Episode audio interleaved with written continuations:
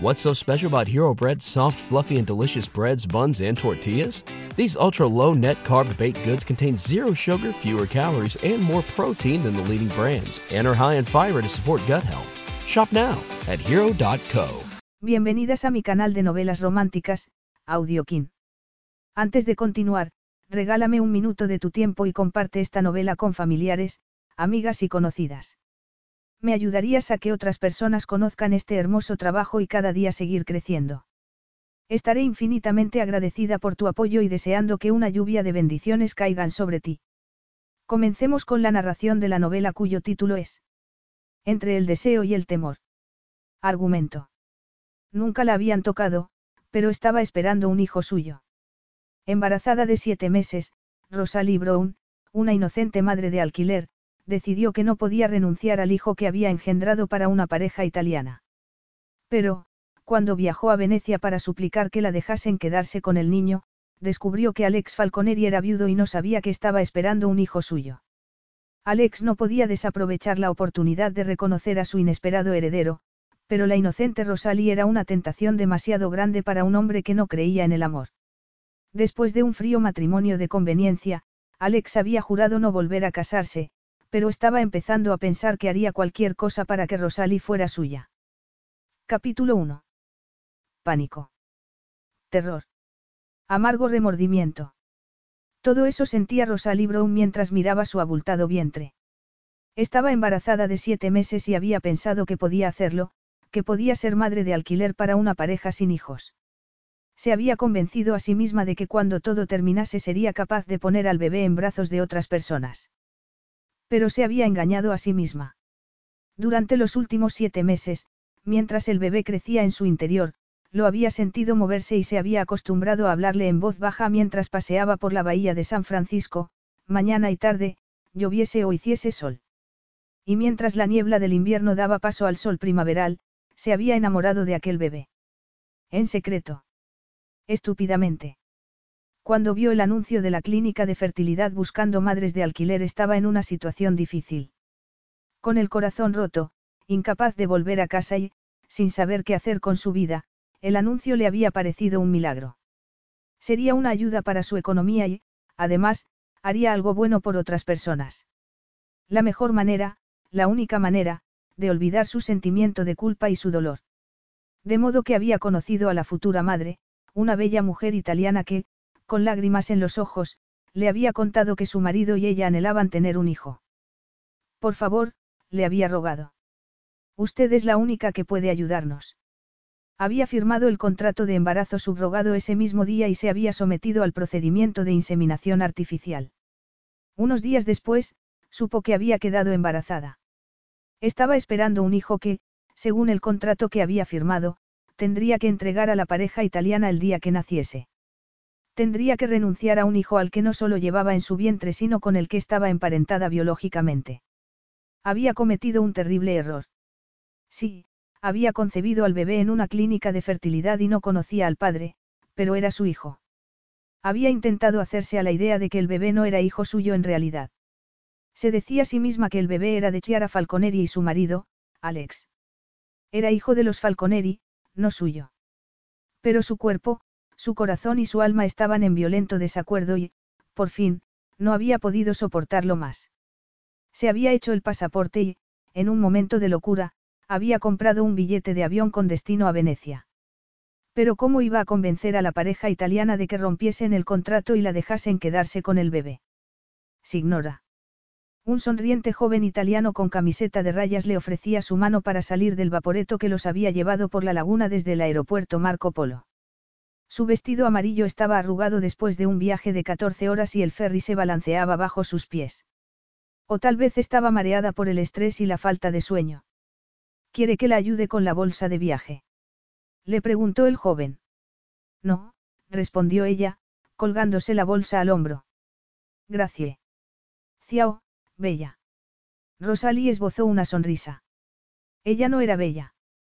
Los hombres italianos debían llamar así a todas las mujeres como un gesto de simpatía o de respeto, pensó, mientras pasaba frente a encantadoras terrazas y tiendas de objetos de cristal y máscaras venecianas. Venecia, la ciudad de los sueños. La Serenísima. Ella había crecido en una granja al norte de California antes de mudarse a San Francisco para trabajar como recepcionista. Nunca había imaginado que algún día viajaría a Europa y estaba abrumada por aquella maravilla renacentista. Los preciosos edificios, que tantas veces había visto en el cine, los románticos y pintorescos balcones, los canales brillando como diamantes bajo el ardiente sol italiano. Rosalie sacudió la cabeza. ¿Qué le importaba todo aquello? Estaba allí por una sola razón, para reclamar a su hijo. Tenía que convencer a los Falconeri de algún modo. Tenía que hacerlo. Siguiendo las indicaciones del callejero, se apartó de los turistas que iban hacia la plaza de San Marcos y tomó una callecita estrecha hacia la dirección que aparecía en el contrato, la Piazza di Falconeri. Poco después, se detuvo frente a una verja de hierro forjado. Tras la verja podía ver un patio lleno de árboles y, tras ellos, un precioso palazzo. Aquel era el sitio. Armándose de valor, Rosalie pulsó el timbre. Sí. Respondió una fría voz masculina. Quiero ver al señor y la señora Falconeri, por favor. Al señor Falconeri, querrá decir, replicó el hombre, con un acento que le recordaba al del mayordomo de Don Abbey. ¿Tiene cita? No, pero estoy segura de que querrán verme. ¿Y cuál es su nombre? Rosalie Brown. Soy la madre subrogada de su hijo, respondió ella. Silencio al otro lado. Hola. Sigue ahí. Por favor, he venido desde California para hablar con ellos. Tengo que explicarles. La verja se abrió con un zumbido metálico y Rosalie entró en el silencioso patio, tan distinto a las abarrotadas calles venecianas. Oyó cantar a un pájaro mientras se dirigía hacia una puerta de madera labrada, frente a la que esperaba un anciano de gesto altivo y espesas cejas blancas. Puede pasar, le indicó, mirando su abultado abdomen con gesto de sorpresa. Gracias, dijo Rosalie, entrando en el fresco vestíbulo. ¿Es usted el señor Falconeri? El hombre hizo una mueca. Soy Collins, el mayordomo. Empleado del conte di Rialto. Conte. Repitió ella, desconcertada. Alexander Falconeri es el conte di Rialto, señorita. Qué extraño que no sepa quién es y está esperando un hijo suyo, dijo el mayordomo, con tono escéptico. Ah. Genial. De modo que el padre de su hijo era un aristócrata. Lo que necesitaba para sentirse aún más insegura. Levantando la cabeza, Rosalie admiró los frescos en el techo y la impresionante lámpara de araña. Por aquí, señorita Brown. El mayordomo la llevó por un ancho pasillo hacia un salón con molduras doradas, muebles estilo Luis XIV y enormes ventanales sobre el canal. Espere aquí un momento, por favor. Cuando el hombre desapareció, Rosalie miró alrededor sin saber qué hacer. Un palacio como aquel era algo completamente extraño para ella, que compartía un diminuto apartamento con otras tres chicas. Y antes de eso, la granja de su familia en el norte de California, con una casa abarrotada de muebles viejos. Y todo altamente inflamable además. Pero no podía pensar en eso ahora, se dijo, angustiada. Suspirando, miró el cuadro sobre la chimenea. El hombre del retrato, sin duda un antepasado del señor Falconeri, parecía mirarla con más desdén que el mayordomo. Este no es tu sitio, parecía decir, con una sonrisa desdeñosa. Y Rosalie estaba de acuerdo. No era su sitio y tampoco el de su hijo. No iba a dejar que el niño fuese criado en aquel mausoleo. Había descubierto recientemente que el embarazo subrogado era ilegal en Italia. Un hecho que Chiara y Alex Falconeri debían conocer. Por eso decidieron contratar a una madre de alquiler en California. ¿Quién es usted y qué es lo que quiere? Rosalie se dio la vuelta para mirar al hombre vestido de negro que acababa de entrar en el salón. Era alto, atlético, de hombros anchos. Tenía el pelo oscuro, algo despeinado, y el brillo de sus ojos negros hacía que le temblasen las rodillas. ¿Es usted Alex Falconeri? No ha respondido a mi pregunta, replicó él. ¿Quién es usted? ¿Qué es esa ridícula historia que le ha contado a mi mayordomo? Ella frunció el ceño, sorprendida. No sabía quién era. ¿Cuántas madres de alquiler habían contratado? Soy Rosalie Brown. Muy bien, Rosalie Brown, repitió él, con tono burlón. Esto es una especie de broma. De verdad afirma estar esperando un hijo mío. Usted sabe que es así. ¿Y cómo es posible? Preguntó él, cruzándose de brazos. Nunca le fui infiel a mi mujer. Ni una sola vez. Pero vi su firma en el contrato de embarazo subrogado, dijo Rosalie. ¿Qué contrato? ¿De qué está hablando? Ella lo miraba, atónita. Era posible que no lo supiera.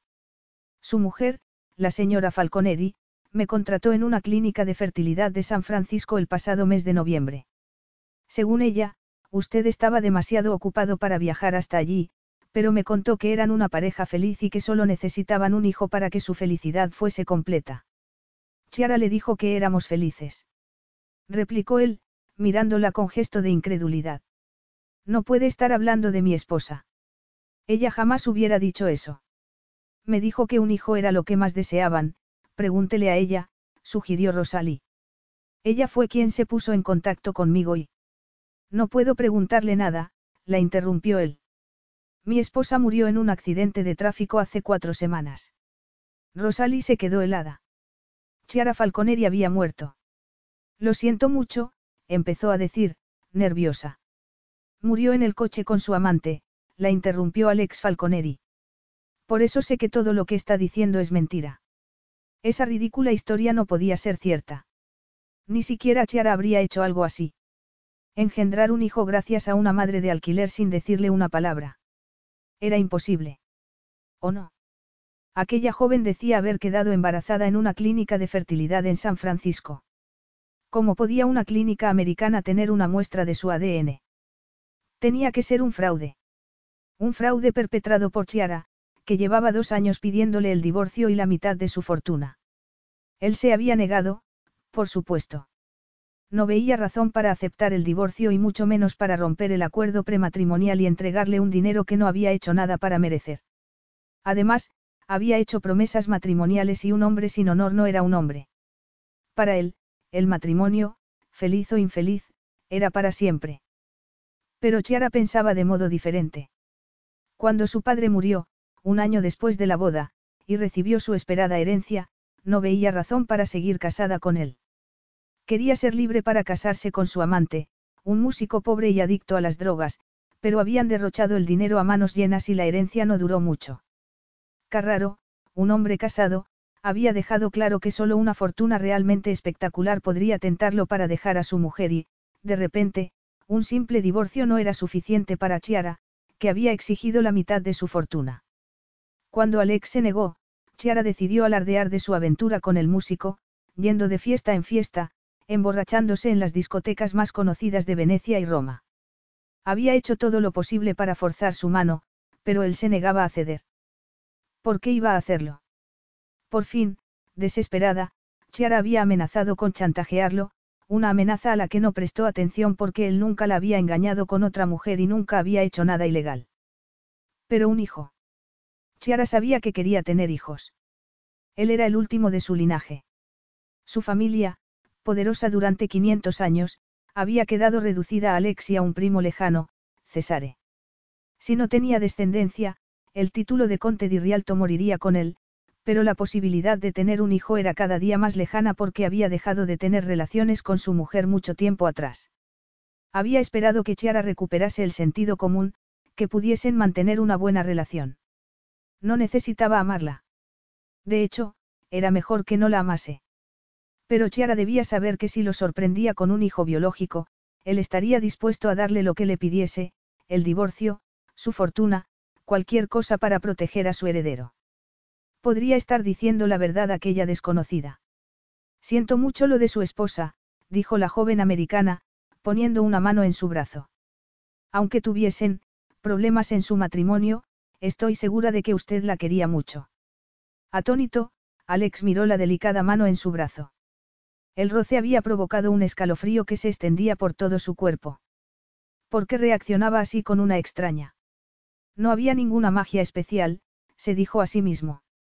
Era una reacción instintiva, nada más, porque hacía tiempo que no mantenía relaciones. Años en realidad.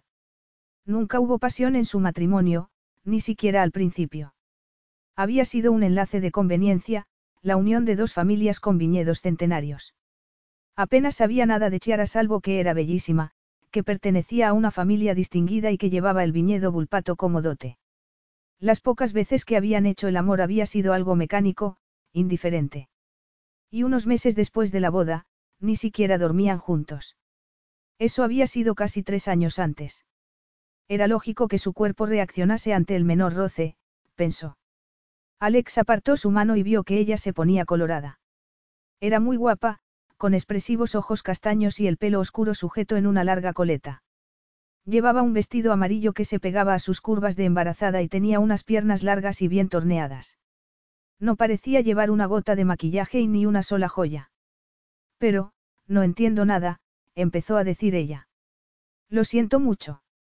Imagino lo mal que lo está pasando, no, no puede imaginarlo, la interrumpió él.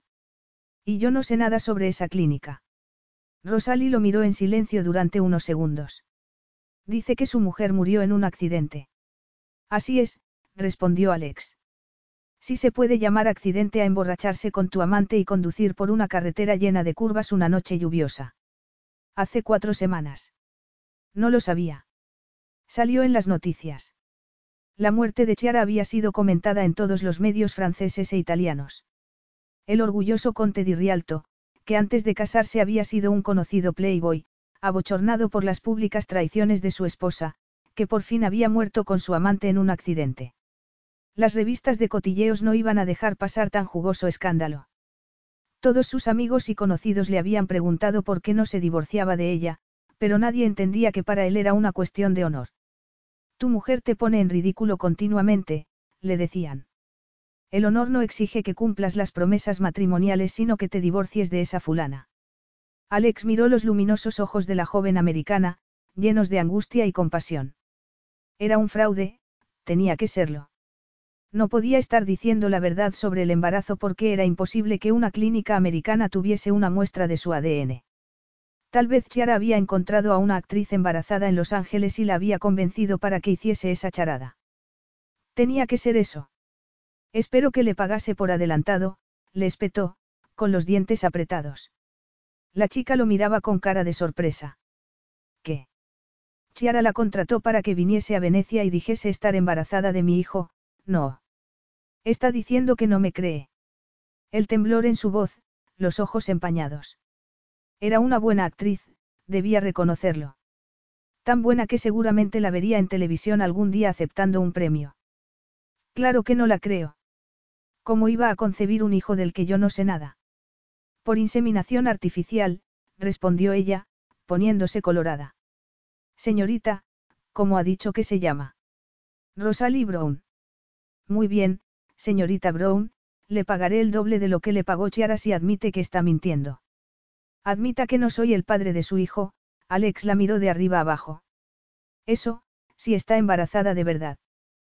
Que no estoy embarazada. Exclamó ella, indignada. Toque esto. Rosalie Brown tomó su mano y la puso sobre su abultado abdomen. Alex había esperado tocar algo blando, un almohadón o algo parecido, pero apartó la mano con sorpresa al comprobar que de verdad estaba embarazada. ¿Es un niño o una niña? Le preguntó. ¿Qué importa eso? Es un niño y nacerá dentro de dos meses. Y usted es el padre. Y ha venido a recibir su dinero. Ya estaba embarazada cuando Chiara la contrató, pero ella le prometió una cantidad de dinero si me hacía creer que ese niño era hijo mío, dijo él entonces. De ese modo conseguiría el divorcio. Su mujer quería el divorcio. Pero cuando descubrió que Chiara había muerto, temió no recibir el dinero prometido, siguió él, como si no la hubiese oído. Y ahora espera que se lo dé yo, naturalmente. ¿Qué? No. No me ha entendido, señor Falconeri. No se trata de eso. Entonces, ¿qué es lo que quiere, señorita Brown? La vio tragar saliva. Tenía unos preciosos y expresivos ojos castaños, profundas piscinas oscuras con puntitos dorados que, por alguna razón, le parecían hipnóticos. Quiero quedarme con el niño, respondió, en voz baja. Por eso he venido, por eso me he hecho el pasaporte y he viajado al otro lado del mundo por primera vez en mi vida. Quiero quedarme con el niño porque es mío, es mi hijo. Alex la miró sin entender. ¿Quiere que le dé dinero? Lo único que quiero es a mi hijo, lo interrumpió ella, sacando del bolso un fajo de billetes que puso en su mano. Este es el dinero que me dio su mujer por el contrato. Está todo, no he gastado un céntimo. Atónito, Alex miró el fajo de billetes. Parecía una cantidad muy pequeña. No quiere nada de mí. Rosalie Brown negó con la cabeza. Solo quiero a mi hijo. Yo no sé nada sobre ese niño. Es imposible que yo sea el padre, así que márchese. Esperaba que ella respondiese con palabras airadas, pero en lugar de eso Rosalie Brown lo abrazó con lágrimas en los ojos. Gracias, susurró, besándolo en la mejilla. Muchísimas gracias. Alex sintió el roce de sus pechos, la caricia de su vientre en la entrepierna. Respiró el aroma de su pelo, a vainilla y azar, y experimentó una descarga eléctrica por todo su cuerpo, como un estallido de luz y calor tras un largo y frío invierno. No sabe lo que esto significa para mí, dijo ella, con lágrimas en los ojos. Temía hacerme ilusiones para nada, añadió, metiendo la mano en el bolso para sacar un documento. Por favor, firme esto y envíelo a la clínica de San Francisco para que no me pongan ningún problema.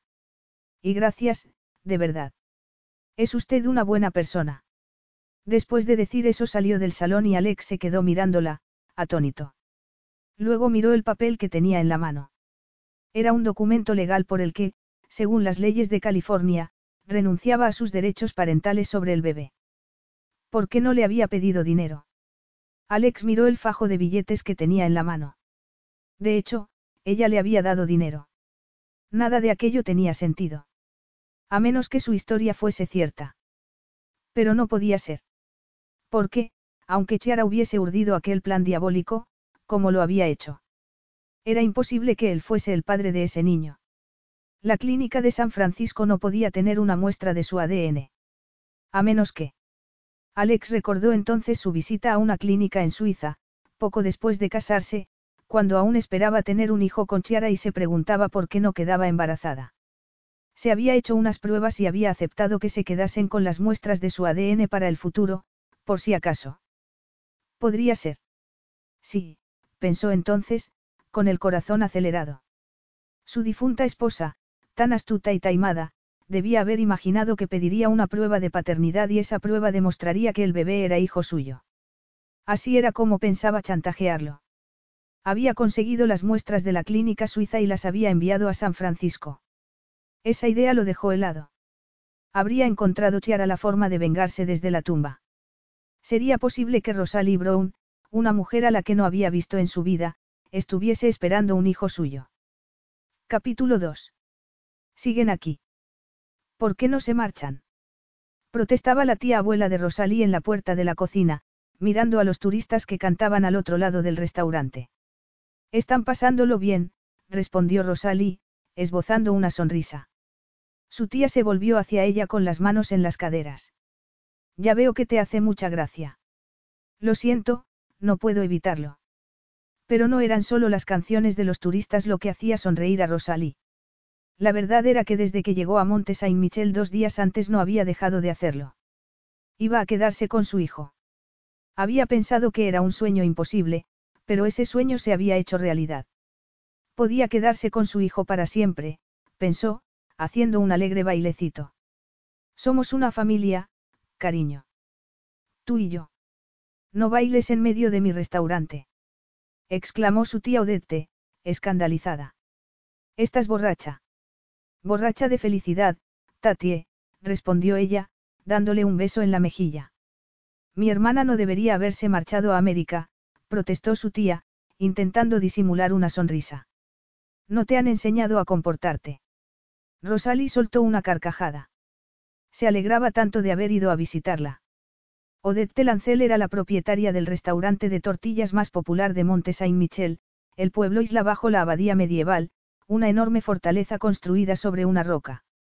Al principio, Odette no se había mostrado precisamente contenta al ver a su sobrina soltera y embarazada. Había dejado bien claro que, en su opinión, era una tonta por haber quedado embarazada para otra pareja y una ingenua por pensar que podría criar sola a su hijo. Un niño necesita un padre y una madre, ma petite, le había dicho. Tú lo sabes mejor que nadie porque tuviste una infancia feliz. Tus padres se adoraban y te querían con locura. Recordar a sus padres hizo que Rosalie perdiese brevemente la sonrisa. No quería recordar a sus queridos padres o la felicidad de su hogar perdida para siempre. Por su culpa. Chiara Falconeri, la elegante mujer italiana a la que había conocido en San Francisco, también había fallecido. Qué tragedia morir de ese modo, pensó. Y, al parecer, su matrimonio no era un matrimonio feliz en absoluto. Al contrario, era un fracaso. Chiara había muerto con su amante, engañando a su marido, después de haber engendrado un hijo sin el consentimiento de Alex Falconeri, para obligarlo a divorciarse. Todo aquello era un desastre y Rosalie se alegraba de poder criar a su hijo lejos de los Falconeri, sin dramas, en un hogar lleno de amor. Un niño necesita un padre, le dijo su tía por enésima vez. Ya, pero es imposible. El padre de mi hijo es, guapísimo, sexy, poderoso. Rosalie sacudió la cabeza, intentando apartar esas imágenes de su mente. Alex Falconeri está de luto por la muerte de su esposa y no tiene el menor interés en criar a un hijo del que no sabía nada. De todas formas, también es responsabilidad suya. Al menos, tendrá que ayudarte económicamente. No quiero su dinero, dijo Rosalie, irritada. ¿Por qué no? Le preguntó su tía, con el ceño fruncido. Tu sueldo de recepcionista no es una fortuna precisamente. No, es verdad, pero tengo el dinero del seguro de mis padres y si vendo la granja. ¿Vender la granja? exclamó Odette, escandalizada. Yo nunca aprobé el matrimonio de mi sobrina con un granjero americano, pero él hablaba de sus tierras con mucho orgullo. La familia de tu padre trabajó esa granja durante generaciones y era tan importante para él como lo es este restaurante para mí. Lo heredé de mi abuelo, dijo su tía, mirando alrededor con gesto orgulloso. Uno no debe deshacerse de un legado familiar a menos que sea absolutamente necesario. Pero la granja ya no existe, Tatie. Mis padres han muerto y yo no puedo volver allí. Debo aceptar eso. Rosalí. Dentro de unos días volveré a San Francisco. ¿Por qué no dejas que te ayude en el restaurante mientras tanto? No podía haber elegido mejor forma de distraer a Odette, cuyo rostro se iluminó de inmediato. Era temporada alta, de modo que pasó esos días atendiendo a los clientes y disfrutando de la isla, pero al día siguiente debía volver a Venecia y tomar un avión con destino a San Francisco. Entonces tendría que empezar a tomar decisiones importantes. Porque, evidentemente, no podía criar a su hijo en un apartamento compartido con otras tres chicas. Y podría seguir trabajando como recepcionista cuando las guarderías costaban casi más de lo que ella ganaba. Aunque quisiera gastarlo, y no era así, el dinero del seguro de vida de sus padres no duraría para siempre, de modo que tendría que vender la granja. Pero de verdad podía venderla. Suspirando, miró a un grupo de ruidosos turistas americanos que brindaban y cantaban al fondo del restaurante. Todos eran de mediana edad, pero su alegría era contagiosa y Rosalí no podía dejar de sonreír, por mucho que su tía se lo pidiese. Diles que se callen, mapetite, le pidió Odette, irritada. ¿Por qué? Preguntó ella. No están molestando. A mí sí me molestan, insistió su tía. Son más de las diez y deberían dejar de beber e irse a dormir de una vez. Esperan que los lleve a cuestas al hotel. Muy bien. Les diré que vamos a cerrar, dijo Rosalie. Los americanos, de buen humor, pagaron la cuenta y le pidieron que felicitase a la cocinera por las estupendas tortillas. ¿Cómo las hace tan esponjosas? Le preguntó una de las mujeres. Es un secreto familiar, pero tal vez pueda contárselo, es amor, respondió Rosalie. Los turistas soltaron una carcajada. No, en serio. Así es como se crea todo lo que es realmente especial en el mundo, con amor. Tenía que creer eso. A veces, la vida parecía un drama detrás de otro, pero el amor le daba significado y magia a todo como si no explicar que hubiese quedado embarazada en el momento más terrible de su vida, cuando estaba más desesperada. Ella, que nunca se había acostado con un hombre.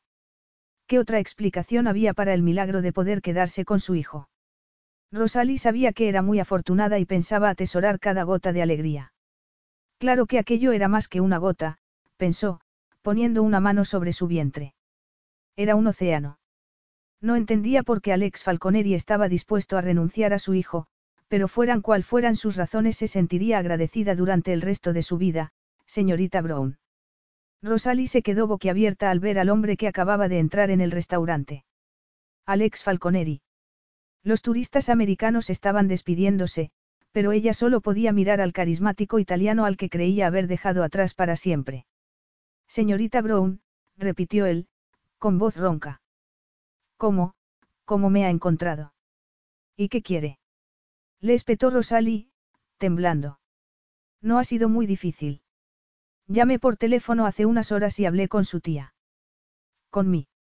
Rosalie se dio la vuelta para mirar a Odette con gesto acusador, pero su tía se encogió de hombros. Es el padre del niño. Como te he dicho muchas veces, también es responsabilidad suya. No es verdad, replicó Rosalie, volviéndose para fulminarlo con la mirada. Usted renunció a sus derechos parentales en Venecia. Él enarcó las cejas. Eso es lo que cree. Sí, eso era precisamente lo que Rosalie había pensado, pero estaba tan asustada que tuvo que apoyarse en la mesa. Solo había una razón para que Alex Falconeri estuviese allí, quería quitarle a su hijo. Y podría hacerlo. Con su dinero y su poder, ¿cómo iba a impedirlo? Por favor, déjeme en paz, susurró. Alex Falconeri iba a decir algo, pero vaciló al ver a su tía. Venga conmigo, le pidió, tomándola del brazo para salir del restaurante. Las calles empedradas de Monte Saint-Michel estaban vacías a esa hora, salvo por el grupo de turistas americanos que se dirigía hacia el hotel. Alex torció el gesto. No quería que unos extraños oyesen lo que tenía que decirle. Y tampoco su tía, que los observaba desde la puerta del restaurante con ojo de águila. Por aquí, le dijo, señalando los escalones que llevaban a la muralla de piedra. Monte Saint-Michel, que una vez había sido un monasterio fortaleza y una prisión, parecía embrujado bajo la luz de la luna. No se oía nada salvo el ulular del viento y la agitada respiración de Rosalie, que lo miraba con gesto de angustia. Bajo el delantal blanco, el sencillo vestido negro destacaba sus amplios pechos y el abultado abdomen en el que crecía su hijo. Su hijo. Aún no podía creerlo. Cuando Rosalie Brown se marchó de Venecia dos días antes, Alex había llamado a un investigador privado y a la clínica de fertilidad de San Francisco.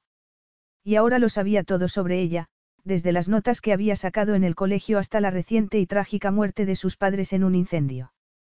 No podía creer que Chiara hubiera sido tan malvada, tan traicionera.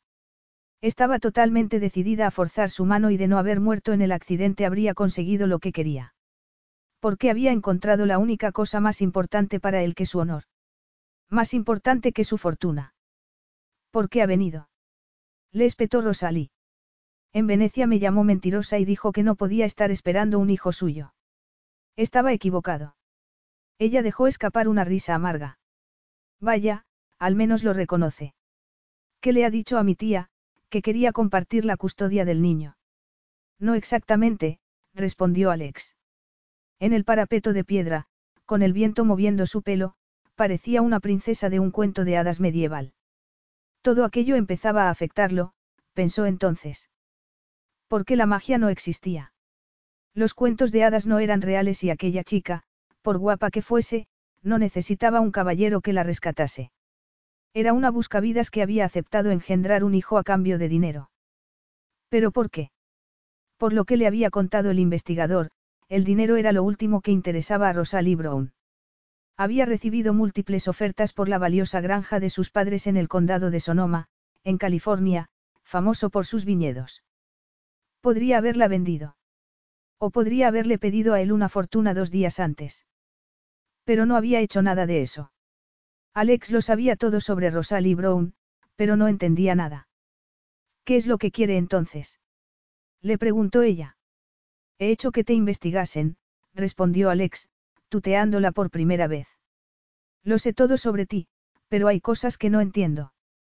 Has hecho que me investigasen. No tenías ningún derecho. ¿Por qué aceptaste tener un hijo de una extraña? ¿De verdad lo hiciste por dinero? Rosalie negó con la cabeza. Pensé que podía hacer algo bueno por los demás, algo que compensase por, en fin, cometí un error cuando firmé el contrato.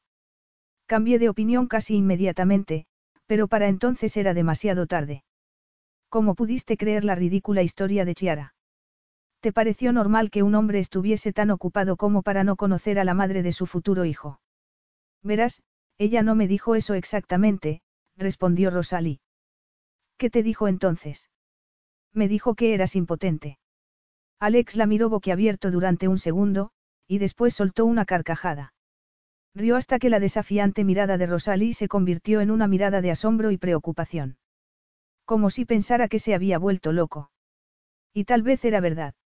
Alex pensó en los años que había soportado la infidelidad de su mujer, diciéndose a sí mismo que tarde o temprano entraría en razón y podrían retomar su matrimonio. Impotente. Casi le hacía gracia lo juvenil y vengativa que había sido, frustrada por no poder salirse con la suya. No disfrutaba del sexo con ella, pero no soy impotente. Rosalie se puso colorada. No. No teníamos una buena relación, en fin, el nuestro fue un matrimonio de conveniencia, pero pensé que sería una compañera práctica y sensata para llevar el negocio y formar una familia. Cuando no quedó embarazada después de unos meses fuimos a una clínica en Suiza para hacernos unas pruebas y el médico dijo que no teníamos ningún problema, Alex hizo una pausa. Más tarde descubrí que Chiara estaba tomando la píldora sin decirme nada. De modo que te mintió, dijo Rosalie. Solo se casó conmigo para complacer a su padre. En cuanto él murió y consiguió su herencia, me pidió el divorcio. Cuando me negué, sobornó a un técnico suizo para que enviase las muestras de ADN a la clínica de California. Todo eso para conseguir el divorcio. Para tenerme como rehén, respondió Alex. Pensaba decirme que había tenido un hijo, al que retendría hasta que le diese lo que quería, el divorcio y toda mi fortuna. Solo así habría conseguido que su amante se casase con ella. Rosalie lo miraba, boquiabierta. ¿Qué clase de persona se casa por dinero? ¿Por qué se casa nadie salvo por razones económicas o para formar una familia? Por amor, respondió ella. Esa es la única razón, no. El amor verdadero dura para siempre, pase lo que pase. Alex hizo una mueca. ¿Piensas lo mismo sobre el sexo? Rosalie se puso colorada. Sí, claro, murmuró. El amor es la base de todo. O debería serlo. Eres una romántica, se burló Alex. Lo dices como si fuese algo malo. ¿Por qué lo era? pensó él. Pero en aquel parapeto de piedra, frente al mar, oyendo el ruido de las olas y el rugido del viento, experimentaba una extraña sensación, como si estuvieran solos en un mundo de fantasía. Pero no entiendo, dijo luego. Si el amor es tan importante para ti, ¿por qué decidiste tener un hijo a cambio de dinero? No era por el dinero sino por amor, respondió ella, con voz estrangulada. Pensé que si podía hacer feliz a una familia, eso compensaría por, Rosalie sacudió la cabeza, sin terminar la frase. ¿Por qué no quedó embarazada tu mujer si no teníais ningún problema? ¿Por qué me arrastró a esta pelea vuestra? Chiara no quería estar relacionada biológicamente con el bebé. Al parecer, ni siquiera ella hubiera sido capaz de renunciar a su propio hijo, pero siendo hijo de otra mujer. Yo no voy a renunciar a mi hijo. Ni por ti ni por nadie, lo interrumpió ella, llevándose una mano al vientre. Es mi hijo. Alex decidió ponerla a prueba de nuevo. ¿Cuál es tu precio, Rosalie Brown? ¿Cuánto dinero hace falta para que me entregues a mi hijo y desaparezcas de mi vida? No hay dinero en el mundo que pueda comprar eso. Un millón de euros, diez. Ya te he dicho que no. Déjame en paz. Rosalie se dio la vuelta, pero él la sujetó por la muñeca. No puedo dejarte ir. No puedes obligarme a nada, replicó ella, soltándose de un tirón. El embarazo subrogado es ilegal en Italia. Tienes razón, pero eso es irrelevante en este caso. Tú eres la madre y yo soy el padre de ese niño, así que tengo los mismos derechos que tú. No voy a dejar que mi hijo se críe en ese museo, con un padre que tiene un corazón de hielo. Tu mujer estaba desesperada por librarse de ti. ¿Por qué no le diste el divorcio? Si le hubieses dado lo que quería, no me habría arrastrado a esta situación. Yo pensé que estaba haciendo algo que haría feliz a otras personas y ahora. Rosalie sacudió la cabeza, acongojada, y Alex recordó lo que le había contado el investigador sobre la muerte de sus padres. Habían fallecido en otoño, unas semanas antes de que se pusiera en contacto con la clínica de fertilidad.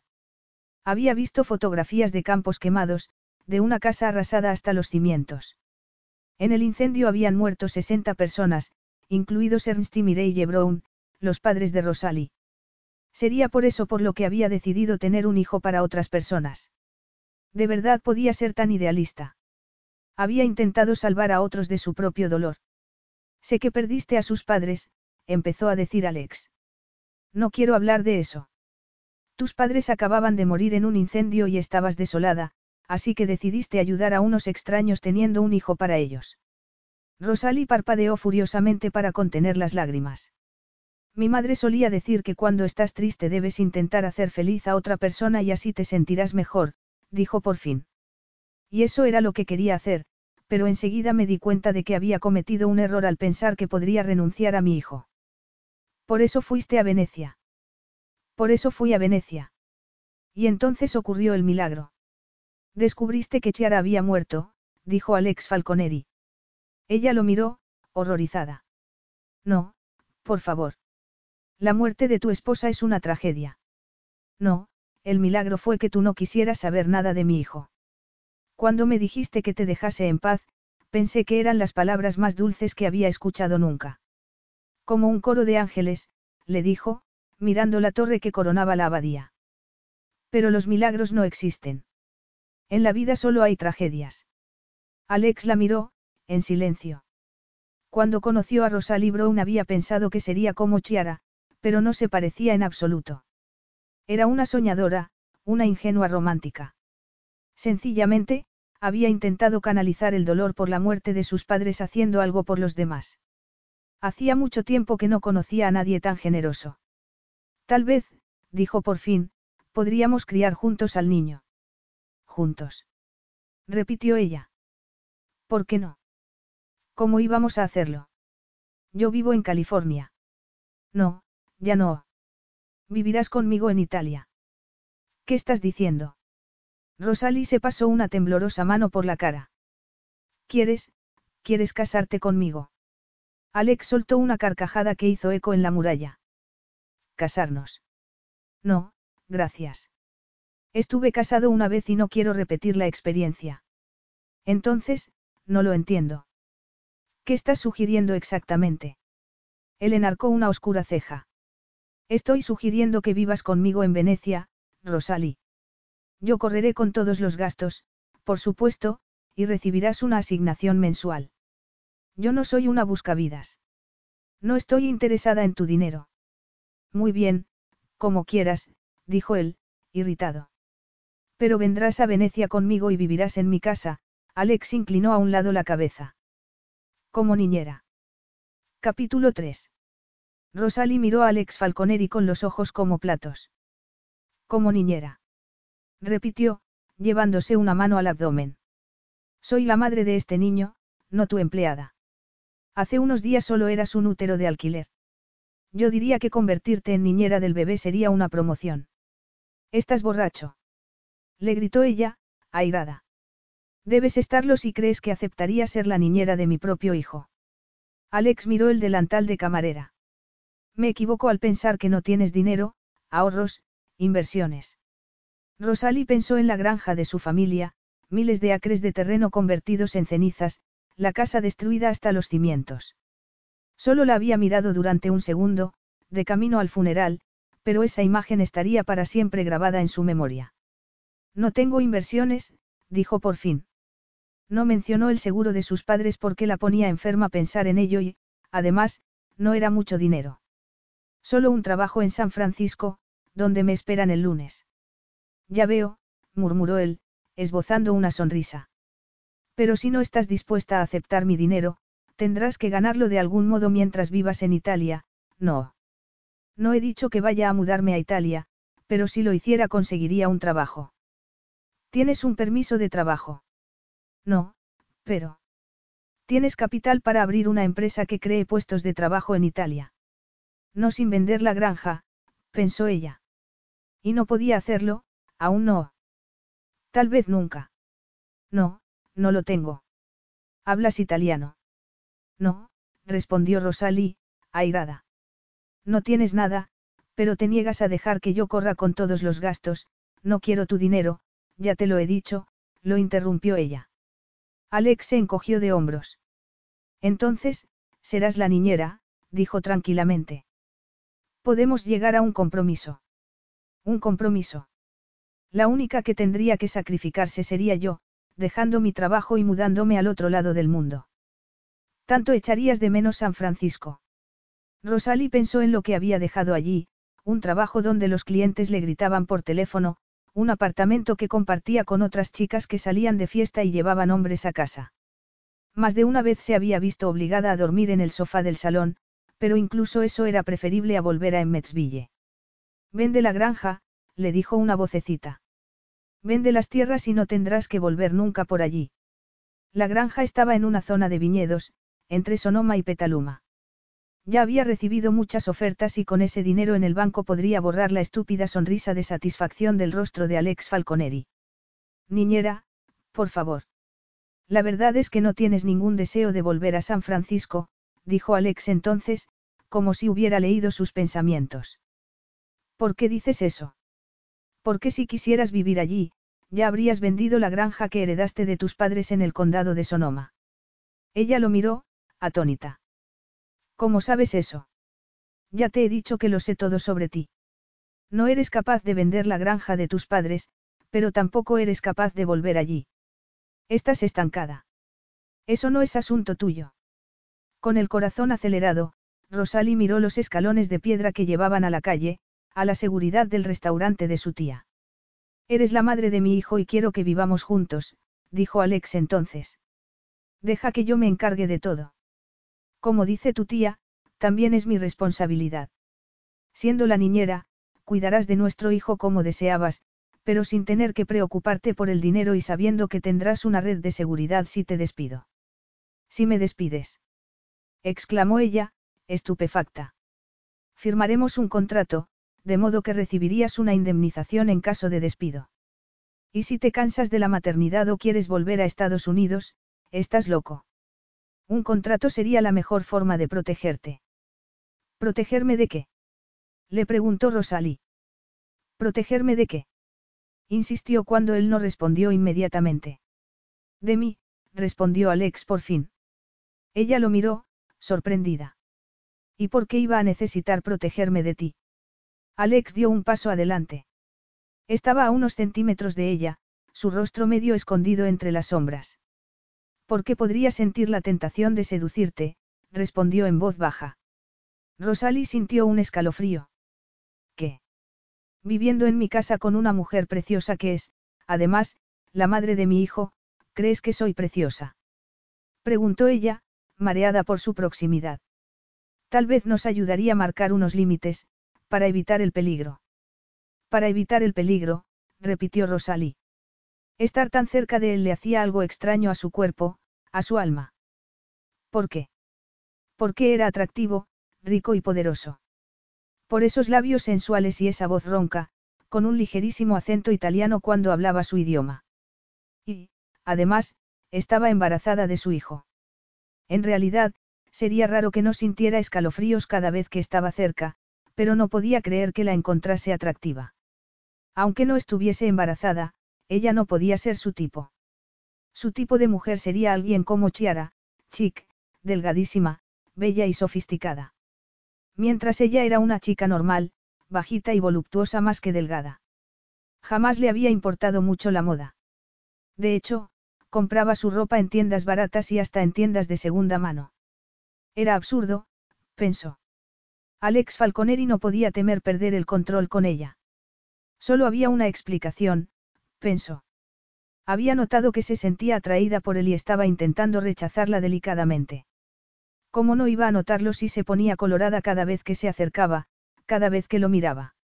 Alex era guapísimo, de modo que debía pasarle a menudo.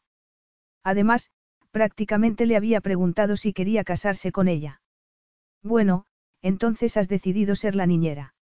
Rosalie negó con la cabeza. No quiero ser tu empleada. No quieres que pague tus gastos, no dejas que te contrate, Alex murmuró algo en italiano mientras se pasaba una mano por el pelo. Entonces, ¿cuál es la solución? Rosalie tomó aliento. Podría conservar mi trabajo en San Francisco y pedir dos meses de baja. Tú podrías alquilar un apartamento allí y visitar al niño cuando quieras. Yo no pondré ningún impedimento. Alex soltó un bufido. Entonces tendría que mudarme a San Francisco. Tú me estás pidiendo que me mude a Italia, no. Para ti no sería ningún problema. Además, hablas mi idioma casi sin acento. Mi madre era americana, como tú. Como yo. Rosalie hizo una mueca. Tu madre era una chica de pueblo que trabajaba como recepcionista por el salario mínimo. Alex esbozó una sonrisa. Mi madre era una chica de la alta sociedad, una cabot de Boston que estudió en Bellesley. Claro, asintió ella, poniendo los ojos en blanco. Exactamente como yo. Cansada de la discusión, se dio la vuelta y empezó a bajar los escalones de la muralla. ¿Dónde vas? La llamó él. Aún no hemos decidido nada. Te equivocas, lo interrumpió Rosalie. Yo he decidido que me voy a la cama. Y no te preocupes, no es una invitación. Rosalie. Buenas noches, se despidió ella, apresurando el paso. Alejada de Alex sentía que podía respirar de nuevo, pero cuando iba a abrir la puerta del restaurante, él llegó a su lado. Espera. Te he dicho que no era una invitación. Solo quiero ayudarte a hacer la maleta. No pienso ir a Venecia contigo, dijo Rosalie, cerrando la puerta en sus narices.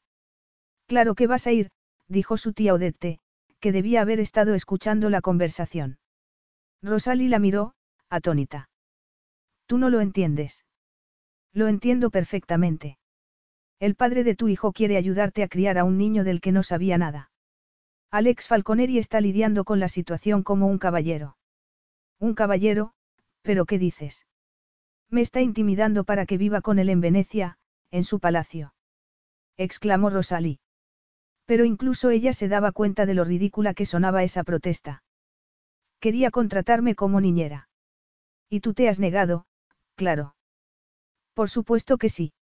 Soy la madre de este niño, no una empleada del conte di Rialto. Pero debéis conoceros, ma petite. Y más adelante, por el niño, tal vez decidiréis casaros. Rosalie sintió que le ardían las mejillas. Él no quiere saber nada de matrimonios. Estuvo casado una vez y se toma muy en serio los votos matrimoniales. Tal vez demasiado en serio. Tienes que darle una oportunidad, la interrumpió Odette. Ese hijo es tan suyo como tuyo. No merece el niño tener una familia. El niño me tiene a mí. Y a ti, dijo Rosalie, desesperada. Su tía esbozó una sonrisa triste. Ma petite, yo no viviré para siempre. Y un niño necesita un padre. Pero no puede ser. ¿Por qué tengo que vivir con él en Italia? No conozco a nadie allí. Tantas cosas te esperan en California. Rosalie pensó en la casa de su familia, quemada hasta los cimientos. En sus padres, que habían muerto en el incendio, por su culpa. Si se hubiera casado con el vecino como sus padres querían, habría estado allí para salvarlos. Habría podido sacarlos de la granja antes de que fuese demasiado tarde. En California solo la esperaban un montón de cenizas y un mundo de dolor. ¿Y si iba a Italia con el padre de su hijo? ¿Y si aceptaba vivir en el palazzo, al menos durante un tiempo? Tal vez su tía tenía razón, pensó. Pero no quiero ser la niñera, murmuró para sí misma. Claro que no, dijo Odette. Pero si Alex Falconeri es un hombre rico, su deber es pagar todos los gastos. Pero no puedo aceptar eso. ¿Por qué no? ¿Por qué no quiero caridad? Caridad. Tendrás que soportar un parto para traer a ese niño al mundo y luego tendrás que darle el pecho. Estarás despierta día y noche, meciéndolo hasta que se duerma, dándole el biberón. Si eso no es trabajar, ¿qué es? En realidad, le estarías haciendo un favor. Después de todo, ¿qué puede hacer él para ayudar con todas esas tareas? Nada, absolutamente nada. Rosalie miró a su tía. Estás loca, murmuró, inclinándose para darle un beso en la arrugada mejilla. Pero sabes que tengo razón, dijo Odette, esbozando una sonrisa. Sí, la verdad es que tienes razón. Por eso los jóvenes necesitan a los mayores. Nosotros sabemos más de la vida. Rosalie se quitó el delantal y salió a la calle, donde Alex esperaba como una sombra bajo la luna. He decidido ir contigo a Venecia. Él asintió con la cabeza. Va bene. Pero solo durante un tiempo. Te convenceré para que te quedes. Pero no como niñera. Claro que no. Solo lo había sugerido para ver qué decías. Rosalie torció el gesto. Ya que acepto mudarme a Venecia, tú tendrás que pagar por todo, comida, alojamiento, cuidados médicos. Y necesitaré una pequeña asignación para mis gastos. Muy bien, asintió él, sin dudar. Y una vez que nazca el niño y hagamos la prueba de paternidad, pagarás la pensión alimenticia vivamos en la misma casa o no. Por supuesto, dijo Alex. ¿Alguna cosa más? Debes prometer que si esto no funciona, por la razón que sea, no intentarás intimidarme para conseguir la custodia del niño. Mientras tú prometas hacer lo mismo. Rosalie hizo una mueca. Alex Falconeri, el poderoso conte di Rialto, pensaba que ella podría intimidarlo. Qué absurdo.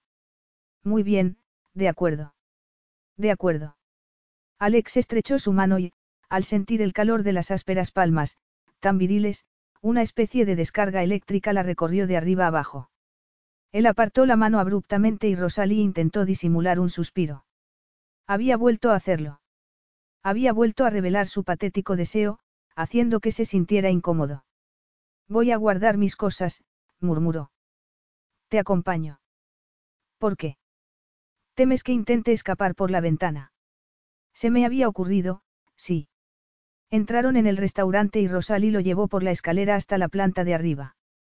Y luego por otra escalera y por otra, cada vez más estrechas y empinadas. No creo que subir escaleras sea seguro para una mujer embarazada. Si me dices dónde están, yo puedo ir a buscar tus cosas. Estaba intentando protegerla, se preguntó Rosalie. Pero enseguida se dio cuenta de que estaba preocupado por el bebé, no por ella. Caerse por las escaleras estando embarazada de siete meses podría provocar un aborto o un parto acelerado. He subido y bajado muchas veces en estos días. Venga, vamos. Por fin, llegaron a una guardilla y Rosalie se inclinó para sacar una bolsa de viaje de debajo de la cama. Guardó sus cosas a toda prisa, pero Alex tuvo tiempo de ver un sujetador blanco y un arrugado ejemplar de asesinato en el Oriente Express. Tengo que bajar esto al cuarto de lavar, murmuró ella, mientras quitaba las sábanas de la cama. Permíteme. Alex tomó la bolsa de viaje y, al hacerlo, sus manos se rozaron. Rosalie tragó saliva. ¿Qué le pasaba? ¿Por qué la afectaba de ese modo? Nunca había sentido algo así con ningún otro hombre.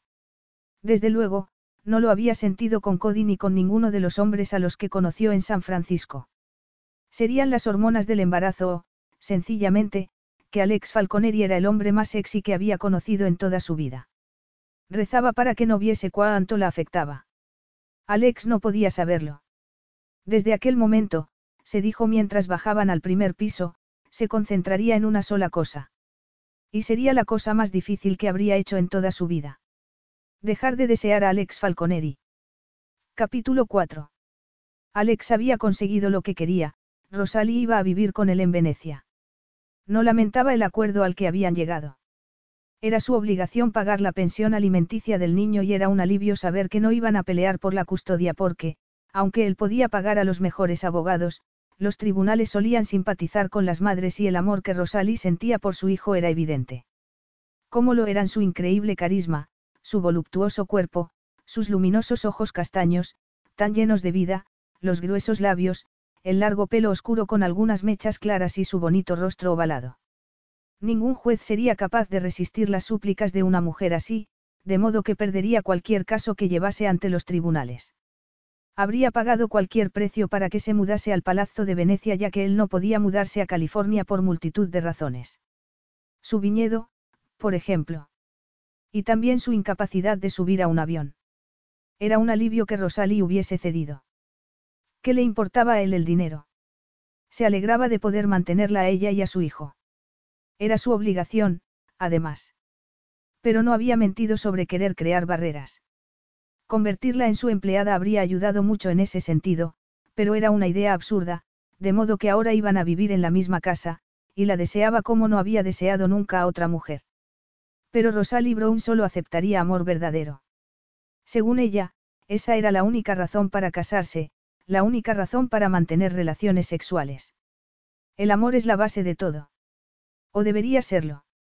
Había crecido con unos padres que se querían y pensaba que eso era lo normal. Por eso había aceptado la propuesta de Chiara, para hacer feliz a otra familia y para intentar curar su propio dolor por la muerte de sus padres. Por amor, todo por amor. Mientras él no tenía amor que dar. Pero tendría que aprender a ser padre, pensó entonces. Aunque siempre había querido tener un hijo para continuar el apellido familiar, era una simple idea, un proyecto. Sin embargo, en dos meses sería responsable de un niño de verdad, un niño de carne y hueso. ¿Cómo iba a saber qué hacer? Había pensado que querría a su hijo, pero ¿y si no era así? ¿Cómo iba a ser un buen padre con el ejemplo que había tenido en casa? Es casi medianoche, dijo Odette, abrazando a su sobrina. Seguro que no queréis esperar hasta mañana. Rosalie lo miró, interrogante, y Alex pensó en la diminuta cama en el ático, en lo que había sentido cuando estaban tan cerca. No aguantaría dos minutos sin intentar besarla, estaba seguro. Es mejor que nos vayamos ahora. Dormiremos en París, respondió. Adiós, madame. Gracias por todo. Cuida bien de ella, jovencito, o tendrás que vértelas conmigo. No me gustaría tener que vérmelas con usted, madame, dijo Alex. Y no era una broma.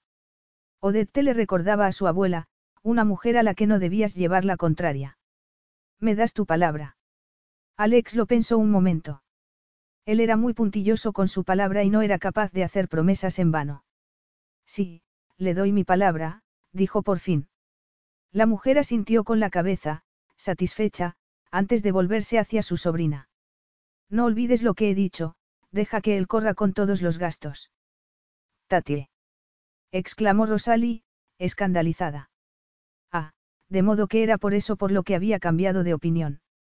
Su tía la había convencido. Daba igual, se alegraba. Él correría con todos los gastos y así todo sería más fácil.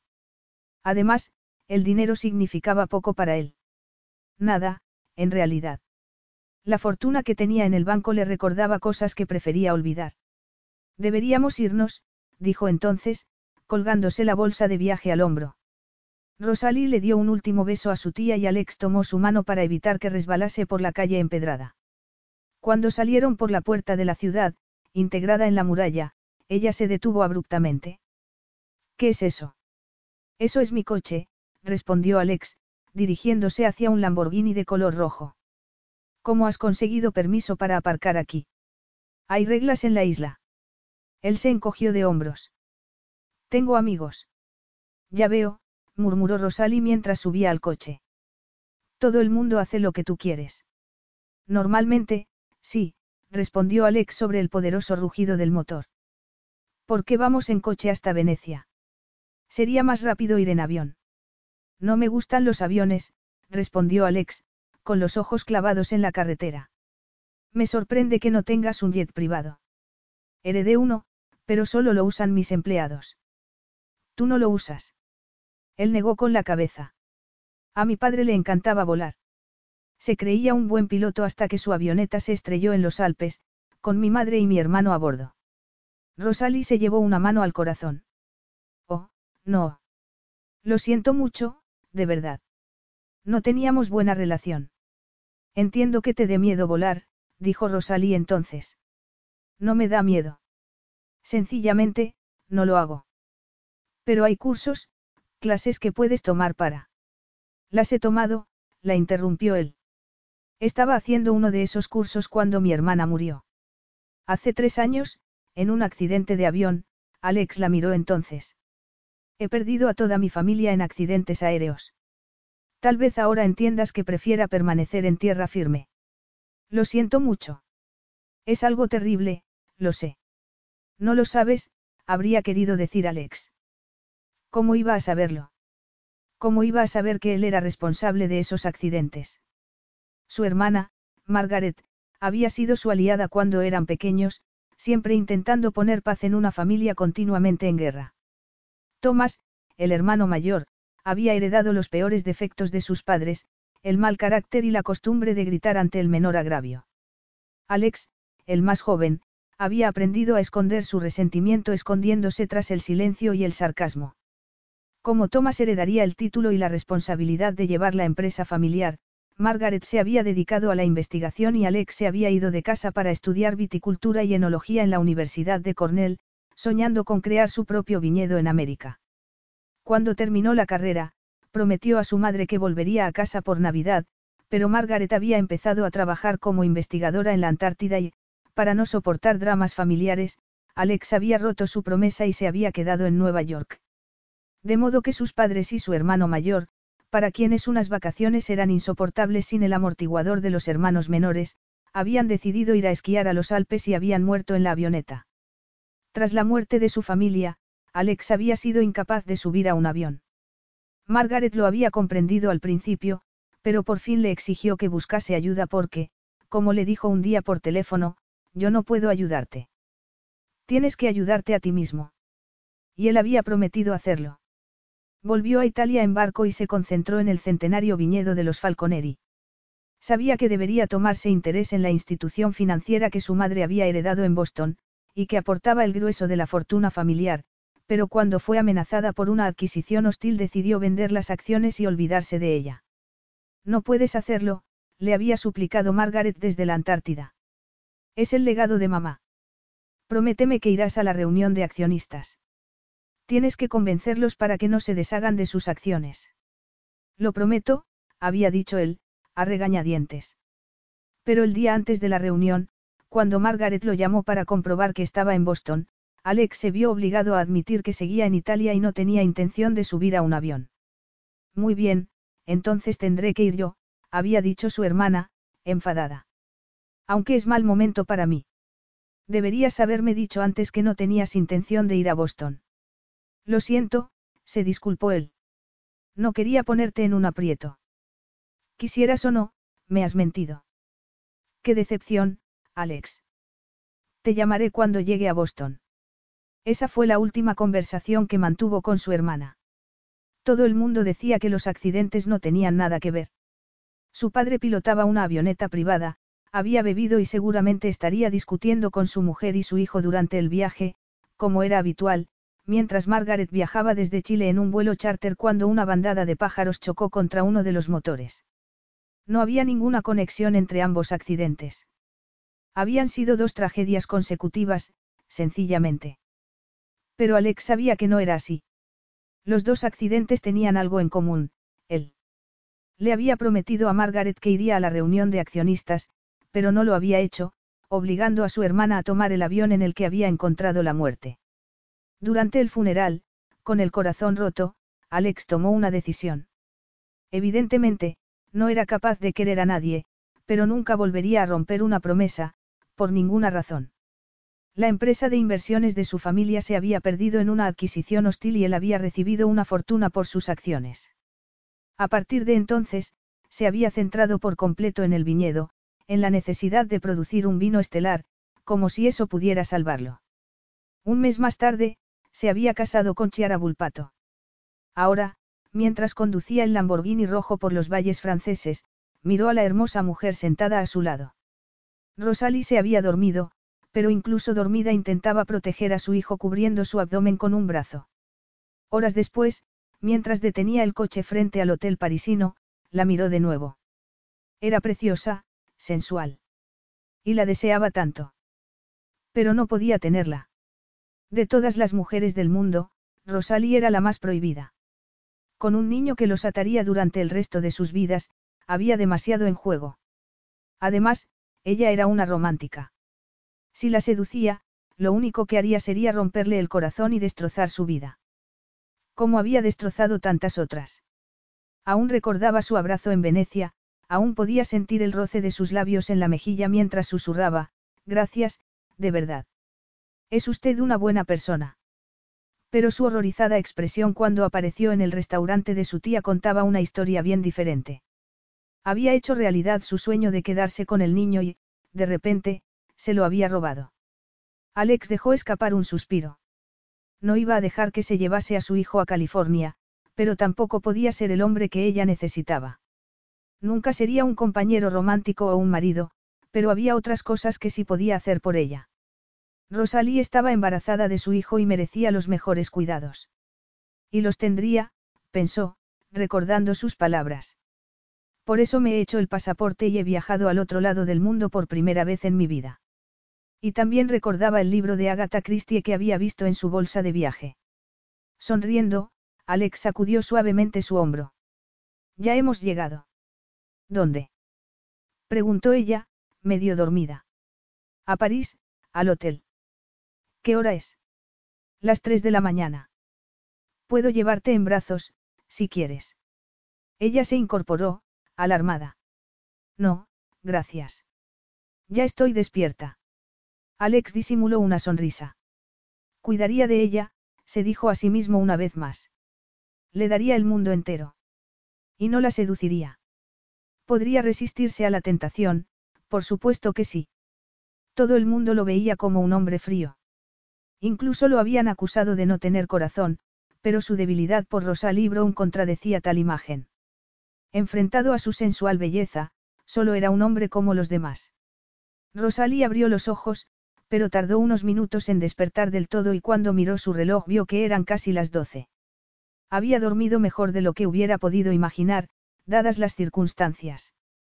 La noche anterior, el director del hotel, que había saludado a Alex con gran cortesía, les había dicho que todas las habitaciones estaban ocupadas, pero tenían disponible su suite habitual, la 847.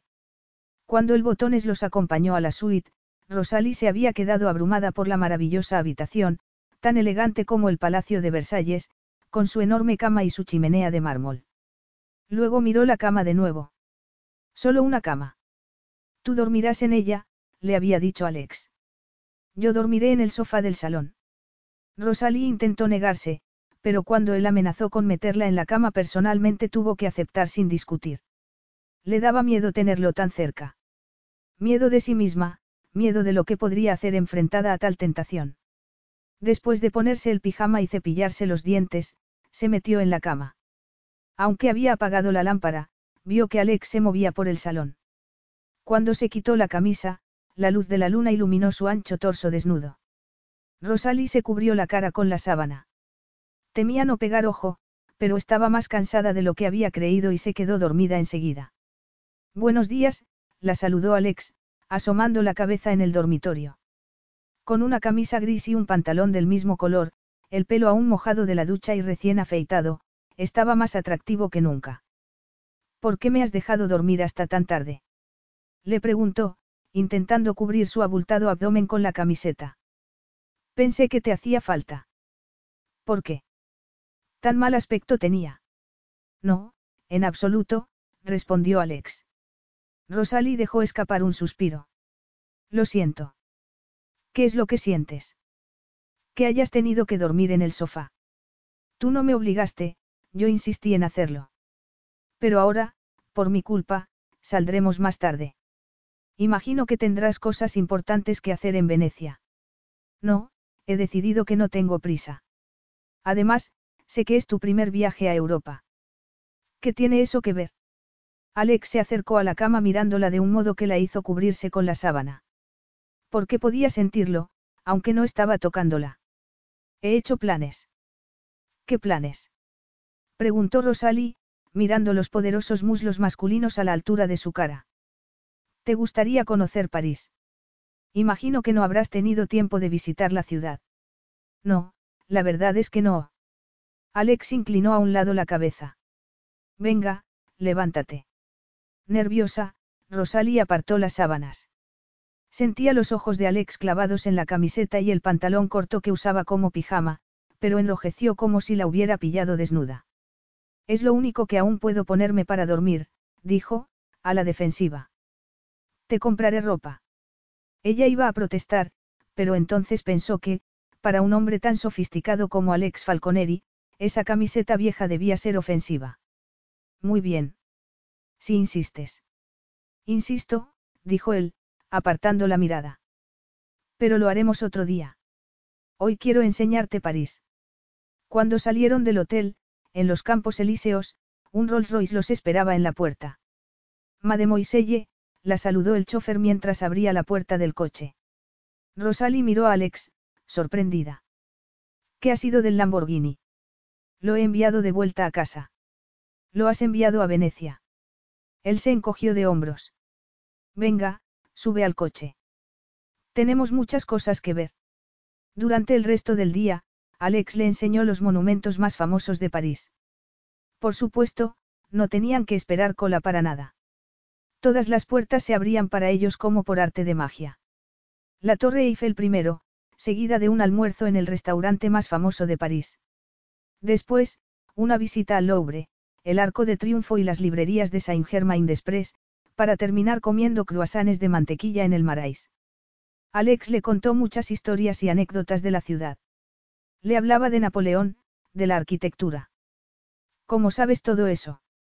Le preguntó Rosalie, en el asiento trasero del Rolls Royce, cuando empezaba a ponerse el sol. Viví aquí durante mucho tiempo mientras estudiaba enología, respondió Alex. Pero no me preguntes sobre eso o te aburriré con historias de viticultores. A menos que te fascine el gran vino francés de 1871. Me fascina, dijo ella, mirando la curva de sus sensuales labios.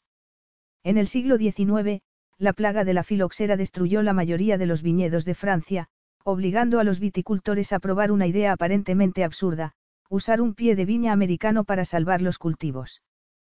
Pero funcionó. Los viñedos se salvaron y un vaquero americano recibió la Legión de Honor del gobierno francés. Ella observaba sus labios mientras hablaba, preguntándose cómo sería si la besase. Rosalie, dijo Alex con voz ronca. No. Ella levantó la mirada. ¿No qué? No, sencillamente. Quiero cuidar de ti, pero hay cosas que no puedo hacer, dijo él, mirando abruptamente por la ventanilla. Ya casi hemos llegado. Rosalie se puso colorada hasta la raíz del pelo. Habían pasado un día muy agradable, él se había portado como un caballero, y ella lo había estropeado todo mirando sus labios como una tonta. ¿Por qué le obligaba a recordarle que nunca podría ser más que la madre de su hijo? ¿Dónde vamos? A cenar, respondió Alex cuando el coche se detuvo en la Gare del Est. Vamos a cenar en una estación de tren. Vamos a cenar en el tren, dijo él, tomando las dos bolsas de viaje. Ven, sígueme. Cuando entraron en la estación, Rosalie se quedó boquiabierta. El tren es, es. El Oriente Express. Vi el libro en tu bolsa de viaje y pensé. Sin saber bien lo que hacía, Rosalie le echó los brazos al cuello y lo besó. La intención había sido darle un beso rápido para expresar su gratitud por todo lo que había hecho por ella aquel día. El beso solo era una forma de darle las gracias, nada más. O eso se había dicho a sí misma. Pero cuando sus labios se rozaron sintió una descarga eléctrica que la sacudió por dentro. Se apartó enseguida, pero Alex tomó su cara entre las manos e inclinó la cabeza para buscar sus labios. No fue un beso suave. No era un beso de gratitud. Sus labios la quemaban y dejó escapar un gemido cuando todo su mundo se puso patas arriba, en el andén de la Gare del Est, mientras el hombre más atractivo del mundo la abrazaba y se apoderaba de sus labios para darle el beso más asombroso de su vida. Cuando por fin se apartó, estaba mareada, perdida. Le parecía ver estrellitas. ¿Qué? ¿Qué ha sido eso? Logró preguntar. No lo sabes. No lo has adivinado. Musitó Alex, acariciando su mejilla con los nudillos. Te deseo, Rosalie. Por un momento, ella se quedó perdida en el oscuro fuego de su mirada. Oyó un silbido y al jefe de estación llamando a los viajeros. Los jóvenes amantes necesitan ayuda con las maletas. Abochornada, Rosalie se volvió hacia Alex. Se supone que debemos subir al tren, murmuró. Sí, lo he oído, Alex esbozó una sonrisa mientras la tomaba del brazo. Vamos. Rosalie lo siguió, sintiendo como si estuviera en un universo alternativo. Alex Falconeri, conte di Rialto, la había besado. Y había dicho que la deseaba. No podía ser cierto. Tenía que estar soñando. Pero mientras subía al Oriente Express con destino a Venecia, con la mano de Alex en su espalda, Rosalie se sintió atrapada entre el deseo y el miedo. Capítulo 5. No debería haberla besado. Alex se despreciaba a sí mismo por esa debilidad, pero ya era demasiado tarde. Mientras se sentaban en el vagón restaurante para cenar, la tensión sexual había llenado los silencios en la incómoda conversación. Rosalí no mencionó el beso, pero podía ver las preguntas en sus ojos. ¿Qué significaba? Y, sobre todo, volvería a ocurrir. No podía seducirla y tampoco podía darle el amor verdadero o la clase de matrimonio con el que ella soñaba, pero sí podía hacerla feliz. Por eso había pasado el día enseñándole París, intentando que se alegrase de haber tomado la decisión de mudarse a Venecia mientras, al mismo tiempo, intentaba mantener las distancias. Y entonces lo había estropeado todo besándola en la gare del Est. Por bella que fuese Rosalie, por salvajemente que su cuerpo hubiese reaccionado cuando le echó los brazos al cuello, no debería haber perdido el control. No debería haberla besado de ese modo. Después de ese beso necesitaba desesperadamente una ducha fría y, tristemente, su compartimento privado no la tenía.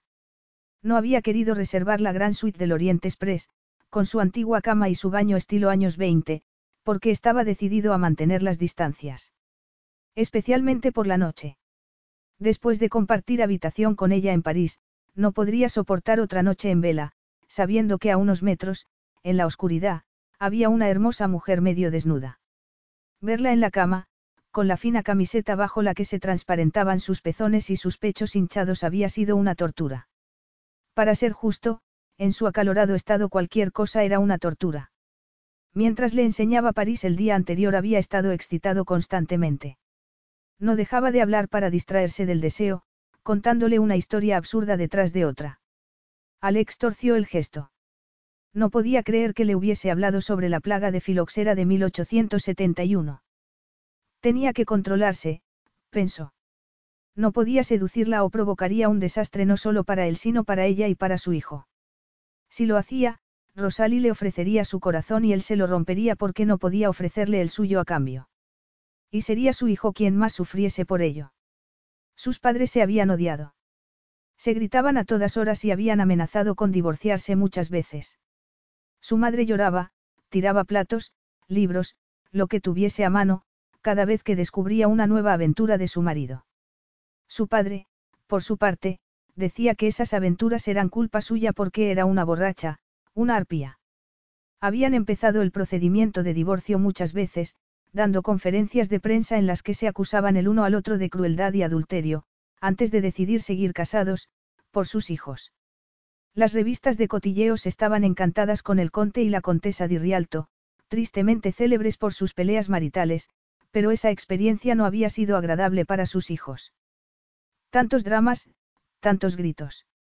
Alex sabía que sus padres se habían amado locamente al principio, pero ese amor se había convertido en odio y los votos matrimoniales en promesas rotas. Él había jurado ser diferente y lo había conseguido. Era un hombre de palabra, una persona honorable que cumplía sus promesas.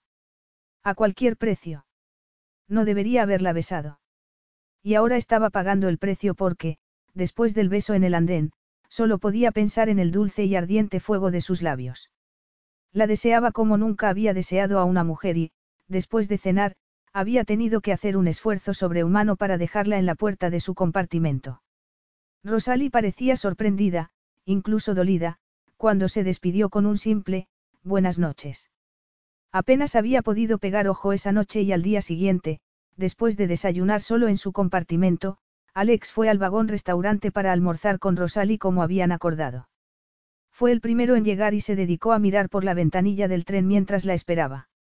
El cielo gris de París había sido reemplazado por el paisaje verde de los Alpes, pero eso no aliviaba su inquietud. Los otros pasajeros, muchos de los cuales habían reservado ese caro viaje para celebrar alguna ocasión importante, charlaban alegremente. La mitad de las parejas parecían estar celebrando un aniversario de boda y, malhumorado de repente, Alex tomó un sorbo de café, pero le supo amargo. Cuando levantó la mirada, vio a Rosalie en la puerta del vagón restaurante. Llevaba el pelo suelto y un vestido amarillo que destacaba sus largas y bronceadas piernas. Estaba guapísima, pensó, mientras se levantaba para apartar su silla. Mádame.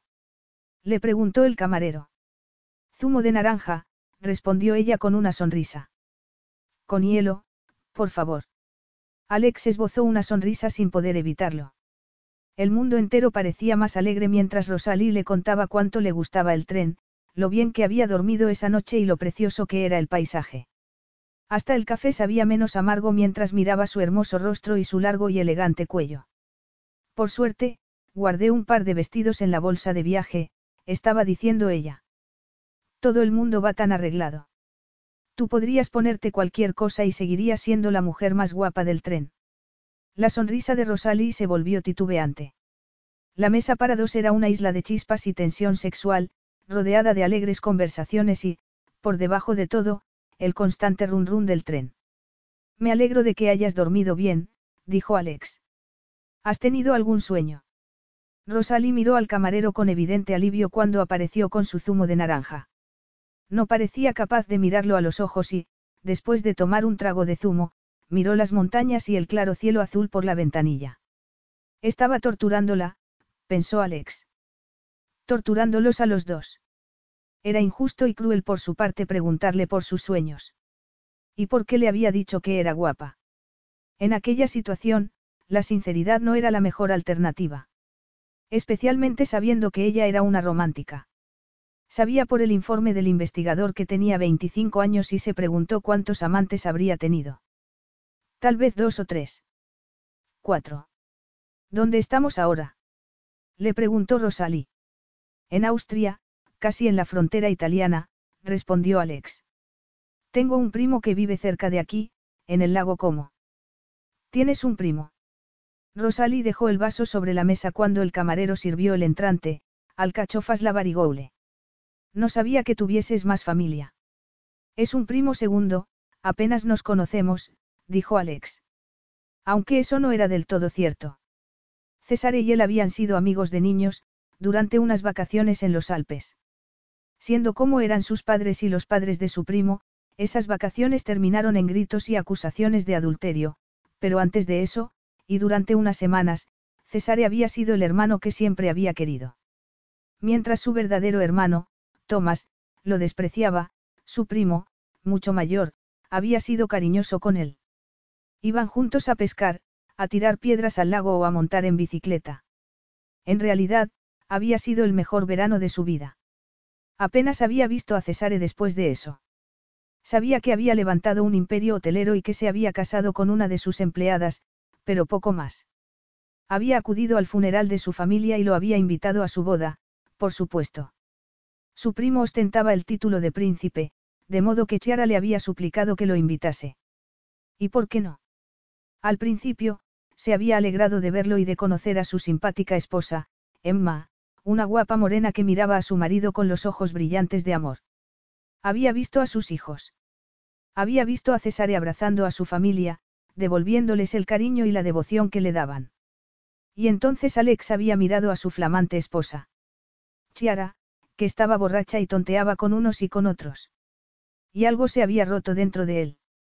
Desde entonces había evitado a Cesare. No había respondido a las tarjetas navideñas que enviaba la princesa Emma Falconeri, con fotografías de su feliz familia, ni a las invitaciones de ir a visitarlos. Como si él quisiera presenciar esa ridícula felicidad familiar. Era obsceno. No duraría.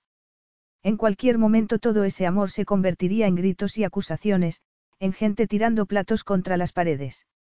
Sería así porque siempre era así. ¿No te llevas bien con tu primo? Le preguntó Rosalí. Primo segundo, la corrigió él. Y no, no tenemos relación desde que éramos niños. Él está muy ocupado y, además, tiene hijos pequeños. Eso debería hacer que os vieseis más, no menos. Pero no es así, murmuró Alex. Rosalí esperó pacientemente que se lo explicase, pero él no dijo nada más y, por suerte, fueron interrumpidos por la llegada del camarero con el primer plato. Cuando probó la langosta a la mantequilla, Rosalí cerró los ojos, suspirando de gozo. El plato principal, ternera en salsa de trufas con patatas rostizadas, era igualmente delicioso, pero Alex era incapaz de disfrutarlo. Lo único que le interesaba era la mujer que estaba sentada frente a él. La mujer que suspiraba de gozo mientras comía. Para distraerse, volvió a retomar la conversación. César y yo apenas nos hemos visto desde la infancia. Estuvo en el funeral de mi hermana hace tres años y acudió a mi boda un mes más tarde. Siento mucho lo de tu hermana, Rosalie hizo una pausa. Te casaste un mes después de su muerte. En lugar de responder a la pregunta, Alex se encogió de hombros. Mi primo y yo llevamos vidas muy diferentes. Somos parientes, pero en realidad somos extraños. No puedes decirlo en serio. ¿Por qué no? Porque es muy triste, respondió ella. Tienes un primo que vive cerca de Venecia, pero no te molestas en ir a visitarlo. Yo solo tengo una tía que vive en Francia, al otro lado del mundo, pero estamos en contacto, la llamo por teléfono, le escribo. En fin, ella es lo único que tengo. Parecía a punto de ponerse a llorar y Alex puso una mano sobre la suya. Eso no es verdad, dijo en voz baja. Ahora tienes a nuestro hijo. ¿Y a ti? Susurró Rosalí. También te tendré a ti. Alex apartó la mano. No debería haberte besado. Fue un error. Ella asintió con la cabeza. Me preguntaba por qué lo habías hecho. Porque tú no puedes, en fin, no puedes desearme. Te equivocas, dijo él con voz ronca. Te deseo. Nunca he deseado tanto a una mujer, pero no puedo dejarme llevar. Por ti. Por mí. No creo que tú pudieras entregarme tu cuerpo sin darme también tu corazón. Tú querrías un compromiso, una vida entera de amor. Alex se dio cuenta de que contenía el aliento mientras esperaba su respuesta. ¿Por qué? ¿Por qué esperaba que ella lo negase? Esperaba que dijese que estaba siendo insufriblemente arrogante y que ella podía disfrutar de una relación sexual sin ataduras. Qué maravilloso sería así. Tienes razón, dijo Rosalie por fin, intentando sonreír. Yo querría algo para siempre. Alex sabía que diría eso y, aún así, se sintió absurdamente decepcionado. Lo entiendo. No me interesa un revolcón de una noche porque me sentiría vacía, siguió ella. Yo quiero algo más. ¿Quieres amor? dijo Alex. Quiero el matrimonio de mis padres. Sé que puede parecer una tontería, pero eso es lo que he estado esperando. Esperando. No creo que seas virgen. Rosalie concentró la mirada en el mantel blanco. Sí. Alex frunció el ceño. Sí que. Que lo soy, respondió ella, poniéndose colorada. Yo nunca, en fin, ya sabes. El mundo se hundió bajo sus pies. No puedes decirlo en serio. Nunca te has acostado con nadie. No. Pero no puedes ser virgen, insistió Alex, incrédulo. Estás embarazada. Nadie me dijo que no podía ser madre de alquiler por ser virgen. Leí después que esas eran las normas, pero Chiara debió pagarles para que mirasen hacia otro lado, Rosalie esbozó una sonrisa. Yo quería encontrar el amor antes de acostarme con un hombre, quería una persona para toda la vida. Una bobada, ¿verdad? Alex no podía creerlo. Rosalie estaba embarazada de su hijo y, sin embargo, ningún hombre la había tocado. Era virgen. Es tu decisión y me parece muy respetable. Ella lo miró, sorprendida. ¿Lo dices en serio? Alexa sintió con la cabeza. ¿Tú crees que el sexo es parte del matrimonio, algo que solo se comparte con otra persona? Así es. Yo también respeto el matrimonio, por eso no quería divorciarme de Chiara. Aunque me engañó durante años y dejamos de compartir cama poco después de casarnos, nunca traicioné mis votos matrimoniales. Pero eso significa que no has tenido relaciones en... Casi tres años, terminó Alex la frase por ella. Sabiendo cómo reaccionarían sus amigos, eso era algo que no le había contado a nadie hasta ese momento. Ahora lo entiendo todo, dijo Rosalie en voz baja. Desde que apareció en Monte Saint-Michel había luchado contra su deseo por él. Cualquier mujer desearía a un hombre tan atractivo, poderoso y sexy como Alex Falconeri, pero no sería realista pensar que él pudiera desearla. Y, sin embargo, había notado cómo la miraba. Y luego, en el andén de la estación, la había besado. El beso había sido maravilloso, mágico. Mientras la besaba, el mundo entero parecía dar vueltas y había sentido como una tormenta de relámpagos y truenos recorriendo sus venas. Cuando por fin se apartó estaba perdida, pero Alex no había intentado seducirla esa noche. Al contrario, había mantenido las distancias desde que subieron al tren. Alex, que había visto el libro de Agatha Christie en su bolsa de viaje y había reservado dos billetes en el Oriente Express para darle una sorpresa. Alex, que fingía ser frío e implacable, pero no era nada de eso. Quería cuidar de ella porque estaba esperando un hijo suyo, pero no la deseaba. No podía desear a Rosalie Brown, de la granja Brown en Emmetsville, California. ¿Cómo que entiendes? Le preguntó él. ¿Qué quieres decir? No es que me desees a mí, es que llevas mucho tiempo sin, sexo, respondió Rosalie, bajando la voz. Esa es la única razón por la que me has besado. Podrías haber besado a cualquier mujer, pero era yo la que estaba a mano. Él la miró con expresión seria. ¿De verdad crees eso? Rosalie recordó cómo la había tomado entre sus brazos, la pasión y el anhelo que había puesto en aquel beso. Pero que tenía más sentido, que un guapísimo aristócrata multimillonario desease a una chica tan normal como ella, o que sencillamente ella era la única que estaba cerca en ese momento. Yo no soy tu tipo, respondió por fin. ¿Y cuál es mi tipo? Las rubias, respondió ella. Delgadas, guapísimas, sofisticadas. Acabas de describir a Chiara y yo nunca la deseé. Besarla era como besar un bloque de hielo. Rosalie contuvo el aliento. De verdad no había sentido nada por una persona tan atractiva, tan sofisticada. Entonces, ¿por qué te casaste con ella? Los dos veníamos de familias parecidas y pensé que el matrimonio funcionaría, Alex hizo una pausa. Y el viñedo de su familia lindaba con el mío.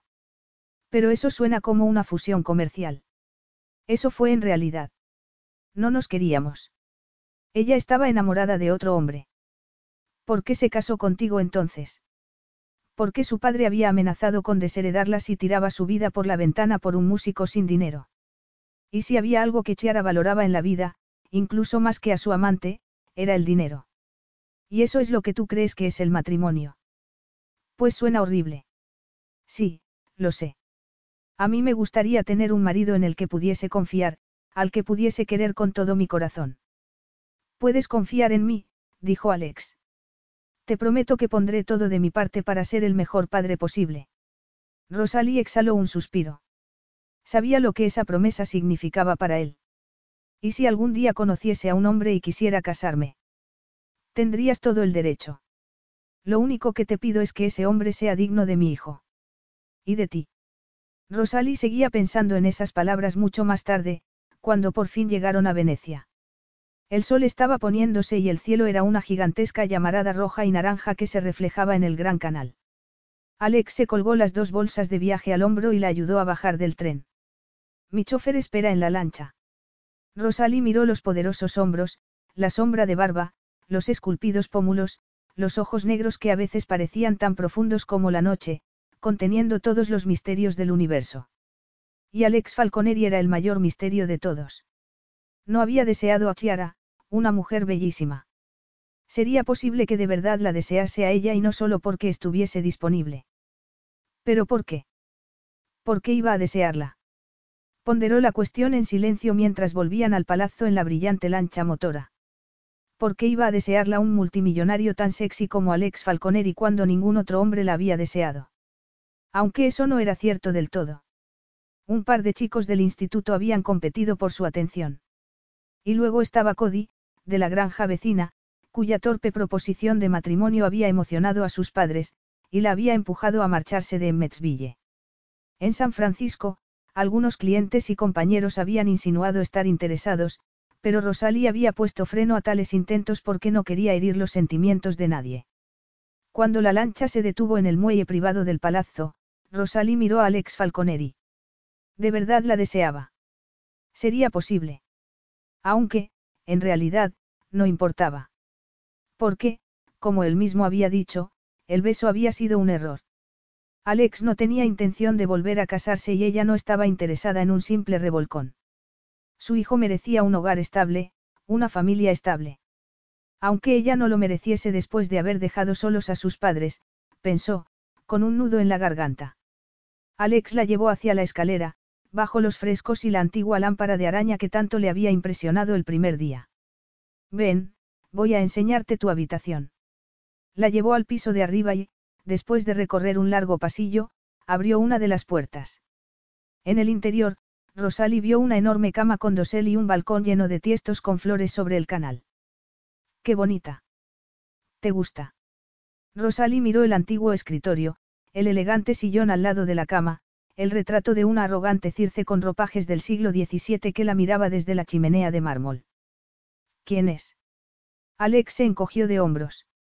No lo sé, alguna de mis antepasadas, respondió, abriendo un enorme armario de caoba. Para tu ropa. Mañana, después de ir al ginecólogo, iremos de compras. Yo no. Lo siento, pero en Venecia no puedes sobrevivir con un par de vestiditos y unas sandalias. Te dejo para que te refresques un poco. Nos veremos en el comedor dentro de una hora, Alex hizo una pausa. Gracias por venir, Rosalie. No me has dejado alternativa, le recordó ella, con un temblor en la voz. Siempre hay otras alternativas, dijo él, antes de cerrar la puerta. Rosalie entró en el baño y se dio una larga ducha, pensando en esas palabras. Después, sacó un vestido de la bolsa de viaje. Se lo pondría para cenar esa noche, y también al día siguiente. Tal vez Alex tenía razón. Su vida había cambiado y era hora de aceptarlo. Pero, además de comprar ropa nueva, debía llamar a su jefe y a sus compañeras de piso en San Francisco para decirles que no pensaba volver por el momento. Pero ¿cuánto duraría aquello? ¿Y cómo iban a solucionar la custodia compartida cuando naciese el niño? Tantas preguntas y tan pocas respuestas. Suspirando, salió de la habitación y se detuvo en la escalera cuando oyó voces en el vestíbulo. Alex estaba hablando con una rubia preciosa, enfundada en un ajustado vestido negro. La mujer había puesto una mano en su torso mientras decía algo en italiano y ella debió hacer algún ruido sin darse cuenta porque los dos se volvieron para mirarla. Rosalie se puso colorada. Un momento antes se había sentido guapa con su vestidito de algodón, pero comparada con la otra mujer se sentía enormemente embarazada y desgarbada como una ballena. No pienses esas cosas, se dijo a sí misma, enfadada. Alex no era su marido ni su novio. ¿Qué le importaba que la rubia lo mirase como un gato persa miraría un plato de leche? Intentando sonreír, siguió bajando la escalera. Hola, soy Rosalie, se presentó. La rubia miró su abultado abdomen y luego se volvió hacia Alex. ¿Quién es? Soy Rosalie, repitió ella. Rosalie Brown. ¿Eres amiga de Alex? Amiga de Chiara, respondió la mujer, mirándola como si fuese algo desagradable pegado a la suela de su zapato de diseño. Hemos vuelto a Venecia hace una hora, intervino Alex. Como puedes ver, Julia, estoy ocupado. Tal vez podrías venir en otro momento. Sí, ya veo que has estado muy ocupado, lo interrumpió ella, mirando el vientre de Rosalie. Ah, qué astuto eres, querido Alex. Todo el mundo criticando a Chiara y pensando que tú eras tan noble, pero en realidad no te importaba que ella tuviese una aventura, no. Rosalie se quedó boquiabierta. Pensaba que habían tenido una aventura mientras Alex estaba casado. Se equivoca, le dijo. El señor Falconeri y yo nos conocimos la semana pasada. Este niño fue concebido en una clínica de fertilidad en California. Chiara me contrató.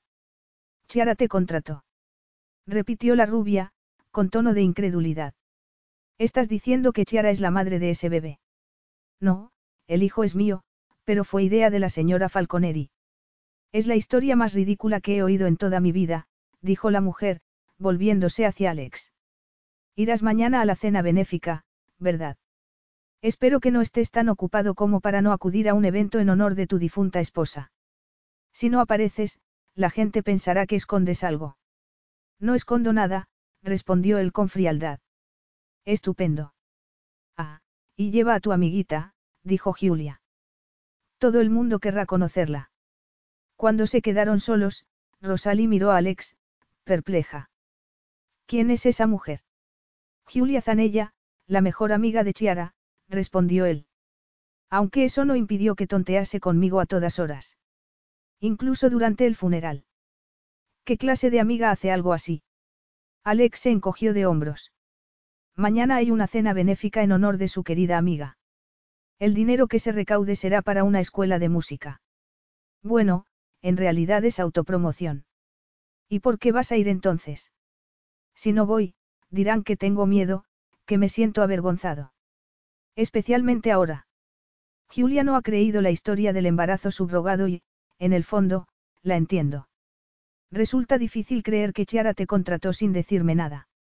Es más creíble que tú me sedujeras mientras estabas casado con Chiara. ¿Por qué no? Alex, mírame, dijo Rosalie, señalando su pelo mojado y las manchas de agua en el corpiño del vestido. Los dos se quedaron en silencio durante unos segundos. Te estoy mirando, dijo él por fin. El aire pareció cargarse de electricidad y cuando se pasó la lengua por los labios vio que él seguía el movimiento con los ojos. Lo creas o no, eres preciosa. Más preciosa porque no haces el menor esfuerzo para serlo, murmuró Alex, apartando un mechón de pelo de su cara y dando un paso atrás casi inmediatamente. Siento que Julia haya sido tan grosera. Ven, la cena está esperando. Mientras iban al comedor, Rosalie se vio forzada a admitir lo que su instinto le decía desde el día anterior, que Alex Falconeri la deseaba. No sabía por qué o cómo había pasado, pero así era. Y no sabía cómo iban a sobrevivir a aquella situación. Capítulo 6. El ginecólogo había abierto su clínica privada a primera hora solo para ellos. Cuando oyó los latidos del corazón del niño y vio la ecografía, Alex se sintió completamente abrumado. De hecho, sus ojos se empañaron y tuvo que parpadear para contener las lágrimas antes de que Rosalí o el médico se dieran cuenta.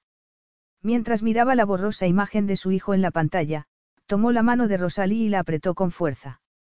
Aparte de eso, intentaba no tocarla en absoluto. Era demasiado tentador y demasiado peligroso. Cuando el ginecólogo les dijo que todo iba bien y que el niño nacería a principios de agosto, Alex decidió enseñarle la ciudad. Visitaron la plaza de San Marcos a primera hora, antes de que llegasen los turistas, y después de desayunar en una terraza fueron de compras. Alex insistía en entrar en las tiendas más caras para comprarle vestidos, zapatos, bolsos, ropa y juguetes para el niño. Cuando Rosalie empezó a protestar, le recordó la promesa que le había hecho a su tía. Le dije que cuidaría de ti y no quiero que se enfade conmigo. Probablemente sea lo más sensato, admitió ella. Pero me niego a comprar un vestido de noche. No me hará falta cuando me marche de Venecia y dudo mucho que necesite uno estando aquí. Alex no quería pensar que algún día se marcharía. Si no lo eliges tú, lo elegiré yo. Y luego te compraré un collar de diamantes. Enfrentada a tan horrible amenaza, Rosalie eligió un vestido de noche y un vestido de cóctel que las satisfechas empleadas de la boutique prometieron enviar al palazzo esa misma tarde. Eran los vestidos más caros, protestó mientras salían de la tienda.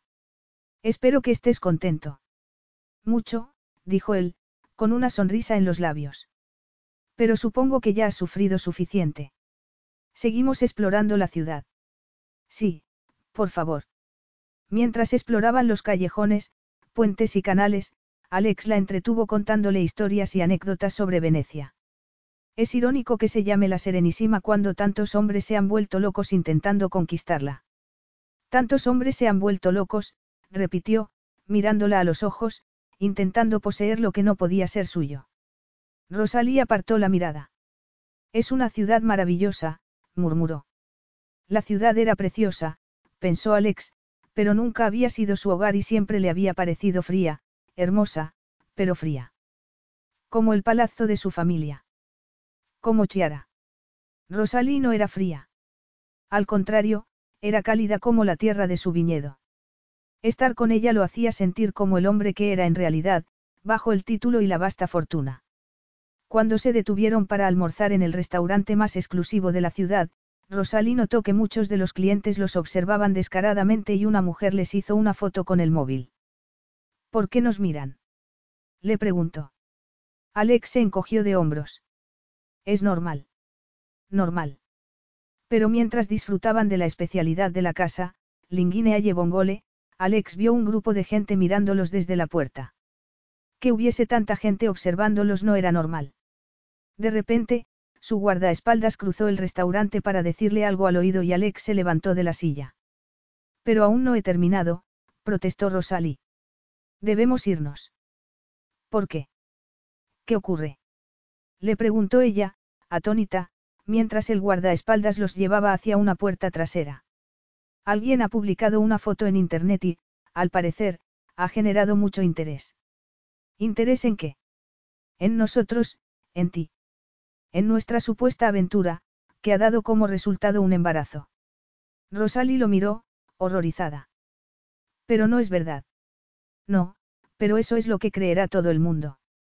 El guardaespaldas los llevó hacia la lancha motora y el conductor, Lorenzo, los alejó a toda prisa de los curiosos. Cuando llegaron al palazzo y Collins cerró la verja, Rosalie dejó escapar un suspiro de alivio. No puedo creer que tengas que lidiar con esto todos los días. Por eso paso tanto tiempo en el campo. Tú, en el campo. exclamó ella, incrédula. En realidad, paso la mayor parte del tiempo en el campo. Tengo un viñedo, me dedico a hacer vino. Pero no eres un aristócrata millonario. Por suerte, yo no necesito ganarme la vida, respondió Alex. Aunque no quería recordar cómo había conseguido su fortuna, perdiendo el control de la empresa de inversiones de su madre y perdiendo a su hermana. Al sol, la lluvia y la tierra no les interesa mi título. Son cosas reales, auténticas. Pero vives en este palazzo. Chiara vivía aquí, yo no. Solo he vuelto para dejarlo todo atado. ¿Te refieres a mí? Preguntó Rosalí. Me refiero a todas las cosas que hay que hacer cuando alguien muere. Chiara no dejó testamento y lo que queda de su fortuna me corresponde a mí como su marido. Debe estar revolviéndose en su tumba, Alex hizo una mueca. Además, hay otras complicaciones. Su amante dejó mujer e hijos. Su amante estaba casado. Por eso Chiara no quería solo el divorcio sino mi fortuna. Carraro dio a entender que solo eso lo animaría a dejar a su mujer. Rosalie lo miraba con los ojos como platos. ¡Qué horror! Iré a la gala benéfica de Julia para que nadie pueda decir que no he querido honrar la memoria de mi difunta esposa. Después de eso volveré al viñedo, pero si tú quieres quedarte en Venecia puedes hacerlo. Venecia es preciosa, pero no es mi hogar, dijo Rosalie, con inesperada amargura. Llamé a mi jefe desde el tren para decirle que debía buscar otra recepcionista y he dejado un mensaje para mis compañeras de piso. Mi parte del alquiler de este mes está pagada, pero tendría que ir allí para recoger mis cosas. Yo me encargaré de eso. Solo tienes que darme la dirección. Gracias, Rosalie dejó escapar un suspiro. Ojalá supiera dónde voy a vivir en el futuro. Aquí, conmigo, respondió él, pensando que era evidente. Sí, pero cuando nazca el niño. Aquí, conmigo, repitió Alex.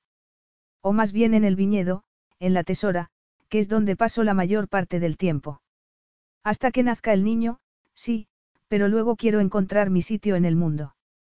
Necesito un hogar permanente. Un hogar permanente.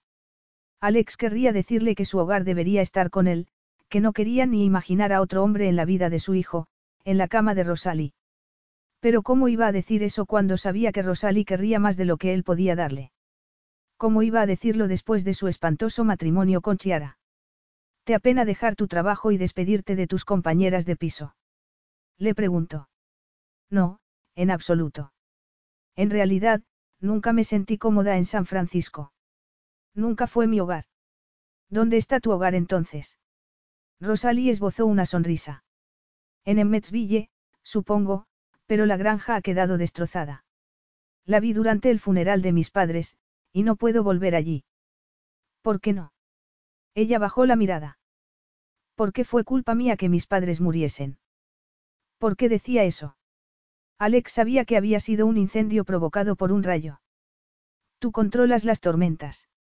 Rosalie negó con la cabeza. Estoy cansada, voy a tumbarme un rato, murmuró, dirigiéndose a la escalera. Alex asintió, pensativo. Le habría gustado convencerla de que la muerte de sus padres no era culpa suya, pero ¿cómo iba a hacerlo?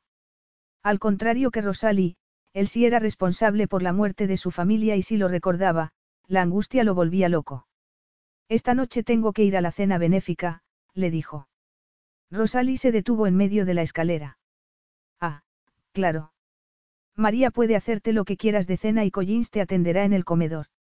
Y tú tendrás que enfrentarte con esa mujer horrible y sus amigos, Rosalie se mordió los labios. Seguro que no quieres que vaya. Lo último que deseo es que tú tengas que soportar a esa gente. No, quédate aquí y descansa. Nos veremos por la mañana. Muy bien, asintió ella, insegura. Me darás las buenas noches antes de irte. Por supuesto. ¿Estás preocupado? No, en absoluto, respondió Alex, esbozando una sonrisa. No era cierto. La verdad era que temía acudir al evento porque estaba seguro de que habría alguna escena, pero tampoco iba a quedarse en casa y darles la satisfacción de pensar que tenía miedo. Después de hablar por teléfono con sus abogados y con el gerente del viñedo, Alex subió a su habitación para ducharse. Unos minutos después, ataviado con un smoking, se detuvo frente a la puerta de la habitación de Rosalie para darle las buenas noches. Levantó la mano para llamar, pero en el último momento decidió no hacerlo. Su deseo por ella era irresistible y lo último que quería era entrar en su dormitorio. ¿Cómo iban a vivir en la misma casa? ¿Y cómo iba a criar a su hijo con ella, sabiendo que no podía tocarla, que nunca podría ser suya? Rosalie Brown quería amor, algo que él no podía darle. Si tuviese la capacidad de amar, no habría amado a Chiara. Alex bajó al estudio y, después de servirse un whisky, paseó de un lado a otro. ¿Cómo iba a soportar su deseo por ella sin saciarlo? ¿Cómo? Sus amigos le dirían que buscase una amante, pensó entonces. Sí, una amante. Buena idea. Esa sería la mejor medicina para su enfermedad y conocía a docenas de mujeres que estarían dispuestas a compartir su cama. Mujeres a las que podría seducir con el mínimo esfuerzo. Desgraciadamente, no deseaba a ninguna de ellas. Solo deseaba a Rosalie, pero no podía tenerla sin destruir la oportunidad de tener una buena relación con la madre de su hijo. Quiero encontrar mi sitio en el mundo. Un hogar permanente. Cuidaría de ella durante los próximos meses, hasta que naciese el niño, pero después tendría que dejarla ir. Siempre sería el padre de su hijo, pero no podría ser el hombre con el que ella soñaba. Rosalie conocería a otro hombre, se casaría. Esa idea lo ponía enfermo. Deseaba a Rosalie además, le gustaba como persona. Iban a tener un hijo. Podrían llevarse bien como amigos, tal vez incluso como esposos. ¿No sería mejor para el niño crecer en un hogar seguro, con unos padres que fueran amigos, que se llevasen razonablemente bien, que no se gritasen o amenazasen con divorciarse? Si ella no estuviera tan convencida de que el amor era la solución. El reloj de pared dio la hora en ese momento y, suspirando, dejó el vaso sobre la mesa antes de salir del estudio. Alex. Rosalie estaba al pie de la escalera, iluminada por la luz anaranjada del crepúsculo que entraba por el ventanal. Llevaba el pelo suelto y el vestido de satén rosa realzaba sus amplios pechos y sus bronceadas piernas. Alex se quedó transfigurado. Parecía una diosa de la fertilidad, un símbolo de todo lo sexual y femenino. Tantos hombres se han vuelto locos intentando poseer lo que no podía ser suyo. Mientras bajaba por la escalera, Alex no podía apartar los ojos de ella. Lo único que quería era tomarla en brazos y llevarla a la habitación. ¿Qué haces vestida así? Ella esbozó una sonrisa. No podía dejar que te enfrentase solo a esa cena, respondió sencillamente. Debería negarse, pensó Alex, pero eso sería una mezquindad. Rosalie estaba siendo increíblemente generosa y, además, la quería a su lado. Aunque su belleza lo torturase, tenerla a su lado hacía que el mundo fuese un sitio mejor. Era egoísta por su parte, pero no podía rechazarla. Muy bien, le dijo, ofreciéndole su brazo. Nos vamos. Rosalie puso una mano sobre la manga del smoking. Habrá postre, no. ¿Y música? Sí, respondió él. Habrá música. Tres años, pensó, mirando la mano de Rosalie sobre su brazo. Tres años sin tocar a una mujer. Y deseaba a aquella más de lo que había deseado a ninguna otra. Ella también lo deseaba. Podía verlo en sus ojos, en su sonrisa, en el ligero temblor de los dedos que apretaban su brazo. Sería tan fácil seducirla. Podría llevarla a la habitación y... No, cielos. No podía hacerlo y no lo haría. Ella quería amor, matrimonio. Él no podía darle amor, pensó entonces. Pero matrimonio. Matrimonio. Alex la ayudó a subir a la lancha, pensativo. Era una insensatez llevarla a la cena benéfica. Las amigas de Chiara serían brutales, crueles incluso. Debería decirle a Lorenzo que diese la vuelta y los llevase al palazzo, donde Rosalie estaría a salvo. Pero cuando, en el atardecer veneciano, ella se volvió para mirarlo con los ojos brillantes, algo se rompió dentro de él. Quería que fuera suya, esa noche y para siempre. No solo la quería en su cama, sino vivir con ella como amigos, como amantes. Quería darle un hogar estable y permanente. Rosalía había tenido unos padres cariñosos y podría enseñarle a darle a su hijo una infancia feliz. Quería que fuera su esposa y a la basura con las consecuencias. Cuando Alex la ayudó a salir de la lancha frente al gran palazzo donde tendría lugar la cena benéfica, Rosalie respiraba con dificultad. Tenía que ser por el ajustado vestido de cóctel, pensó. No estaba nerviosa, aunque se tambaleaba un poco sobre los altos tacones. Pero sabía que estaba mintiéndose a sí misma. Tenía miedo y estaba nerviosa porque Julia Zanella, una mujer maliciosa, había divulgado cotilleos sobre ella por toda la ciudad.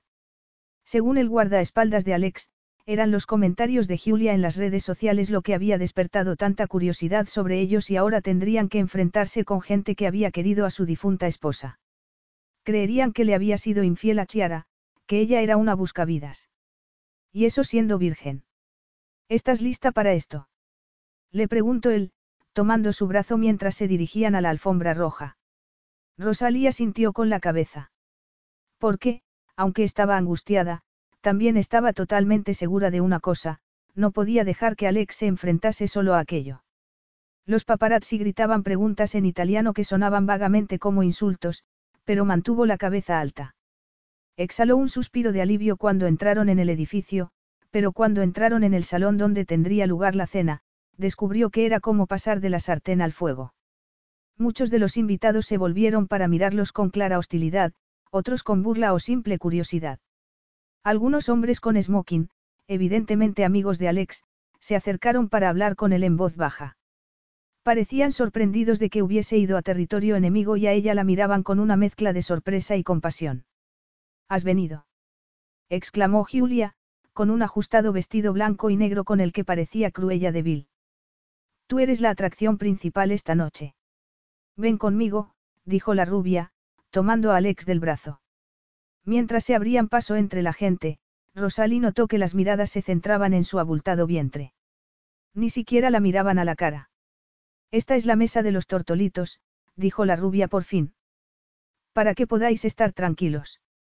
Era una mesa para dos directamente bajo el estrado, rodeada de mesas para diez personas. Lo único que faltaba era un foco sobre ellos, pensó Rosalie, a punto de salir corriendo.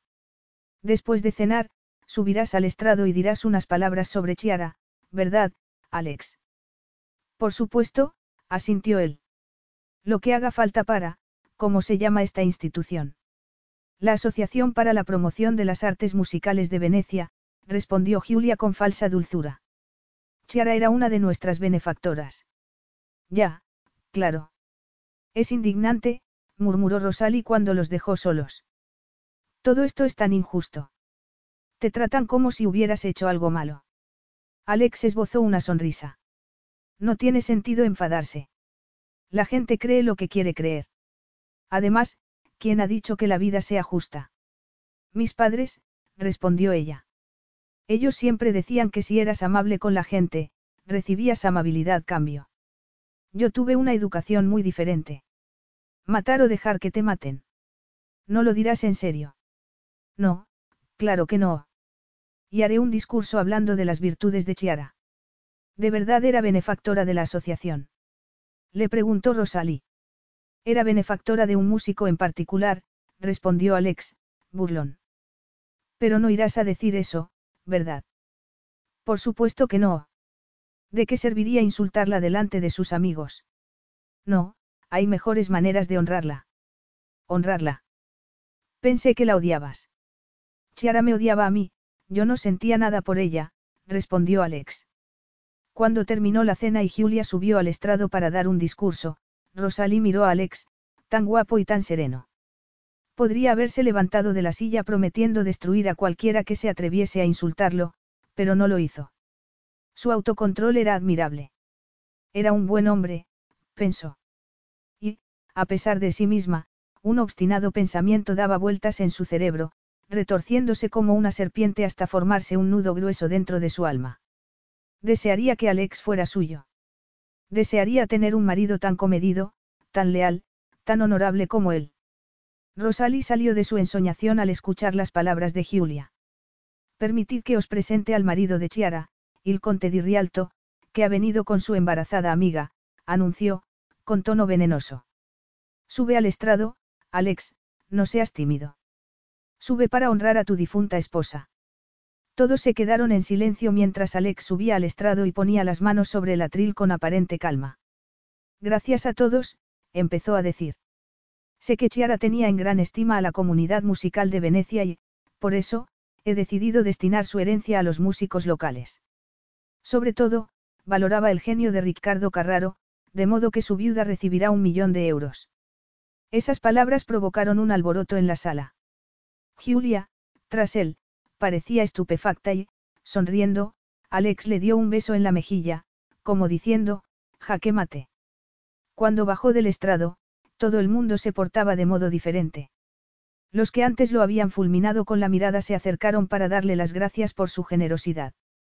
Vamos, dijo Alex, ofreciéndole su mano cuando pudo librarse de las felicitaciones.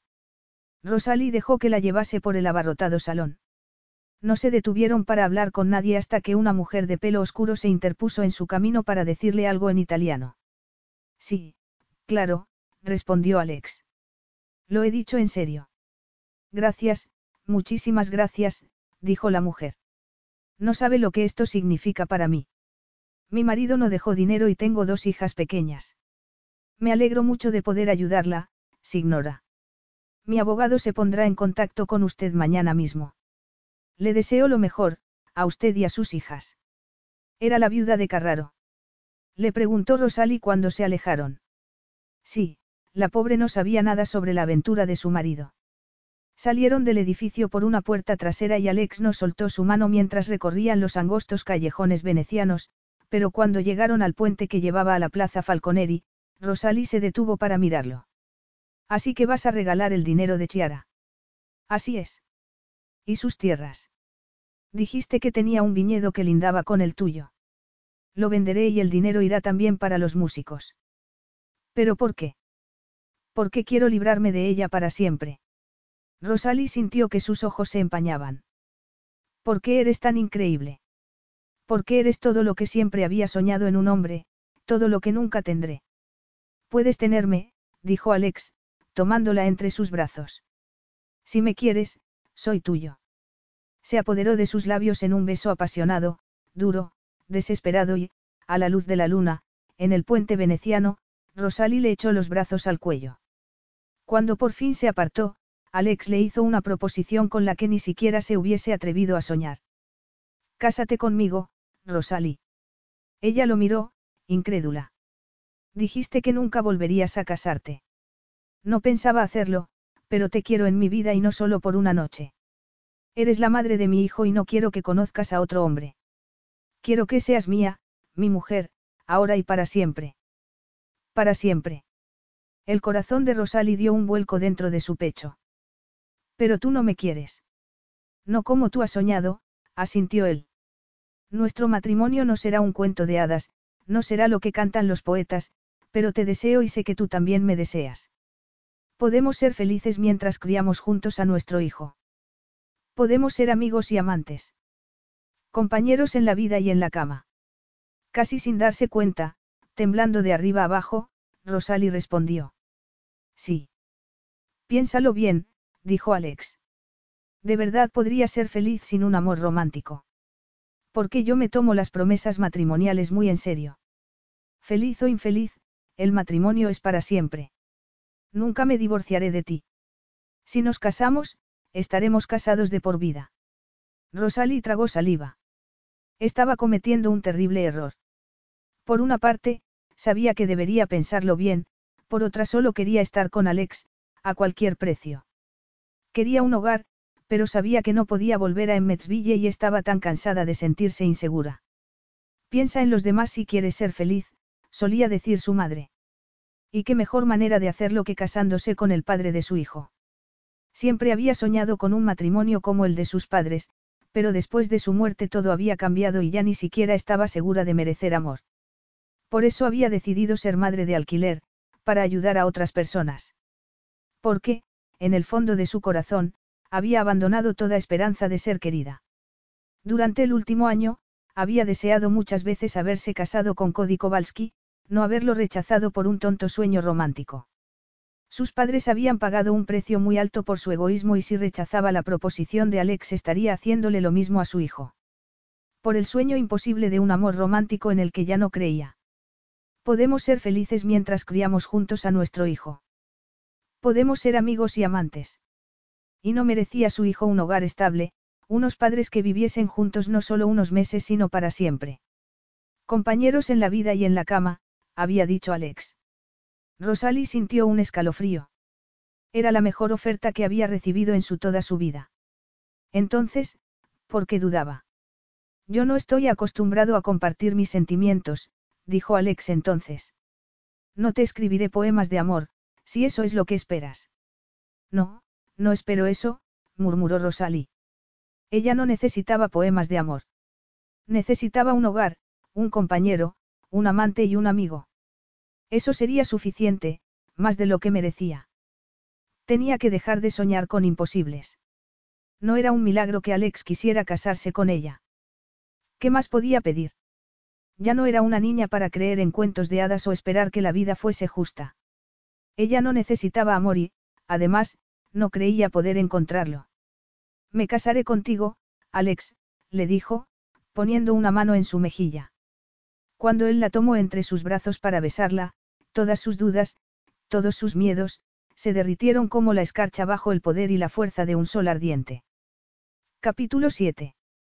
Tres semanas después, Rosalie contenía el aliento mientras se miraba al espejo. Con un vestido lencero blanco cortado al bies, el corpiño sujeto por dos finos tirantes y un velo transparente rematado con encaje, era la perfecta novia embarazada, pero había tenido que retocarse los labios tres veces porque no dejaba de mordérselos. Cuánto le gustaría que alguien le dijese que todo iba a salir bien, que no era un error casarse con Alex. Si sus padres estuvieran allí, o sus amigas de la infancia. Pero la única persona que podría acudir a la boda era Odette y su tía no se había mostrado precisamente animada cuando la llamó para darle la noticia. ¿Vas a casarte? ¿Por qué tanta prisa? Le había preguntado. Rosalí no podía explicarle que su prometido se había negado a hacerle el amor hasta la noche de bodas. No puedo dártelo todo, pero al menos puedo darte ese sueño, le había dicho, antes de besarla hasta dejarla mareada. Por supuesto, no podía contarle nada de eso a su tía.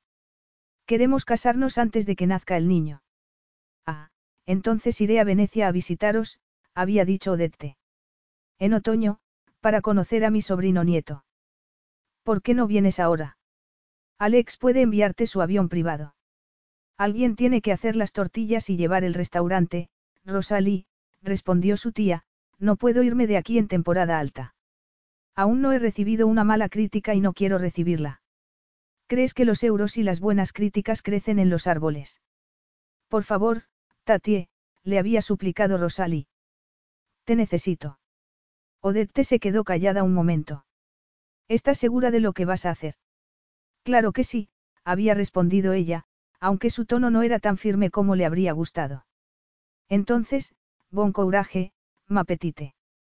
Nos veremos en septiembre. Coraje y suerte. Rosalie iba a necesitar ambas cosas. Durante las últimas tres semanas, Alex y ella se habían encargado de los requisitos legales para contraer matrimonio, desde pedir los documentos al consulado americano a firmar los acuerdos prematrimoniales. Rosalie había esperado que ocurriese algo que hiciera imposible la boda o que él cambiase de opinión, pero no había ocurrido nada de eso. Se sentía feliz, drogada de deseo. Como la última semana, cuando Alex la llevó a Murano para ver los talleres de cristal soplado. Debería haber prestado atención a una técnica tan interesante y antigua, pero las manos del soplador la hicieron imaginar cómo sería tener las manos de Alex deslizándose así sobre su cuerpo, sobre sus pechos, sus caderas, sus muslos. Aún temblaba al recordarlo. Solo cuando estaba sola, como en ese momento, se sentía insegura al recordar sus palabras. Nuestro matrimonio no será un cuento de hadas, no será lo que cantan los poetas. Por muchas veces que se repitiese a sí misma que ya no era una niña y no creía en cuentos de hadas, Rosalie recordaba a sus padres, que se habían querido tanto. Su padre dejaba la cafetera puesta antes de subirse al tractor, para que el café estuviese listo cuando su mujer se levantase. Su madre, a cambio, le hacía su postre o su plato favorito. Y cada noche, después de cenar, sus padres ponían un viejo tocadiscos y bailaban en la cocina. A veces la envolvían a ella en el abrazo, haciendo un círculo de amor. Le dolía el corazón al recordarlo. Yo nunca te escribiré poemas de amor, le había dicho Alex. Y, de repente, Rosalie no podía respirar. Estaba cometiendo el mayor error de su vida. En ese momento sonó un golpecito en la puerta del dormitorio. ¿Estás lista, cara? Estaba lista. Estaba haciendo lo que debía, se dijo a sí misma. No podía ser tan egoísta como para arriesgar el futuro de su hijo por un amor romántico en el que ya no creía. Sí, estoy lista. Puedes pasar. Alex entró en el dormitorio y dejó escapar una exclamación. ¡Qué guapa estás! Rosalie miró a su futuro marido, devastadoramente atractivo con un elegante smoking que no podía esconder su poderoso físico. Alex se aclaró la garganta mientras daba un paso adelante para ofrecerle una cajita de terciopelo. Para ti. Rosalie se quedó boquiabierta al ver la preciosa tiara de diamantes. Pertenece a mi familia desde hace muchos años, dijo Alex, sacando la tiara de la caja para ponerla sobre el velo. Ahora es tuya. Rosalie se miró en el espejo. Apenas se reconocía a sí misma con los labios pintados de rojo y el pelo oscuro en contraste con el velo blanco. Parecía una princesa, pensó, tocando la tiara con manos temblorosas. ¿Y si la pierdo? La tiara es tuya para perderla o guardarla, respondió él. Y estoy deseando casarme contigo. Rosalie corrió al baño para sujetar la joya con horquillas. Mientras lo hacía, su corazón latía acelerado por lo que estaba a punto de hacer. Una vida con diamantes, pero sin amor. Moriría sin que ningún hombre le hubiese dicho, te quiero. Pero ¿cómo iba a ser un error cuando de ese modo su hijo tendría un padre y una madre, un hogar seguro? ¿Cómo iba a ser un error cuando significaba que esa noche, y para siempre, dormiría en la cama con Alex? Cara. Cuando Alex le ofreció su brazo, Rosalie vio los gemelos de oro con el escudo de la familia Falconeri en los puños de la camisa blanca. Tenía unas manos grandes, sensuales, que ella anhelaba sentir sobre su cuerpo. Tenía que casarse con él. Tenía que hacerlo. Tomando un ramo de rosas rojas con una mano, Rosalie puso la otra en su brazo y él la besó suavemente en la sien antes de salir de la habitación para dirigirse a la escalera. Salieron del palazzo por la puerta trasera que daba al canal.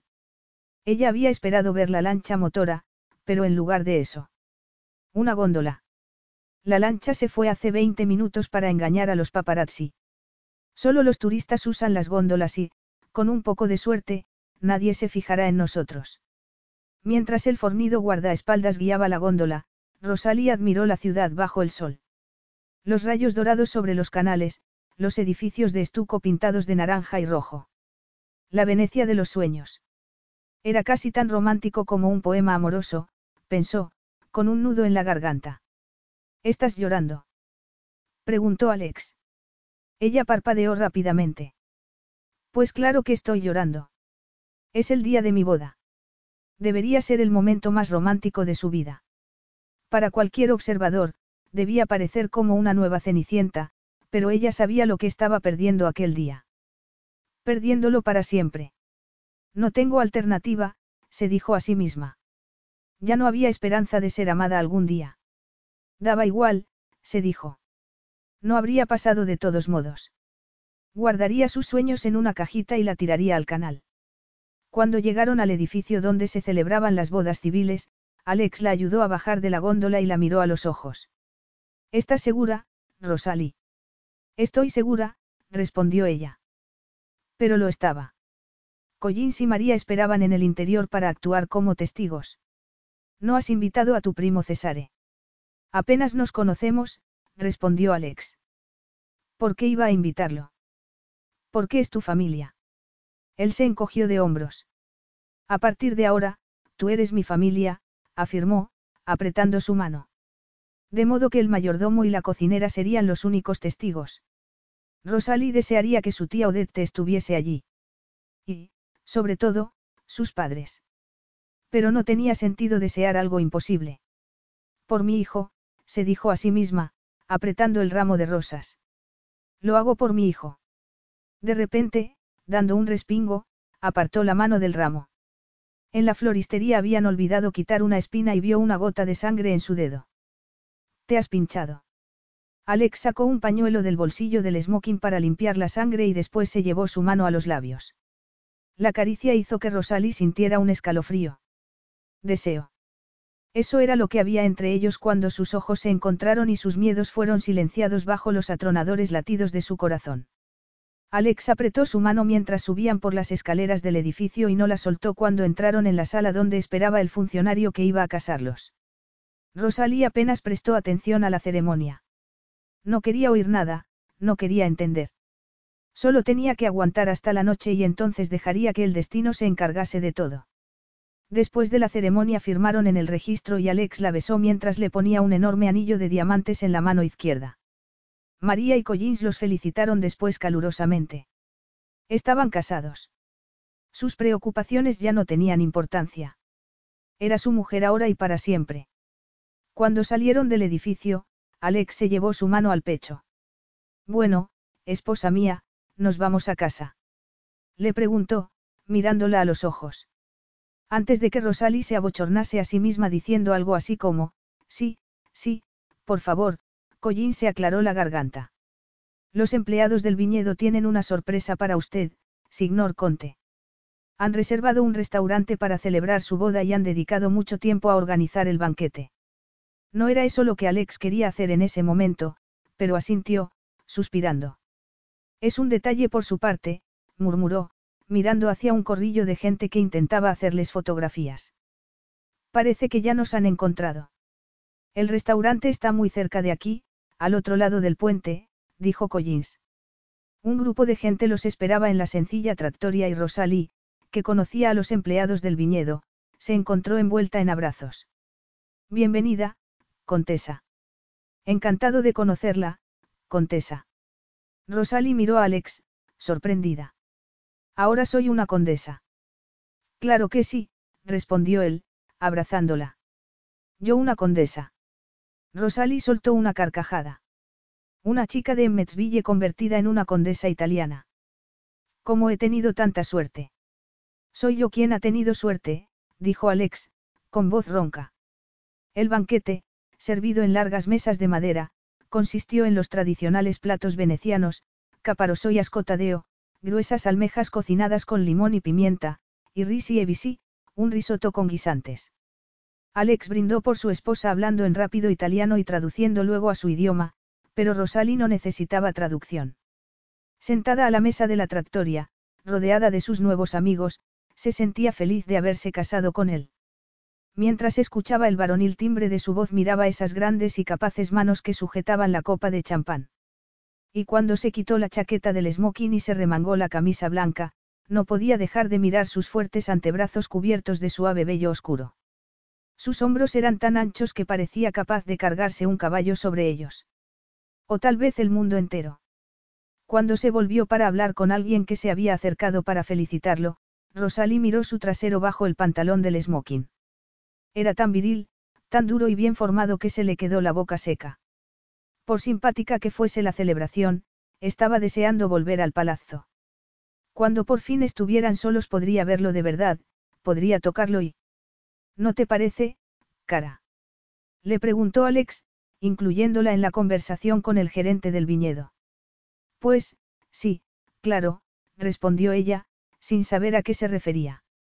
Estaba diciendo que no queremos colgar fotos de la boda en las redes sociales porque es una celebración privada.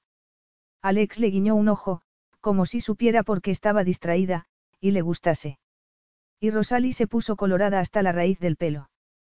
¿Qué le pasaba? Era virgen, pero se sentía totalmente esclavizada por la sensualidad de su marido. Su marido. Alex era su marido. Nos vamos, cara. Le preguntó él una hora después, ofreciéndole su mano para salir de la tractoria. Sí, respondió ella, vibrando de deseo.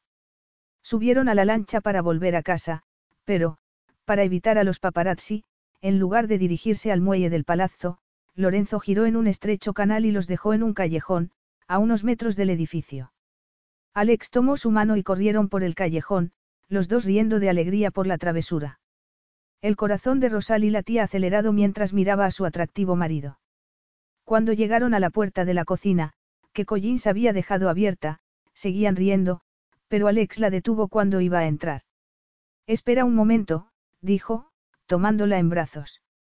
Esperaba que la dejase en el suelo inmediatamente, porque estando embarazada de casi ocho meses no era precisamente una pluma, pero Alex atravesó la cocina y el vestíbulo y subió por la escalera como si no pesara nada.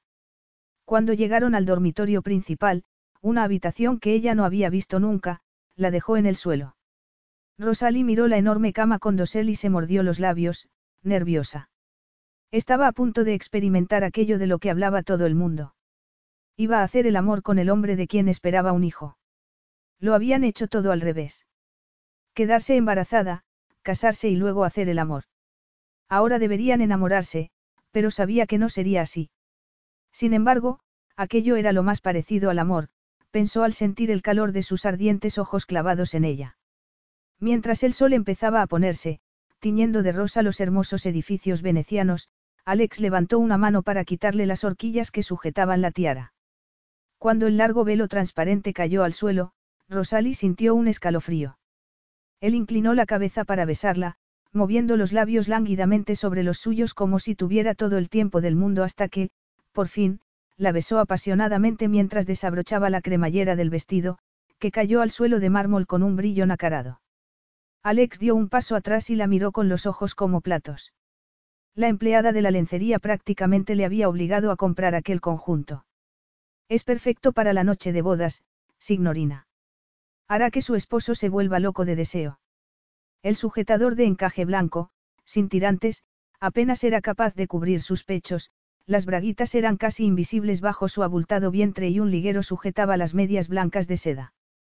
Al ver la expresión de Alex, una mezcla de deseo y sorpresa, decidió que había sido una buena compra. ¿Te gusta?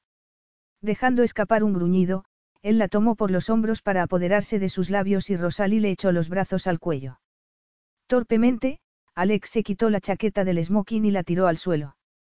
Mientras se quitaba los gemelos con manos temblorosas, Rosalie desabrochó su camisa, notando el calor de su piel sobre los poderosos músculos, el estómago plano, el torso cubierto de suave vello oscuro. La camisa cayó al suelo. Despacio, casi con reverencia, Alex la tumbó sobre la cama y la besó. Despacio, acariciándola suavemente, deslizando las manos por su cuerpo. Mi esposa por fin, susurró sobre sus labios. Esas palabras la excitaban casi tanto como sus caricias y Rosalie lo abrazó, explorando los músculos de su espalda, los fuertes bíceps mientras él acariciaba sus pechos por encima del sujetador. Alex apartó a un lado la tela y acarició los rosados pezones con la punta de los dedos, tocándola como no la había tocado ningún otro hombre.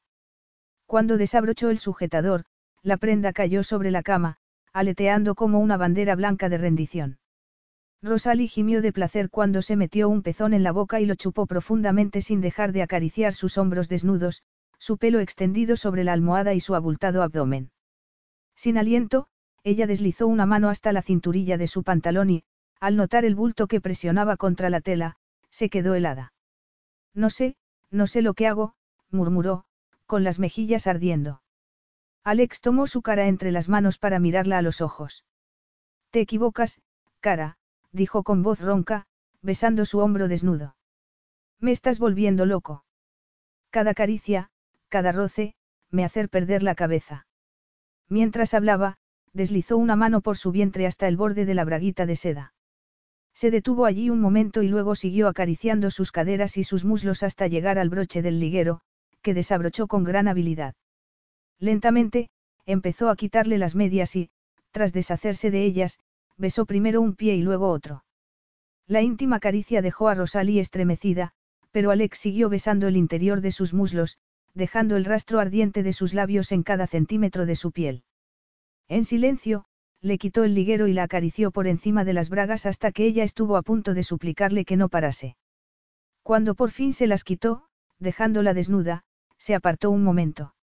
Rosalie sintió un golpe de aire frío, pero él volvió a su lado enseguida y, al notar el roce de sus musculosas piernas cubiertas de vello, se dio cuenta de que también estaba desnudo. Rosalí. La miraba a los ojos en la oscura habitación mientras apartaba el pelo de su frente, esbozando una traviesa sonrisa. Eres mía, susurró mientras acariciaba sus pechos, pellizcando uno de los sensibles pezones y deslizando una mano por su abultado vientre. Todo en ti me pertenece, cada parte de ti. Ella lo acariciaba, maravillándose de lo suave que era su piel. Sus pezones eran pequeños y oscuros, los tensos músculos de su torso como bandas de acero bajo una capa de satén. Movía la mano arriba y abajo, trazando la línea de vello oscuro desde el torso hasta el duro vientre y, más abajo. Armándose de valor, empezó a explorar el grueso miembro, duro como una piedra, sobresaliendo de un nido de rizos oscuros. Vaciló al oírlo gemir, pero luego, con renovada determinación, lo acarició de arriba abajo, desde la raíz a la cabeza bulbosa, con una nacarada gota en la punta. Sintiendo curiosidad, lo envolvió con la mano y lo acarició arriba y abajo hasta que Alex se apartó. ¿Qué ocurre? musitó Rosalie, mirándolo a los ojos. ¿No te gusta? Claro que me gusta. Me gusta demasiado, respondió él, con voz ronca. Quiero que esto dure todo lo posible. Quiero que tu primera vez sea maravillosa y que esto sea, Alex pasó una mano por su pelo. Quiero que recordemos esta noche como si fuera la noche que concebimos a nuestro hijo. La besó de nuevo, despacio, enredando su lengua con la suya mientras pasaba una mano por sus pechos, su vientre, sus caderas. Separó sus muslos y metió la mano entre sus piernas. Ella dejó escapar una exclamación ahogada cuando la rozó con la punta de un dedo, deslizándolo arriba y abajo, haciendo círculos sobre sus húmedos pliegues. De repente, se incorporó para colocarse entre sus piernas. Rosalí no podía verlo bajo su abultado vientre, pero sintió el calor de su aliento en el interior de los muslos. Y entonces, separando sus piernas con las manos, inclinó la cabeza y la besó allí. El placer que sentía era tan intenso que, sin darse cuenta, levantó las caderas mientras él le hacía el amor con la lengua. Rosalie contuvo el aliento, agarrándose al colchón con los ojos cerrados mientras disfrutaba del áspero roce de su lengua. Él lamía de arriba abajo, primero suavemente, después con caricias lascivas usando la punta hasta que se arqueó, explotando con un grito de éxtasis. Ese grito seguía resonando en sus oídos mientras Alex se colocaba entre sus muslos y entraba en ella con una fuerte embestida. Rosalie gimió ante esa invasión, que provocó una nueva oleada de placer, tan intenso que la dejó mareada. Se sentía como sacudida por un huracán. Alex empujó de nuevo, despacio, haciendo que sintiera cada centímetro. Cuando la llenó del todo, Rosalie sintió que volaba. Y cuando empezó a moverse adelante y atrás, montándola con enardecida pasión, perdió la noción del tiempo y del espacio. Solo había placer. Solo existía aquello. Solo existía Alex. Capítulo 8. Alex nunca había sentido nada parecido. No sabía que existiese tal placer y había tenido que hacer un esfuerzo sobrehumano para contenerse desde que empezó a acariciarla. Cuando le quitó el vestido de novia, cuando tocó su cuerpo desnudo, cuando ella lo tocó por primera vez, envolviendo su miembro con la mano. Nada lo había preparado para aquello. Mientras le hacía el amor, experimentaba emociones intensas. Aunque era virgen, no había barrera física, solo olas y olas de placer mientras se enterraba en su estrecho y húmedo sexo. Sentía como si también para él fuese la primera vez, pero no era solo por el largo periodo de celibato. Era como si nunca se hubiese acostado con una mujer. ¿Por qué? Era porque estaba esperando un hijo suyo. Era eso lo que causaba tan abrumadora reacción. No, era más que eso. Era ella. Desde el momento que la vio, tan insegura en el salón del palazzo, había deseado a Rosalie. La había deseado por su belleza, por su candidez. Y ahora era suya para siempre. Apoyando las manos en el colchón, se enterró en ella profundamente y dejó escapar un gemido. El intenso placer hacía que le costase respirar, pero empujó de nuevo una y otra vez, sabiendo que estaba a punto de perder el control, que estaba a punto de explotar. Cuando oyó a su esposa gritar de gozo, cuando sintió que clavaba las uñas en su espalda, tuvo que cerrar los ojos y hacer el mayor esfuerzo de su vida para no dejarse ir. Quería que durase, cielos, quería llevarla al orgasmo infinitas veces. Quería que su noche de bodas fuese un interminable momento de pura felicidad. Pero sabía que no podría aguantar mucho más. Rosalie recibía sus embestidas levantando las caderas y él estaba tan cerca. Abruptamente, se apartó para tumbarse y colocarla sobre su torso. Tal vez si cambiaba de postura, Rosalie vaciló y Alex temió que no quisiera tomar la iniciativa. Tal vez era demasiado inexperta y tímida. Tal vez esperaba demasiado. Pero entonces ella tomó aire y fue empujando poco a poco hasta tenerlo dentro del todo. Y fue entonces cuando Alex estuvo a punto de desmoronarse. Había pensado que en esa postura sería más fácil aguantar, pero ver a su esposa moviéndose sobre él, sus pechos bamboleándose lascivamente de un lado a otro, era casi insoportable. Con los labios abiertos y los ojos cerrados, su rostro iluminado por la suave luz de la luna que entraba por el balcón mientras lo montaba cada vez más rápido, Rosalie gritó de nuevo con más fuerza que antes y Alex se agarró al colchón hasta que sus nudillos se volvieron blancos para no dejarse ir, pero no aguantó mucho más. Unos segundos después, cuando ella lo enterró en su interior hasta la raíz, dejó escapar un grito ronco que hizo eco en las paredes de la habitación. Alex explotó y su alma se rompió en mil pedazos.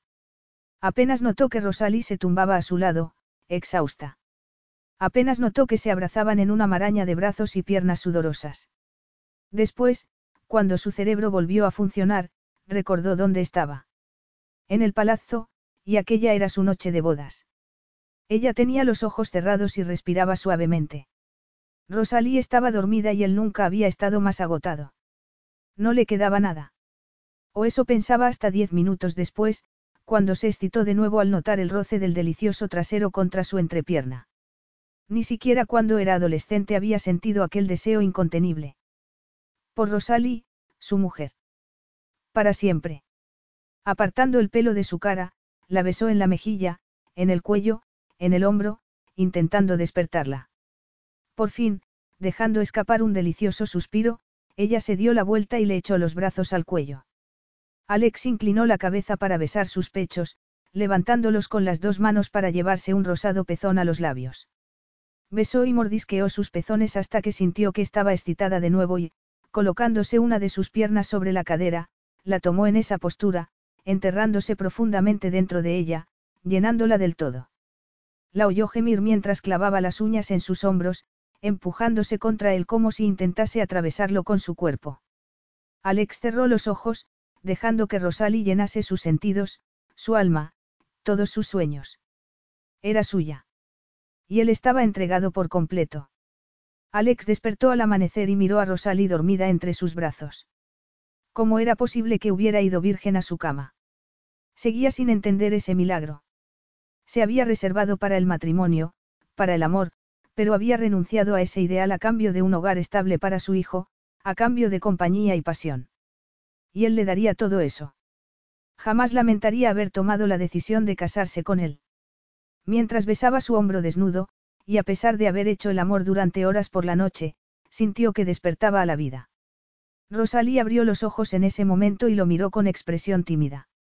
Buenos días, murmuró. Su sonrisa era tan preciosa que se le hizo un nudo en la garganta. Buenos días, dijo Alex. No puedo creer que seas mía, que ningún otro hombre te haya echado el lazo antes que yo. Rosalie dejó de sonreír y él deseó no haber dicho eso. Estaban desnudos en la cama, mirándose, pero era como si hubiese levantado un muro. Un vecino me propuso matrimonio en una ocasión. Mis padres estaban encantados, pero yo no le quería, de modo que lo rechacé, empezó a decir ella. Es comprensible. No, no lo entiendes. No eran solo mis padres, todo el mundo en Emmetsville pensaba que Cody y yo íbamos a casarnos. Habíamos salido juntos en el instituto y, según todos, éramos perfectos el uno para el otro, pero yo no sentía nada por él.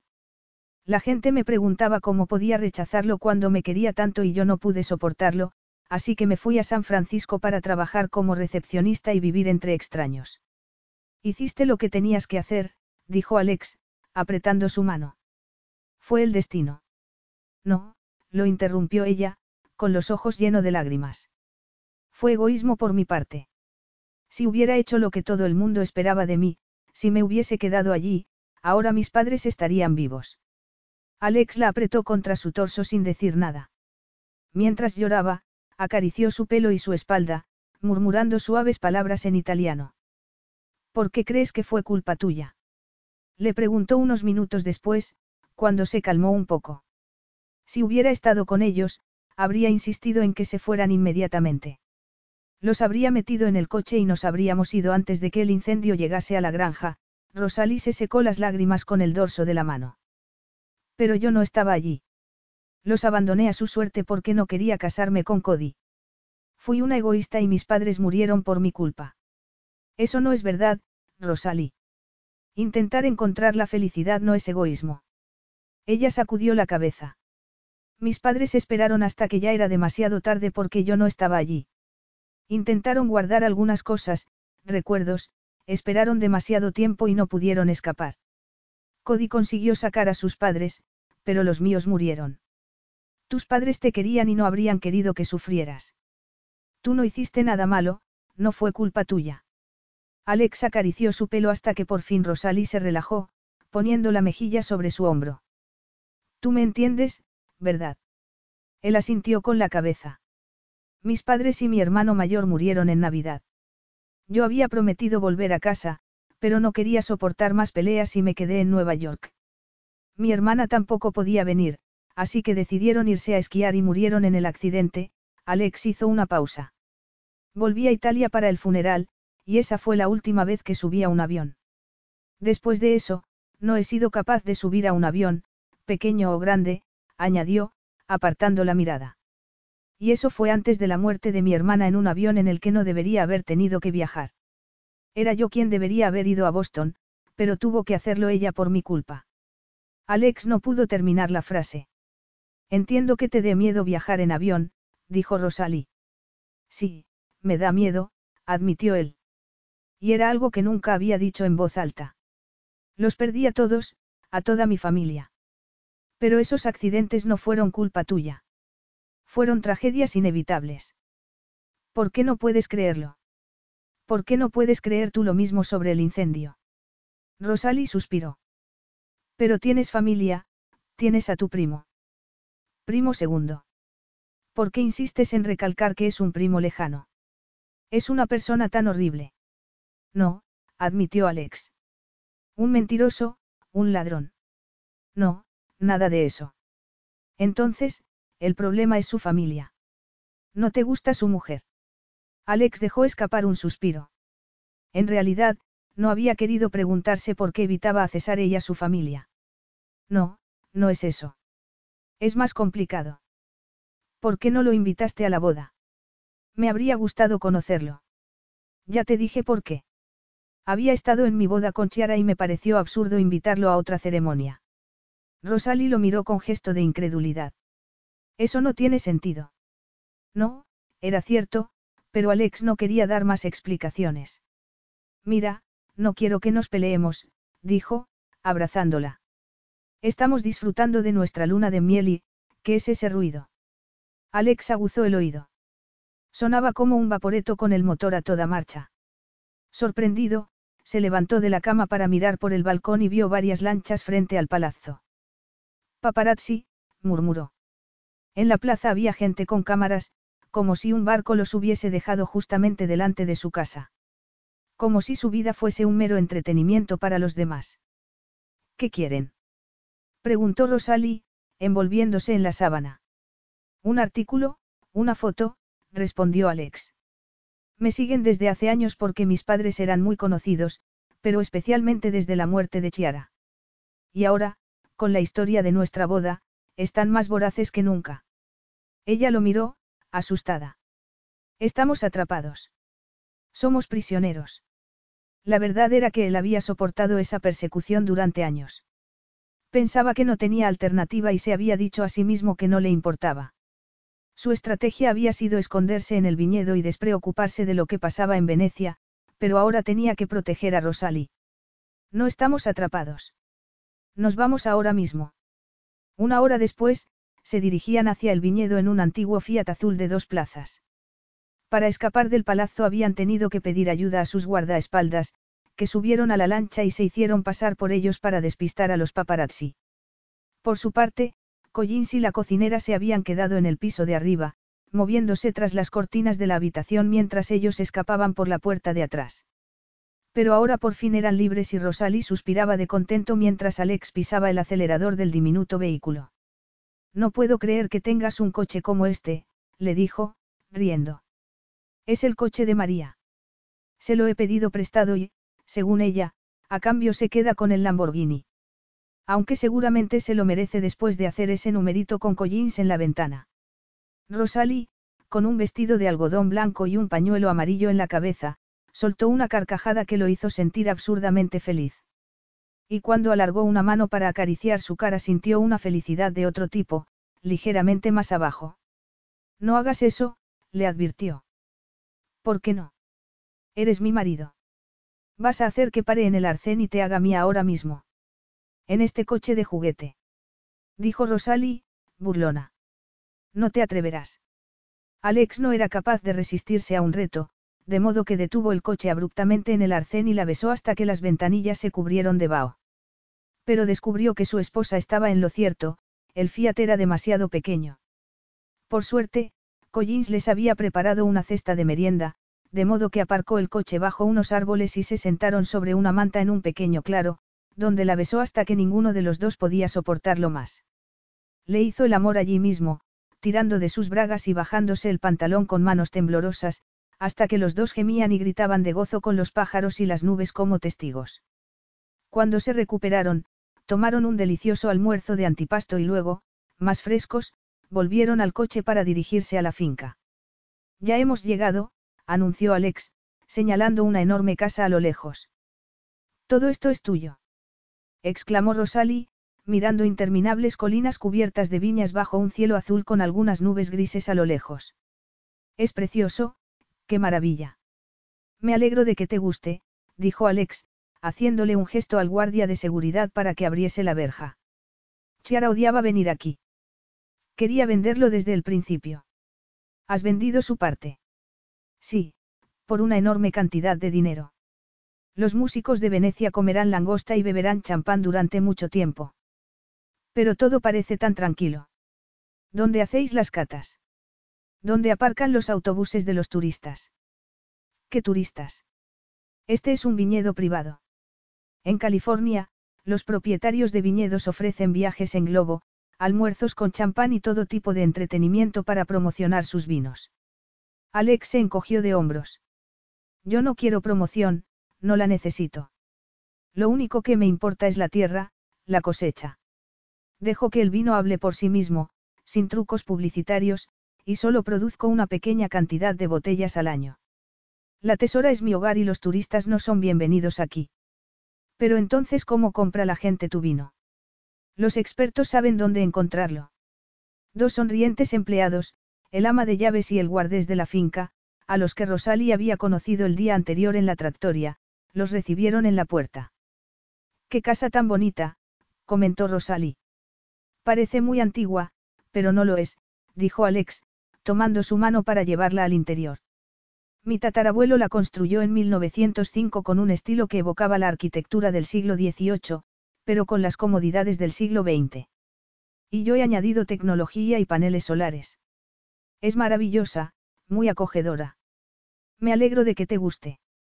Le parecía tan guapa en ese momento, con su vestidito blanco de algodón, un poco arrugado después del interludio bajo los árboles, y el alegre pañuelo amarillo en la cabeza que, impulsivamente, Alex la tomó por la cintura y la besó.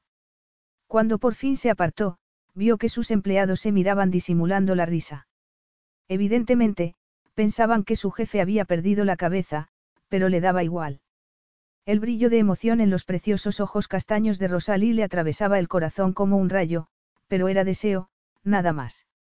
La deseaba como no había deseado a ninguna otra mujer. Seguía pensando eso cuando inclinó la cabeza para besarla de nuevo, desoyendo el trueno que hacía temblar la tierra bajo sus pies. Capítulo 9. El verano pasó rápidamente en el Véneto, una zona vitivinícola que rivalizaba con las más famosas regiones de Toscana y Chianti. Junio dio paso a julio y luego a agosto mientras las uvas crecían en las viñas. También su hijo estaba creciendo y Rosalie se sentía relajada y más feliz que nunca en toda su vida mientras paseaba perezosamente por la finca, sin tener que preocuparse de paparazzi o barcos llenos de turistas dispuestos a hacerle fotografías. Cada día, Alex se ponía su ropa de trabajo, vaqueros y camiseta, y se ensuciaba las manos con la tierra junto a los peones de la finca, pero cuando ella apareció con un peto vaquero y una camiseta blanca, el pelo sujeto en una coleta y lista para trabajar, se quedó sorprendido. Olvidas que he crecido en una granja, le dijo, riendo. Nueve meses antes, cuando concibió aquel niño en San Francisco, no hubiera podido imaginar lo maravilloso que iba a ser su futuro. Pensaba que estaría sola y con el corazón roto para siempre. Jamás se hubiera atrevido a soñar que sería tan feliz. Aquel día, mientras paseaban por la finca, se cubrió los ojos con una mano para evitar el sol. Había olvidado cuánto echaba de menos el campo. Después de tanto tiempo encerrada en una oficina se sentía cómoda allí como no se había sentido nunca en San Francisco. Estar allí era como volver a la infancia, a su hogar, como había sido antes de. Rosalía apartó ese pensamiento antes de que echase raíces en su corazón. No, no iba a pensar en el pasado, solo en el futuro. En las últimas semanas había aprendido mucho viviendo en un nuevo país y haciendo nuevos amigos, pero la vida en la granja le resultaba familiar y había empezado a aprender italiano gracias a las clases del ama de llaves. ¿Te gusta esta tierra? Dijo Alex mientras paseaban entre las viñas. Me encanta este sitio, admitió ella. Me recuerda a mi casa. Él la miró entonces con el ceño fruncido. No deberías cansarte. Estamos caminando demasiado. Andando como un pato más bien, bromeó ella. Nunca has estado más guapa, dijo Alex, tomándola por la cintura. Rosalía había salido de cuentas tres días antes. El médico de Venecia, que se había trasladado a una clínica cercana e iba a verla cada día, le había dicho que si no ocurría de forma natural tendrían que inducir el parto y eso no sonaba nada agradable. En realidad, nada que tuviese que ver con el parto sonaba agradable salvo el final, cuando por fin tuviese a su hijo en brazos. Pasear me sienta bien. El doctor Rossi me dijo que el ejercicio ayuda a inducir el parto. Alex la miró, enarcando una burlona ceja. También sugirió otras formas de inducirlo. Rosalie soltó una carcajada. No querrás decir. Alex inclinó la cabeza para besarla apasionadamente, envolviéndola en un abrazo fiero y tierno a la vez. Cuando por fin se apartó, Rosalie miró su atractivo rostro maravillada. Bajo la luz dorada del sol que banaba el viñedo, su marido la miraba como si, como si. No, no podía pensar eso. No tenía sentido hacerse ilusiones. Volvamos a casa, dijo Alex entonces, pasando sugerentemente una mano por su espalda. En mitad del día. ¿Por qué no? Los peones se llevarán una sorpresa si, Rosalie se interrumpió, torciendo el gesto. Había sentido un dolor punzante en la parte baja de la espalda durante toda la mañana, pero no había querido preocuparse hasta ese momento. Alex la miró y, sin decir una palabra, la tomó en brazos. Puedo andar, protestó ella. No, cara. Deja que te ayude mientras pueda. Rosalie pensó en el parto, en lo que tendría que pasar antes de tener a su hijo en brazos. Prométeme que no te apartarás de mi lado. Alex la miró a los ojos. Te lo prometo. Rosalie sabía que cumpliría su promesa y, mientras miraba el rostro de su marido, notando los poderosos latidos de su corazón, dejó de tener miedo. Alex acababa de presenciar un milagro. Sentado en la suite privada de la moderna clínica, miraba al recién nacido con expresión de asombro. Era tan pequeño, pensó, mirando su carita y sus diminutos dedos. Había pedido una prueba de paternidad como una simple formalidad porque confiaba en Rosalie por completo. Solo quería comprobar que la clínica de California no había cometido un error, pero mirando la carita arrugada del niño veía el parecido con sus fotos de bebé. Había soñado con tener un hijo para continuar el apellido familiar y allí estaba. Tenía un heredero. Pero era mucho más que eso. Era un niño de carne y hueso, su hijo. Sentado en un sillón frente a la ventana, Alex lo sostenía contra su torso como le había indicado la enfermera. Envuelto en su mantita, el niño se había quedado dormido. Alex miró a su mujer, que dormía en ese momento, pensando en lo que había sufrido para traer aquel niño al mundo.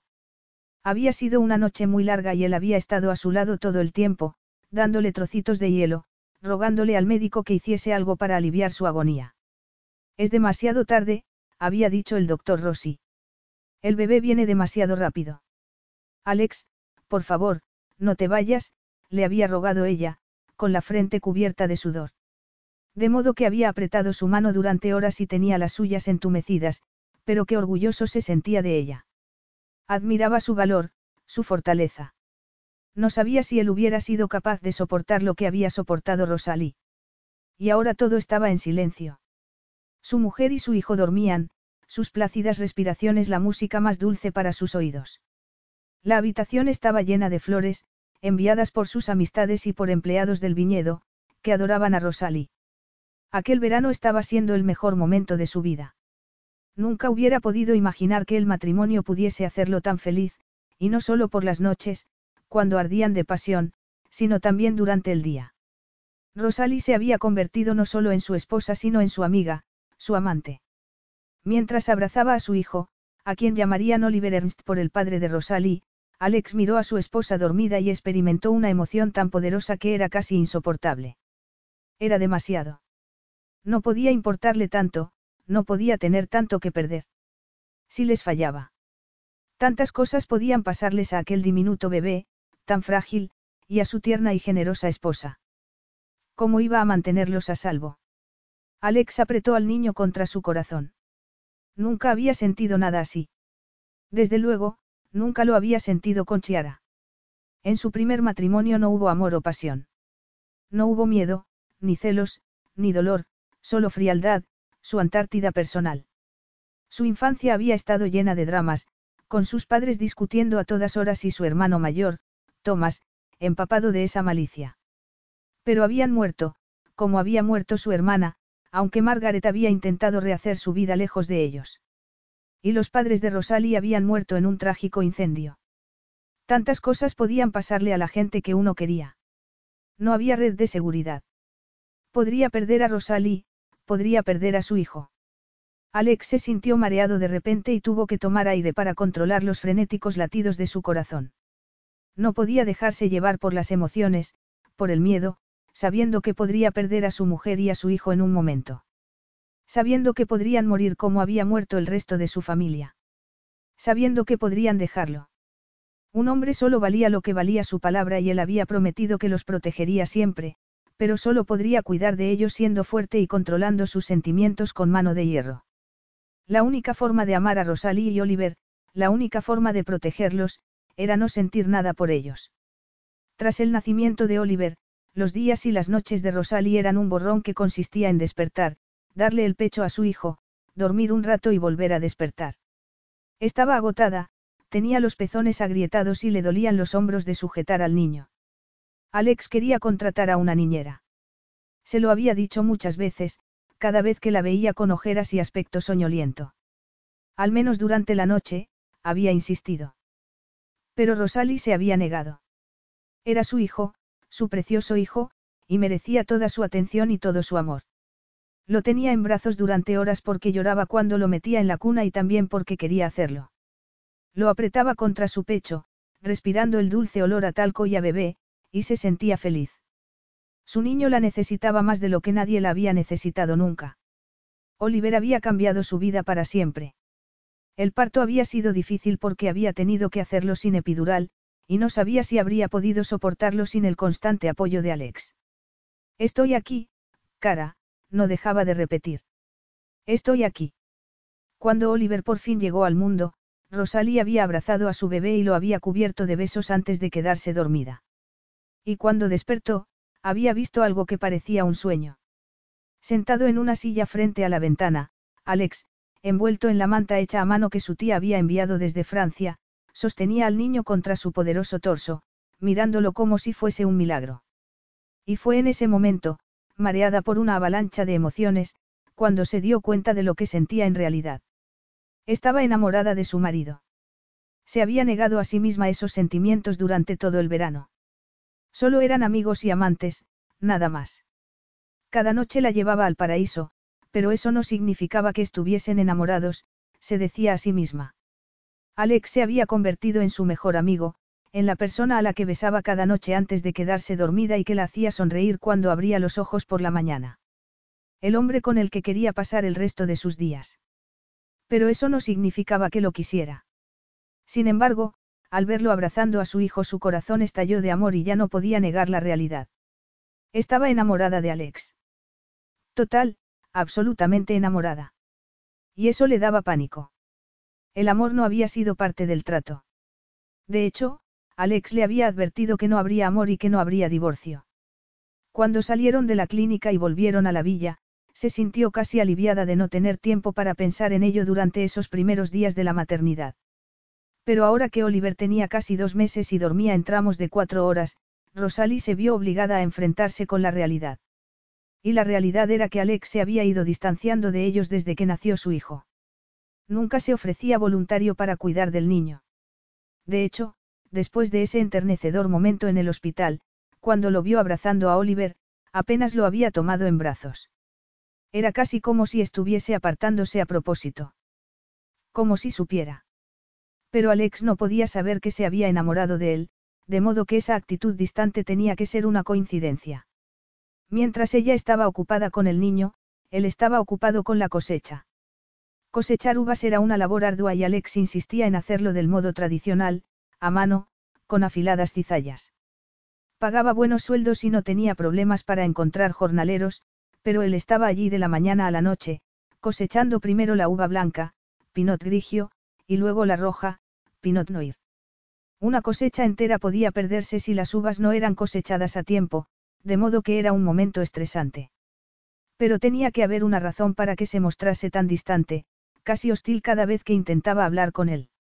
Habría querido hablarle sobre la oferta que había recibido de un viñedo americano para comprar la granja de su familia. Si no iba a volver a California, debería venderla en lugar de seguir pagando impuestos por unas tierras que no daban beneficios, pero para venderla tendría que ir allí y no sabía si sería capaz. Pero Alex nunca hablaba con ella. No habían comido o cenado juntos desde que nació el niño.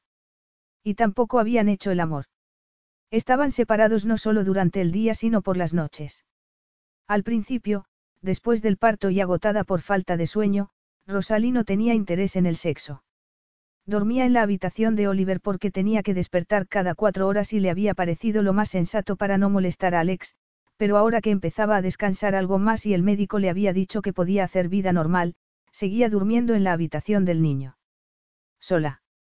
Su tía Odette, que había llegado unos días antes para conocer al niño, miró la cama y torció el gesto. Ahora eres madre soltera, ma petite. No, claro que no. Entonces, ¿por qué duerme sola? Rosalie se había puesto colorada. He estado muy ocupada con el niño y Alex está ocupado con la recolección de uvas. Odette la había mirado con gesto serio. Debes cambiar eso, Rosalie. Ella había dejado escapar un suspiro. No sé cómo hacerlo, tía. Sencillamente, tenéis que volver a dormir juntos. Yo, Rosalie tragó saliva. No sé si Alex quiere que vuelva a su cama. Si no lo sabes, deberías averiguarlo. Tenía razón. Debería preguntarle a su marido si seguía deseándola, pero temía la respuesta porque, aparte de algún desinteresado besito en la mejilla, Alex no la había besado de verdad desde que nació Oliver. No puedo, murmuró. No puedo hacerlo. Odette puso una mano en su brazo. Cuando uno está atascado, la única forma de salir adelante es cambiar, arriesgarse. Sé valiente, mapetite. Rosalie pensaba en ello mientras bajaba por la escalera con el niño en brazos. Sé valiente. Su tía nunca había tenido miedo de nada, pero ella. ¿Cómo iba a volver a la cama de su marido cuando Alex no la había tocado en dos meses y apenas hablaban? Se habían convertido en extraños que vivían en la misma casa. ¿Qué le había pasado a su matrimonio? Aquella noche iban a celebrar el final de la vendimia. Al atardecer, todos los trabajadores se reunirían alrededor de una hoguera para celebrar la buena cosecha. Sé valiente. Tal vez podría encontrar la manera de.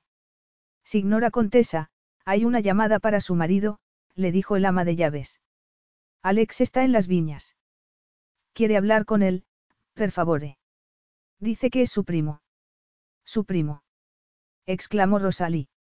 Sí, claro, yo hablaré con él. Cesare Falconeri no pareció sorprendido cuando se presentó como la esposa de Alex. Mi mujer leyó en internet que se había casado. Y he oído que habéis tenido un hijo. Así es, respondió Rosalie, besando la cabecita del niño. Se llama Oliver. Nos gustaría mucho ir a visitaros. Siento no haberos invitado a la boda, pero es que no invitamos a nadie. Fue una ceremonia íntima y, no tienes que darme explicaciones, la interrumpió él. Le he dejado varios mensajes a Alex, pero no me ha contestado. Es que está muy ocupado con la cosecha, dijo Rosalie, intentando disculparlo.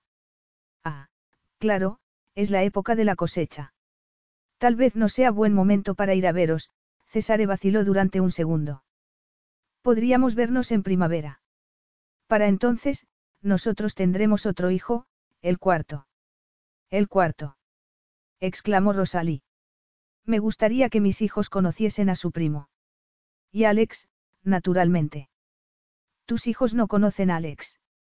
No, nunca hemos tenido oportunidad. Rosalie miró a su hijo, pensando que necesitaba primos, tíos, familia. Y ella también. Sé valiente. Tengo una idea, dijo entonces. Esta noche es la fiesta de la cosecha y vamos a hacer una hoguera. ¿Por qué no venís? ¿Estás segura de que Alex querrá que vayamos? Pues claro que sí, mintió Rosalie. Después de todo, es una fiesta. Estupendo, dijo Cesare. Estamos deseando conocerte. Gracie mille, Rosalie. Ah, y mi mujer dice que, que. Emma dice que las esposas de los Falconeri deben estar unidas, añadió el primo de Alex, riendo. Después de colgar, Rosalie dejó al niño en la cuna y entró en el cuarto de baño para darse una ducha. Su tía tenía razón, debía ser valiente. No podía ser tan difícil. En lugar de vaqueros y camiseta, sacó del armario un vestido rojo que no había estrenado. Era muy suave, algo ancho para disimular la tripita que le sobraba después del embarazo. El color rojo hacía un bonito contraste con su pelo oscuro y esa noche, en lugar de una coleta, lo dejó suelto, cayendo en ondas sobre los hombros. Esa noche todo iba a cambiar, se juró a sí misma. Iban a ser una familia. Ahora que la cosecha había terminado, Alex despertaría del trance como había hecho ella. La tomaría entre sus brazos y la besaría apasionadamente. Y estaría de vuelta en su cama esa misma noche. Tal vez, si era muy valiente, esa noche podría decirle que lo amaba. Rosalie se miró al espejo. No, tal vez no. Era demasiado pronto. Pero todo iba a salir bien. Estar enamorada de su marido no podía ser un problema tan grave, no. Tenían tanto que agradecer, una buena cosecha, un niño sano y feliz. Y la familia de Alex, a la que no había visto en varios años, iba a visitarlos. ¿Qué podía salir mal? Capítulo 10. La luz de la hoguera iluminaba la noche otoñal mientras el vino fluía y los empleados y jornaleros daban cuenta de enormes cuencos de pasta, bandeja de antipasto y pan recién hecho en un horno de leña, además de fabulosos postres caseros. Rosalie estaba nerviosa cuando Cesare, Emma y sus tres hijos llegaron a la villa por la tarde. Y se puso aún más nerviosa cuando el ama de llaves le contó que Cesare no era solo un magnate hotelero sino también un príncipe. Un príncipe. Había temido que los Falconeri la despreciasen, pero en cuanto los recibió en la biblioteca se dio cuenta de que no había ninguna razón para estar nerviosa. Cesare era alto y moreno como Alex, con algunas canas en las sienes. Emma, su esposa americana, era una mujer encantadora que la abrazó cariñosamente. Así que tú eres Rosalie. Cuánto me alegro de conocerte. Y este es tu niño. Oliver, dijo ella. Ya tiene casi dos meses. Es adorable, murmuró Emma, acariciando la cabecita del bebé.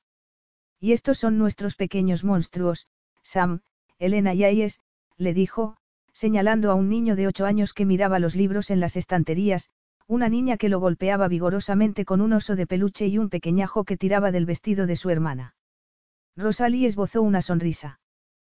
¡Qué ricos son! Emma se llevó una mano al abdomen. ¿Y este angelito que nacerá en primavera? Emma Falconeri parecía serena, elegante y encantadora mientras ella, contesa o no, se había sentido como un zombi durante los últimos dos meses, siempre con mallas y camisetas manchadas de saliva. Aquel era el primer día que se sentía como una mujer, no como un accesorio para el bebé. Con el vestido rojo y los labios pintados casi se sentía guapa. Pero ella solo tenía un hijo mientras Emma tenía tres y estaba a punto de tener otro. ¿Cómo lo haces? Le preguntó. Debe ser dificilísimo criar a tres niños pequeños. Con ayuda, respondió Emma, mirando a su marido. Cesare le pasó un brazo por la cintura. Nada me hace más feliz. Miraba a su mujer con tal cariño que a Rosalie se le hizo un nudo en la garganta. Bueno, vamos a buscar a Alex, dijo por fin. Se llevará una sorpresa al veros. Alex se llevaría una sorpresa, desde luego, pero no sabía si agradable o desagradable. Antes de salir de la casa, les presentó a su tía Odette, que había decidido quedarse leyendo un buen libro y tomando una copa de coñac, y luego los llevó hacia la hoguera. Los ojos de su marido se iluminaron al verla con el vestido rojo, pero torció el gesto cuando vio a Cesare, Emma y los niños. Y, por su expresión, Rosalie supo que había cometido un terrible error. Mira quién ha venido a visitarnos. Ya veo, murmuró Alex. ¿Cómo ha ocurrido? Yo los he invitado, respondió Rosalie. Ah. Era hora de que nuestros hijos se conociesen. Por supuesto. Alex saludó a su primo como si se hubieran visto unos días antes y luego le ofreció su mano a Emma, que la apartó para darle un abrazo. Me alegro mucho de volver a verte. Siento haberme perdido, en fin, todo. Los niños saludaron a Alex y luego corrieron hacia la hoguera mientras su padre les advertía que no rompiesen nada. ¿Cómo estás, Alex? Le preguntó Cesare. Bien, respondió él con sequedad. La cosecha ha sido excelente este año, añadió, intentando mostrarse algo más amable. El granizo no ha hecho gran daño. Me alegro, dijo Cesare, después de aclararse la garganta. ¿Cómo van los hoteles? Bien, bien, la gente sigue queriendo viajar y pasarlo bien. Silencio. Rosalie y Emma se miraron, apenadas. Tengo que darle el pecho a Oliver antes de meterlo en la cuna, dijo Rosalie por fin. Vuelvo enseguida. Yo tengo que vigilar a mis hijos, se apresuró a decir Emma. Temo que Elena intente convencer a sus hermanos para que se metan en una cuba.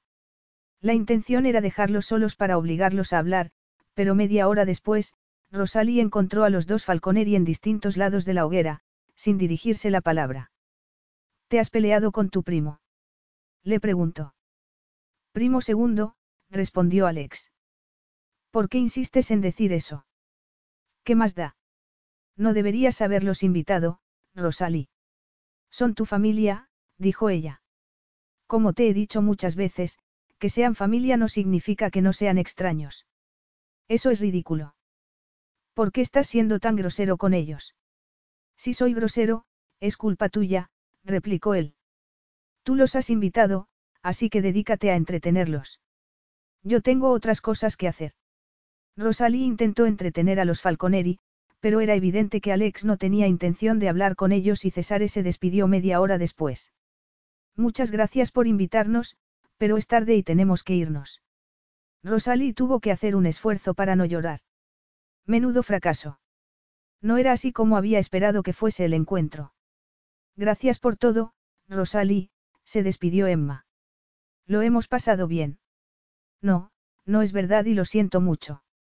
No sé por qué Alex. No te preocupes, la interrumpió Cesare. No pasa nada. Intentaba ser amable, pero era evidente que se sentía ofendido por la frialdad de su primo. Bueno, al menos te hemos conocido a ti. Y al niño, dijo Emma. Nos queda un largo viaje por delante y mi mujer está cansada, agregó Cesare, tomándola cariñosamente por la cintura. Mirándolos, a Rosalie le dolía el corazón. Habría dado cualquier cosa para que su marido la mirase de ese modo. Eso era lo que ella había querido, una gran familia, un matrimonio por amor. Eso era la felicidad. Podría tener todo eso algún día. No sabía si lo merecía después de haber abandonado a sus padres a su suerte, pero lo mereciese o no, eso era lo que anhelaba. Tanto que le dolía el corazón. Su tía estaba en lo cierto. La única forma de solucionar el problema era arriesgarlo todo y ser lo bastante valiente como para decir la verdad. Cuando todos los empleados se habían marchado y solo quedaban rescoldos en la hoguera, Rosalie se acercó a su marido y puso una mano en su hombro. ¿Qué está pasando, Alex? Él sacudió la cabeza, sin mirarla. César y yo no tenemos nada en común. No hay ninguna razón para que seamos amigos. ¿Y nosotros? ¿Hay alguna razón para que seamos amigos? Alex frunció el ceño. No somos amigos, somos marido y mujer. Sí, es verdad, asintió ella, armándose de valor. Te he echado de menos. He echado de menos hablar contigo, dormir contigo, y todo lo demás. ¿Qué nos ha pasado? Él apartó la mirada. Nada. Sé valiente, le había dicho su tía. Algo ha cambiado para mí, Alex, dijo Rosalie, tomando aire. Estoy enamorada de ti. Él la miró, sintiendo un escalofrío, un seísmo que hizo temblar su corazón. Rosalie lo amaba. ¿Cómo podía amarlo? Atónito, dio un paso atrás sin dejar de mirar sus ojos castaños, brillantes bajo la luz de la luna. Una fresca brisa de otoño movía su pelo, ciñendo el vestido rojo contra su cuerpo. Lo amaba, pero él no merecía su amor porque no podía corresponderla. Rosalie, empezó a decir, con voz ronca. Sí. Al ver el hermoso rostro de su mujer alzado hacia él, al ver el brillo de esperanza en sus ojos, se sintió enfermo. Lo último que quería era hacerle daño. Esa era una de las razones por las que había mantenido las distancias. Tenía que protegerla y protegerse a sí mismo. No podía ser débil. Mientras veía morir los últimos rescoldos de la hoguera, Alex se sentía desesperado. Él no podía amarla. ¿Por qué no se daba cuenta? Tenía que ser fuerte si quería mantener la promesa de protegerlos. Pero ¿cómo iba a decir eso sin romperle el corazón? Tarde o temprano, su amor se convertiría en odio. Su matrimonio y sus vidas quedarían destruidos, junto con la vida de su hijo. Él había sabido que eso iba a pasar desde que vio a Cesare allí. Su primo hacía el papel de devoto padre de familia y su mujer se pegaba a él como si fuera el sol y la luna, pero ese sueño no duraría. Algún día, el matrimonio de su primo se disolvería entre gritos y acusaciones. Y sus tres inocentes hijos serían quienes pagasen el precio más alto. Sufrirían por las peleas de sus padres como sufrían todos los que creían que el amor romántico podía durar. Te quiero, dijo Rosalie entonces. Alex dejó caer los hombros. Lo siento, cara, dijo en voz baja, haciendo un esfuerzo para mirarla. Yo no soy así. No puedo hacerlo. Puedo ser paciente. Puedo darte tiempo. No, la interrumpió Alex. Él ya tenía todo lo que quería, un hijo que llevaría su apellido, una esposa preciosa que adoraba aquella tierra tanto como él, una amiga. Pero todo eso tenía un precio. No puede ser. Puedo esperar, insistió Rosalie, echándole los brazos al cuello. Puedo esperar porque te quiero. Esas dos palabras fueron como un puñetazo y Alex se echó hacia atrás, casi enfadado. Para, Rosalie. Te dije desde el principio que no podía ofrecerte amor y tú aceptaste casarte conmigo con esas condiciones. Lo sé, dijo ella, cerrando los ojos. Cuando vio una lágrima rodando por su mejilla, Alex tuvo que hacer un esfuerzo para no abrazarla. Ahora no puedes echarte atrás o pedirme algo que no puedo darte. No es justo.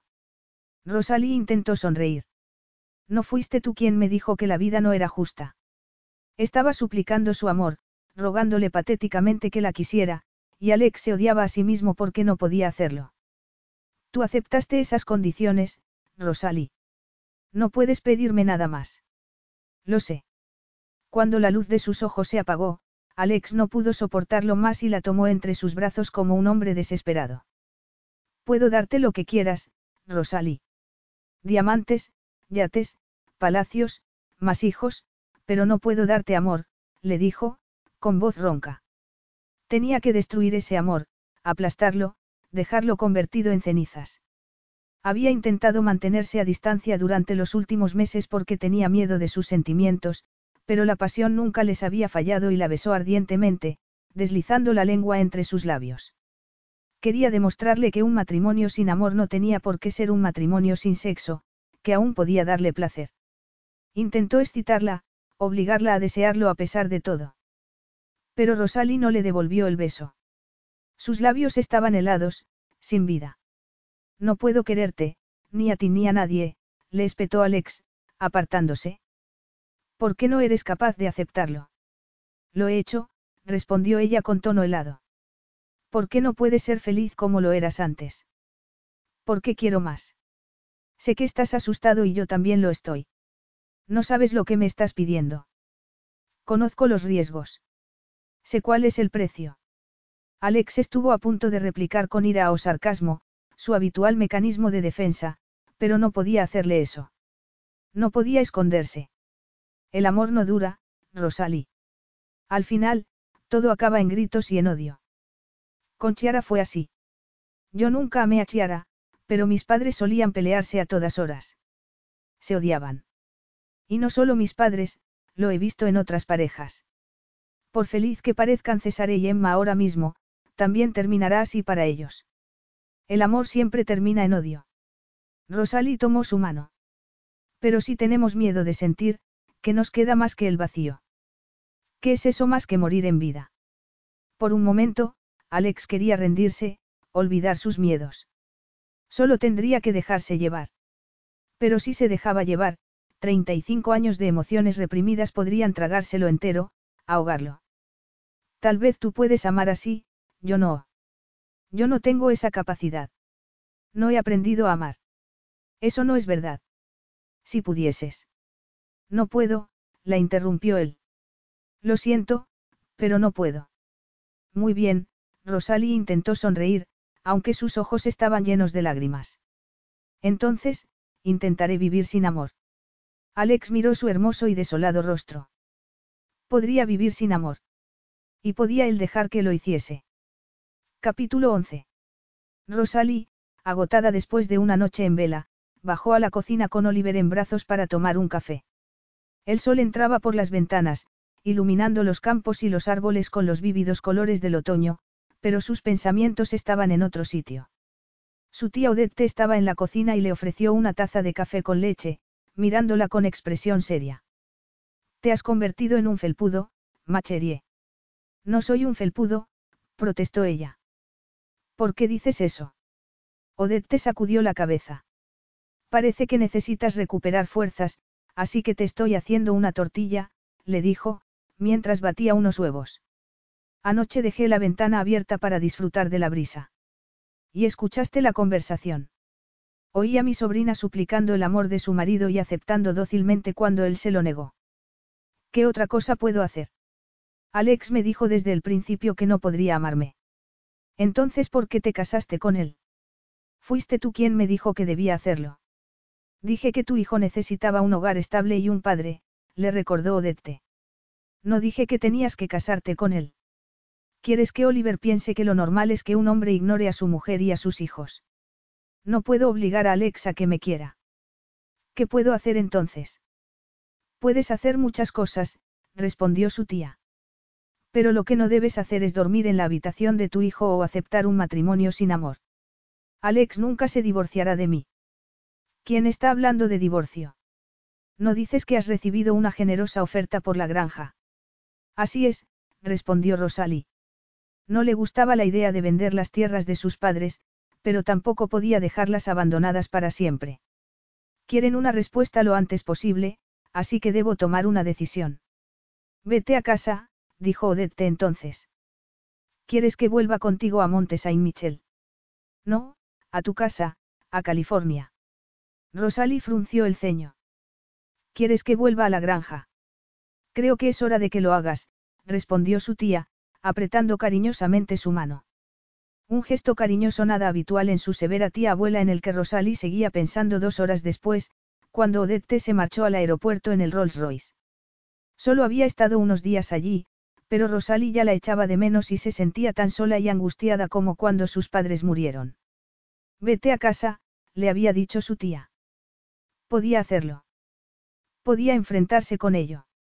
La última vez que estuvo en Emmetsville fue para acudir al funeral de sus padres y había hecho lo posible para borrar ese recuerdo de su memoria. La casa calcinada, el olor a humo en el aire, el borrón de rostros angustiados, los llantos, incluido el suyo propio. Y lo peor de todo, el horrible sonido cuando cerraron la tapa de los ataúdes. Sus padres habían sido enterrados juntos para toda la eternidad, como ellos hubiesen querido. Cody Kowalski, el vecino que una vez le había pedido en matrimonio, había intentado hablar con ella en el cementerio, pero vaciló en el último momento. Lo siento, había dicho por fin antes de alejarse. En realidad, no tenía que decir nada porque ella sabía la verdad. Si se hubiera casado con él, si se hubiera quedado allí, podría haber salvado a sus padres como él había salvado a los suyos. Y ese pensamiento le rompía el corazón. Mientras Oliver dormía la siesta, Rosalie entró en el estudio, encendió su ordenador y leyó el correo de la empresa californiana que le había hecho una oferta por la granja. Debería aceptarla, pensó. Pero para ello tendría que volver a California y enfrentarse con el peor de sus miedos. Alex entró en el estudio en ese momento. ¿Dónde has estado? Va, ¿qué ocurre, Rosalie? Ella lo miró, con el corazón acelerado. Tengo que volver a casa. Esta es tu casa. Rosalie negó con la cabeza. He recibido una oferta por la granja de mis padres y creo que debo aceptarla. He estado retrasando la decisión. No tienes que hacer nada. Sí, tengo que hacerlo, dijo Rosalie, con un nudo en la garganta. Lo que tú sientes por este viñedo es lo mismo que yo siento por la granja de mis padres. Mi familia vivió allí durante más de 100 años y acaban de ofrecerme una fortuna por ella. No la vendas, no necesitas el dinero. Si no voy a volver allí, debo venderla. No puedo dejarla así, convertida en una ruina. No es justo para el pueblo ni para el recuerdo de mis padres, Rosalie miró la pantalla del ordenador. He estado escondiéndome durante demasiado tiempo. Tengo que enfrentarme con esto por mi hijo. Tengo que ser valiente por Oliver. Rosalie. Ella se levantó de la silla. Irás, irás conmigo. Le preguntó. Si Alex iba con ella no tendría tanto miedo. Si apretaba su mano como había hecho durante el parto. Pero él apartó la mirada. No puedo.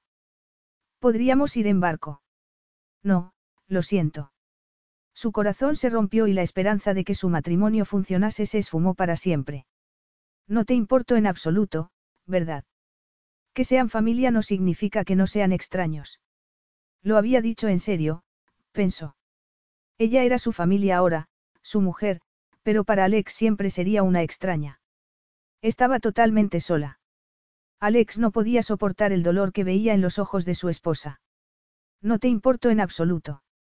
Si ella supiera. Desde que nació su hijo había hecho todo lo posible para distanciarse de Rosalie.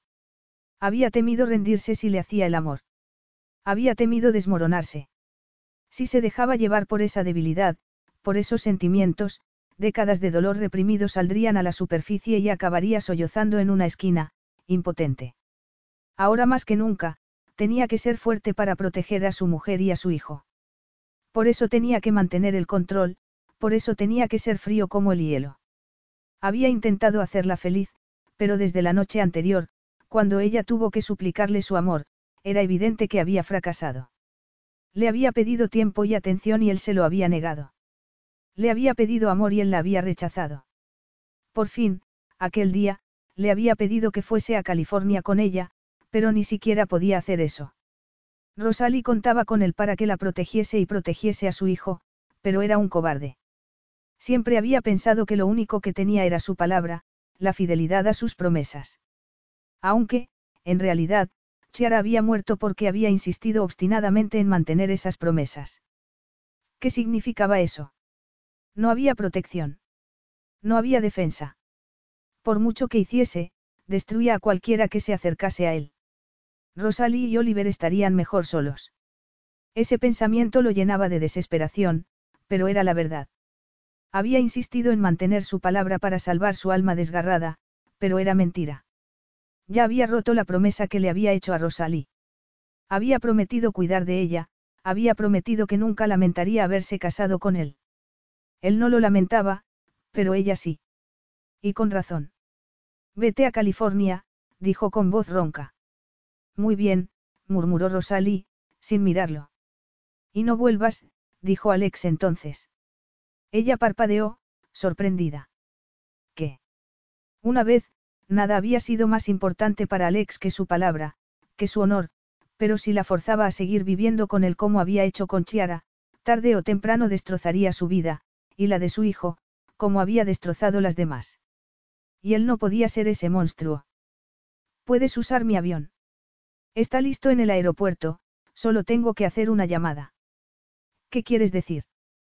¿Te reunirás conmigo en California? No, respondió Alex. No iba a destrozar su vida. Tenía que dejarla ir. No te entiendo. No quiero que vuelvas. Ni tú ni Oliver, Alex tomó aire mientras apretaba los puños. Quiero el divorcio. ¿Qué? Rosalie dio un paso atrás. Eso era lo único que jamás hubiese esperado de él. Le había negado el divorcio a su primera esposa, que lo engañaba descaradamente con otro hombre, pero quería divorciarse de ella, que lo amaba y lo amaría siempre. No habías dicho que, feliz o infeliz, el matrimonio es para siempre. He cambiado de opinión. ¿Y nuestro hijo? Llegaremos a un acuerdo para compartir la custodia. Rosalie apenas podía respirar. Pero yo no quiero eso. Alex tenía que hacer un esfuerzo sobrehumano para no tomarla entre sus brazos. Una pena, porque yo sí. Sea cual sea el problema, podemos solucionarlo. Tenemos que seguir juntos, él la miraba como si fuese una extraña. No puedo ser lo que tú necesitas que sea. Inténtalo, dijo Rosalie. Podemos acudir a un consejero matrimonial, no. La gente cambia. Yo voy a hacer algo que me da pánico, volver a casa. Por favor, no me obligues a hacerlo sola. Ven con nosotros. Alex dio un paso atrás. Estás mejor sin mí. Rosalie no quería el divorcio. Por infeliz que fuese en ese momento, no quería renunciar a su matrimonio, pero tampoco podía seguir así. Quería que Alex la amase, pero debía enfrentarse con la realidad, le importaba tan poco que estaba dispuesto a faltar a su palabra solo para librarse de aquel matrimonio. Muy bien, murmuró. Una lágrima rodaba por su rostro mientras miraba a su marido por última vez. Yo me habría quedado contigo para siempre. Lo sé, dijo Alex, levantando una mano para acariciar su mejilla. Por eso tengo que dejarte ir. Capítulo 12. Una hora después, cuando su chofer llevó a Rosalí y a su hijo al aeropuerto, la villa se quedó en silencio. Había dado el día libre a todos los empleados para celebrar el final de la cosecha, de modo que estaba solo.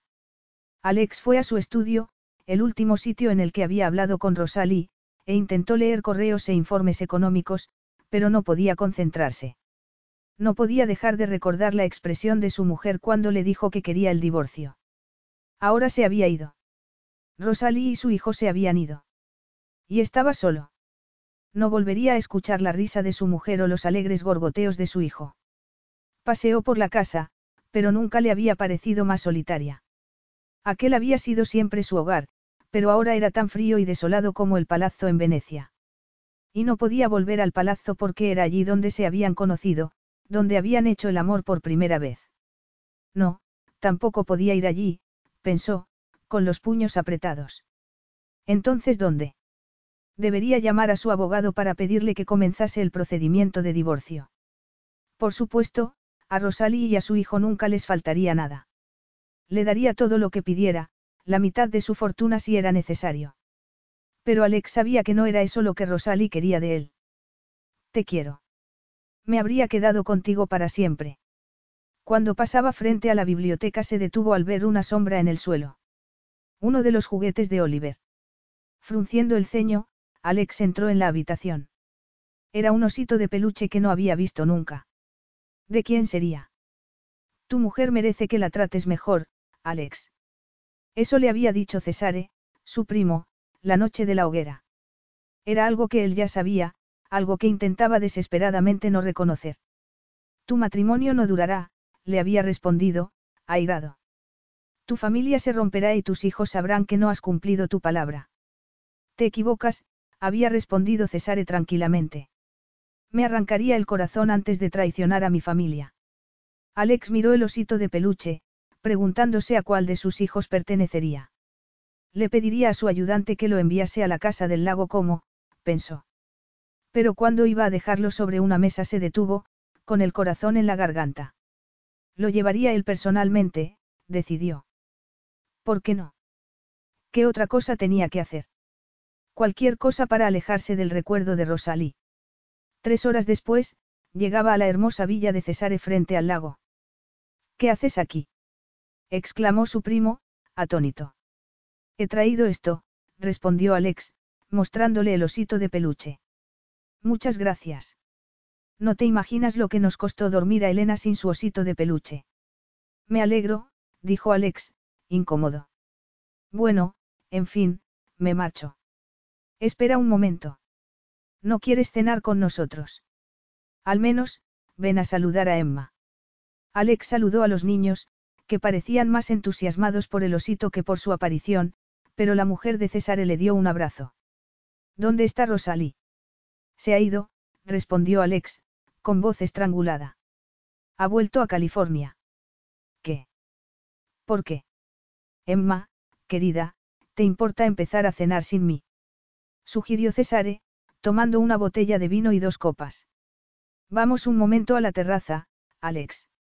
Una hora después, Alex se encontró mirando el lago como desde la terraza de la villa, contándole sus penas a su primo. ¿No te das cuenta? Todos han muerto.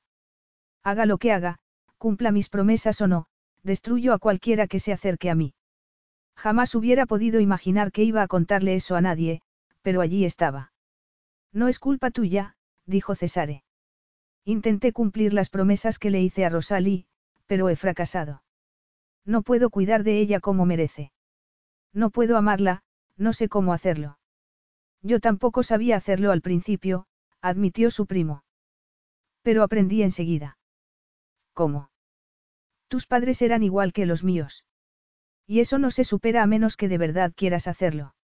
No puede ser tan sencillo. En realidad, sí lo es. Alex miró a Cesare, pensativo. La verdad era que envidiaba a aquel hombre con todo su corazón. Sé que Emma y tú os queréis mucho, pero me decía a mí mismo que no podía durar. Tenía que creer eso porque no sé lo que es el amor, no sé lo que se siente. No quería verte porque cada vez que te veía. Veías lo que temías no tener nunca. Terminó Cesare la frase por él. Yo me di cuenta de que quería a Emma cuando entendí que su felicidad era más importante que cualquier otra cosa. Por primera vez en mi vida, me importaba otra persona más que yo mismo. Lo único que yo he hecho es romperle el corazón a Rosalí. ¿Y por qué la has dejado ir? ¿Por qué? Porque no podía soportar verla tan infeliz. ¿Por qué ella merece algo mejor? ¿Por qué? Porque su felicidad es más importante para ti que la tuya propia. Alex lo miró, perplejo. Podía ser tan sencillo. La había dejado ir porque no podía soportar verla tan infeliz. Había sacrificado no solo su honor, su palabra, sino todo lo que siempre había querido, una familia, un hogar, un hijo, una esposa. Pensó de nuevo en la solitaria villa, tan silenciosa, tan desolada. Pero había estado dispuesto a vivir así, solo. Por ella. Algunas personas demostraban su amor proponiendo matrimonio. Él lo había demostrado pidiéndole el divorcio. ¿Lo entiendes por fin? Le preguntó Cesare. Sí, respondió Alex, casi sin voz. Sus actos demostraban que estaba enamorado de Rosalie y las emociones que tanto había temido, de repente, las sentía todas al mismo tiempo. Era como si su corazón se hubiese abierto de repente. Veía la belleza del lago en un remolino de azules, dorados y rojos, veía el gesto preocupado de su primo. Cerrando los ojos, vio el rostro de su hijo. Y el de Rosalie. Sus preciosos ojos, su generoso corazón, su alegría. Te quiero. Rosalí había sufrido mucho, pero era lo bastante valiente como para arriesgar su corazón a pesar de que él insistía en rechazarlo. A pesar de cómo la había abandonado para no tener que enfrentarse con sus propios sentimientos. A pesar de todo, Rosalí lo amaba. Pero se había ido a California para enfrentarse con el dolor por la muerte de sus padres y la devastación del hogar de su infancia. Iba a vender unas tierras que habían pertenecido a su familia durante cien años. Le había pedido que fuese con ella para apoyarla y cuando él se negó como un cobarde tuvo que armarse de valor para hacerlo sola. En realidad, siempre había sabido que era una persona valiente. Por eso había ido a buscarla a Monte Saint Michel, por eso la había llevado a Venecia, por eso se había casado con ella. Porque, en el fondo, siempre había sabido que Rosalie era más valiente que él, más fuerte y mejor que él. Y porque, en el fondo, desde el principio había sabido que la necesitaba. La quiero, murmuró, levantándose de la silla. Su primo asintió con la cabeza. Claro que sí. Tengo que verla, ahora, hoy mismo, dijo Alex. Tengo que llegar a su lado antes de que tome una decisión que lamentaría para siempre. Llámala por teléfono. No, tengo que verla, tengo que estar a su lado. No puedo dejar que se enfrente sola con su peor miedo. Tengo que tomar un avión, anunció Alex, decidido. Pensar en ello le daba pánico, pero tenía que hacerlo. Tendré que ir en un vuelo charter porque Rosalie se ha ido en mi avión. Necesitas un jet privado dispuesto a despegar en media hora. Puede que yo tenga uno a mano, dijo Cesare, con gesto burlón. La verdad es que tengo algunos problemas, Alex se pasó la lengua por los labios. Sé que es un miedo irracional, pero durante los últimos diez años no he sido capaz de subir a un avión. Es lógico después de lo que le pasó a tu familia, pero tal vez yo podría ayudarte. ¿Cómo? Cesare soltó una carcajada. Puedo dejarte inconsciente de un puñetazo. Luego te meteré en el avión y no te enterarás de nada. O podría emborracharte. Por un momento, Alex casi se sintió tentado de aceptar. No, tengo que hacerlo sobrio y sereno. Por ella, aunque me dé pánico. Por ella y por nuestro hijo. Pensaba en ellos mientras subía al jet de Cesare media hora después. Durante la maniobra de despegue, clavando los dedos en los brazos del asiento, aterrado, pensaba que tenía que hacerlo porque Rosalí y su hijo necesitaban que fuese valiente. Y lo hizo. Sin alcohol, sin pastillas, sin ser golpeado por Cesare hasta quedar inconsciente. Empapado de sudor, llegó al aeropuerto de San Francisco 14 horas después, sabiendo que algo había cambiado para siempre. Se había demostrado a sí mismo que también él podía ser valiente, que era capaz de cualquier cosa para recuperar a Rosalie. Pero ¿y si era demasiado tarde? A media mañana, Rosalie bajó del coche de alquiler y miró las ruinas de la granja de su familia. Había llegado a San Francisco unas horas antes, exhausta y desesperada, y desde la ventana del hotel había mirado la ruta que solía hacer cuando estaba embarazada, hablándole a su hijo y soñando con poder quedárselo. Ahora tenía todo lo que había querido entonces. ¿Por qué no era suficiente? ¿Por qué anhelaba desesperadamente que su marido la amase? Quiero el divorcio. Cada vez que recordaba ese momento se sentía enferma de dolor. Había esperado que Alex la llamase para decirle que había cometido un error, pero no había llamado. Todo había terminado. Su marido no la amaría porque no podía amarla. Tal vez era mejor decirse adiós ahora que dejar que su matrimonio fuese desmoronándose poco a poco, pensó. Porque ella nunca lo habría dejado. Aunque no la amase. Por eso tengo que dejarte ir. Alex había hecho lo que ella no era capaz de hacer. Se había enfrentado con la amarga verdad para no alargar el sufrimiento y Rosalie rezaba para poder hacer lo mismo. Pasó por la empresa Wildemer en Sonoma para revisar el contrato de compra-venta, pero antes de firmarlo tenía que ir a la granja para verla por última vez. Cuando salía de las oficinas, empujando el cochecito de Oliver, un hombre de pelo rojo se dirigía hacia la puerta. Hola, Rosalie. Cody. Cody Kowalski se inclinó sobre el cochecito, sonriendo. Me habían dicho que te habías casado. Me alegro mucho de verte. Lo mismo digo. ¿Qué haces aquí? Lo mismo que tú, imagino. He venido a buscar mi cheque. Hemos vendido la granja. La habéis vendido. ¿Pero por qué? Mis padres quieren irse a Florida, respondió Cody. Y yo odio la granja, siempre la he odiado. ¿En serio? Exclamó Rosalie, atónita. Durante toda mi vida. Yo quería hacer otra cosa, pero nunca me atreví a decírselo a mis padres. Siempre te he envidiado por irte de aquí. Pero yo no debería haberme marchado, dijo ella. Al menos, tú estabas allí para ayudar a tus padres a escapar del incendio. No, Rosalie, no fui yo, la interrumpió Cody. Fueron tus padres. Mis padres. Ellos nos ayudaron a escapar. Yo estaba en el sótano de mi casa, con los cascos puestos, y mis padres estaban en la cocina, discutiendo. No sabíamos nada del incendio. Tus padres llamaron a la puerta y nos dijeron que teníamos que irnos inmediatamente. De no haber sido por ellos, habríamos muerto. ¿Qué? Después, volvieron a su casa para salvar a los animales. Sabían que era peligroso, pero tenían que hacerlo. Eso es lo que quería contarte durante el funeral, pero me dio miedo. ¿Por qué? Porque todo fue culpa mía, respondió Cody. Fue culpa mía que tus padres muriesen. Si hubiera sido sincero con los míos, si les hubiera dicho que no quería seguir trabajando en la granja, la habríamos vendido. Y tus padres estarían vivos porque no habrían perdido tiempo yendo a avisarnos. No fue culpa tuya, Cody. Pero. No fue culpa tuya, repitió Rosalie. Sé feliz, Cody. Eso es lo que mis padres hubieran querido y eso es lo que yo quiero también, dijo luego, abrazándolo. Pero gracias por contármelo. Muchas gracias, de verdad. Unas horas después, recordando esa conversación, Rosalie miraba lo que quedaba de la próspera granja con el corazón encogido. Durante todo ese tiempo había pensado en la muerte de sus padres con vergüenza y sentimiento de culpa, pero ahora era capaz de entender que habían muerto como habían vivido, ayudando a los demás. Todo estaba calcinado.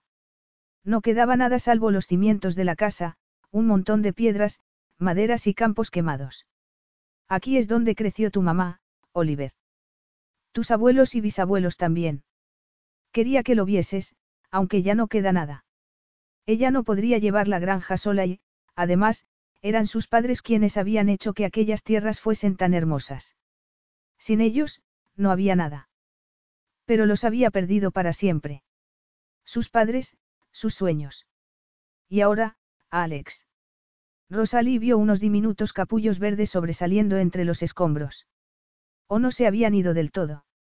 Había ido allí para despedirse, pero no podía hacerlo. Porque, de repente, se dio cuenta de que la gente a la que más había querido seguía allí, en su corazón, en su recuerdo. Podía sentir el amor de sus padres por todas partes. El verdadero amor no moría nunca y, a pesar del divorcio, siempre llevaría en el corazón su amor por Alex. Rosalie miró al cielo.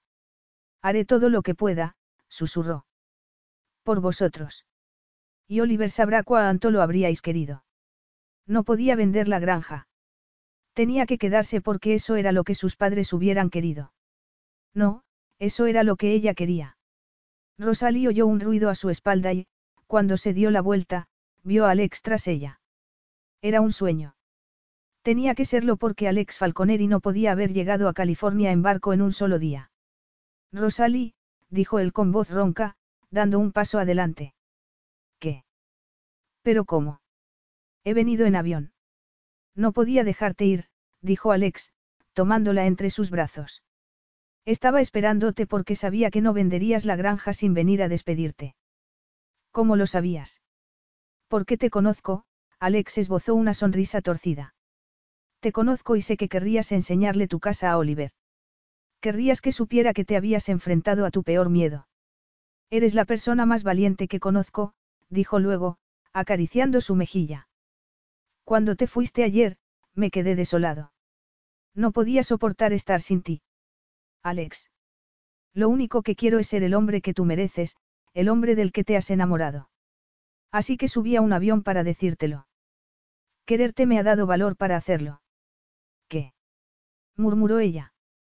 ¿Qué has dicho? Alex esbozó una sonrisa. Te quiero, Rosalie, repitió, acariciando su pelo. He tenido que perderte para darme cuenta de lo idiota que he sido. Y hablar con mi primo. Has hablado con Cesare. Lo interrumpió ella. Pensé que era tú, primo segundo. La familia es la familia, respondió Alex, tomando su mano. Pensé que no era capaz de amar, pero la verdad es que he sido un cobarde. Cobarde. Repitió ella, sorprendida. Pero si has subido a un avión cuando te da pánico. No podía perderte, eso es lo que me ha dado valor. Me enfrentaría a cualquier cosa, haría cualquier cosa para recuperarte. Quiero ser tu familia, no un extraño. Quiero dártelo todo. Alex. He llegado demasiado tarde. He destruido cualquier posibilidad de recuperar tu amor. Le preguntó él, con el corazón en la garganta. Podrás perdonarme por lo que te he hecho. Rosalie se puso de puntillas para tomar su cara entre las manos. No hay nada que perdonar. Eres mío y yo soy tuya. Mi amigo, mi amante, mi marido, el padre de mi hijo, respondió. Te quiero, Alex. Yo estoy tan enamorado de ti, dijo él, buscando sus labios en un beso apasionado. Mientras oía el canto de los pájaros y el susurro del viento a través de las BetMGM has an unreal deal for sports fans in Virginia. Turn $5 into $150 instantly when you place your first wager at BetMGM. Simply download the BetMGM app and sign up using code Champion150. Then, place a $5 wager on any sport. You'll receive $150 in bonus bets, regardless of your wager's outcome. And if you think the fun stops there, the King of Sportsbooks has plenty of surprises in store. Check out daily promotions, same game parlays, live bets, and so much more. Download the app in Virginia today and get $150 in bonus bets instantly from your first wager only at BetMGM.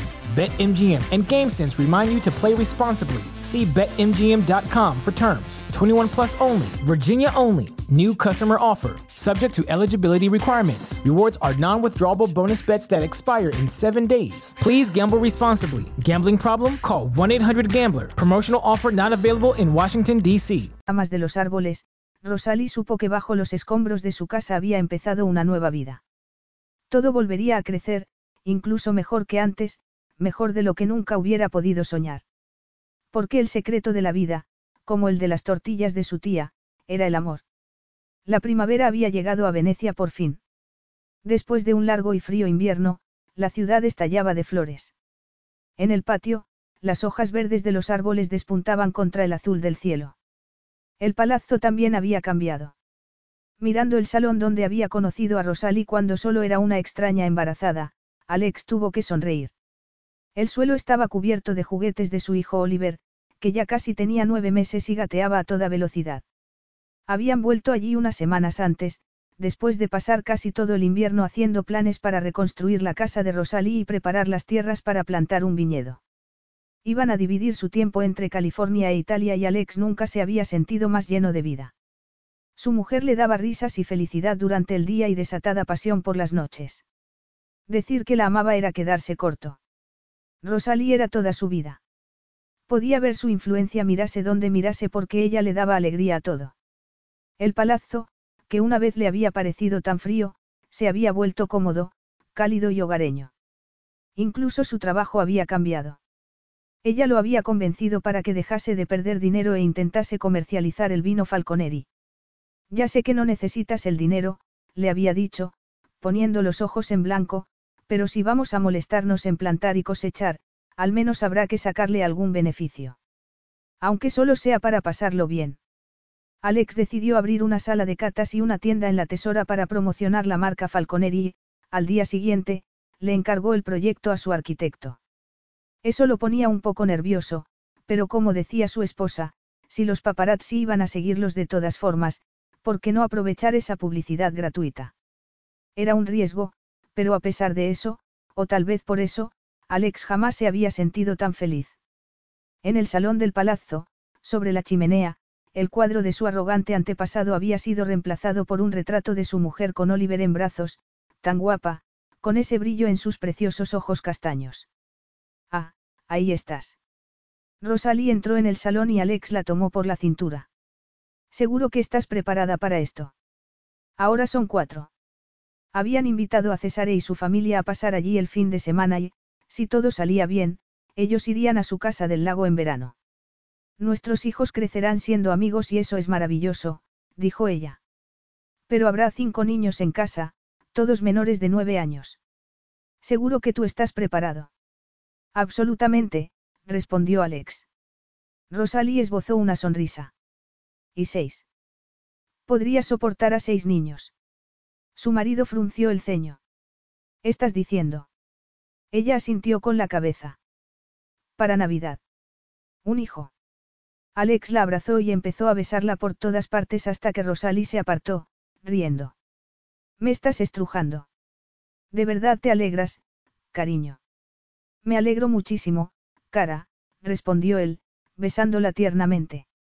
Soy muy feliz y me alegro mucho de que esta vez lo hayamos hecho de la forma tradicional. Esta vez y siempre a partir de ahora, murmuró Rosalie.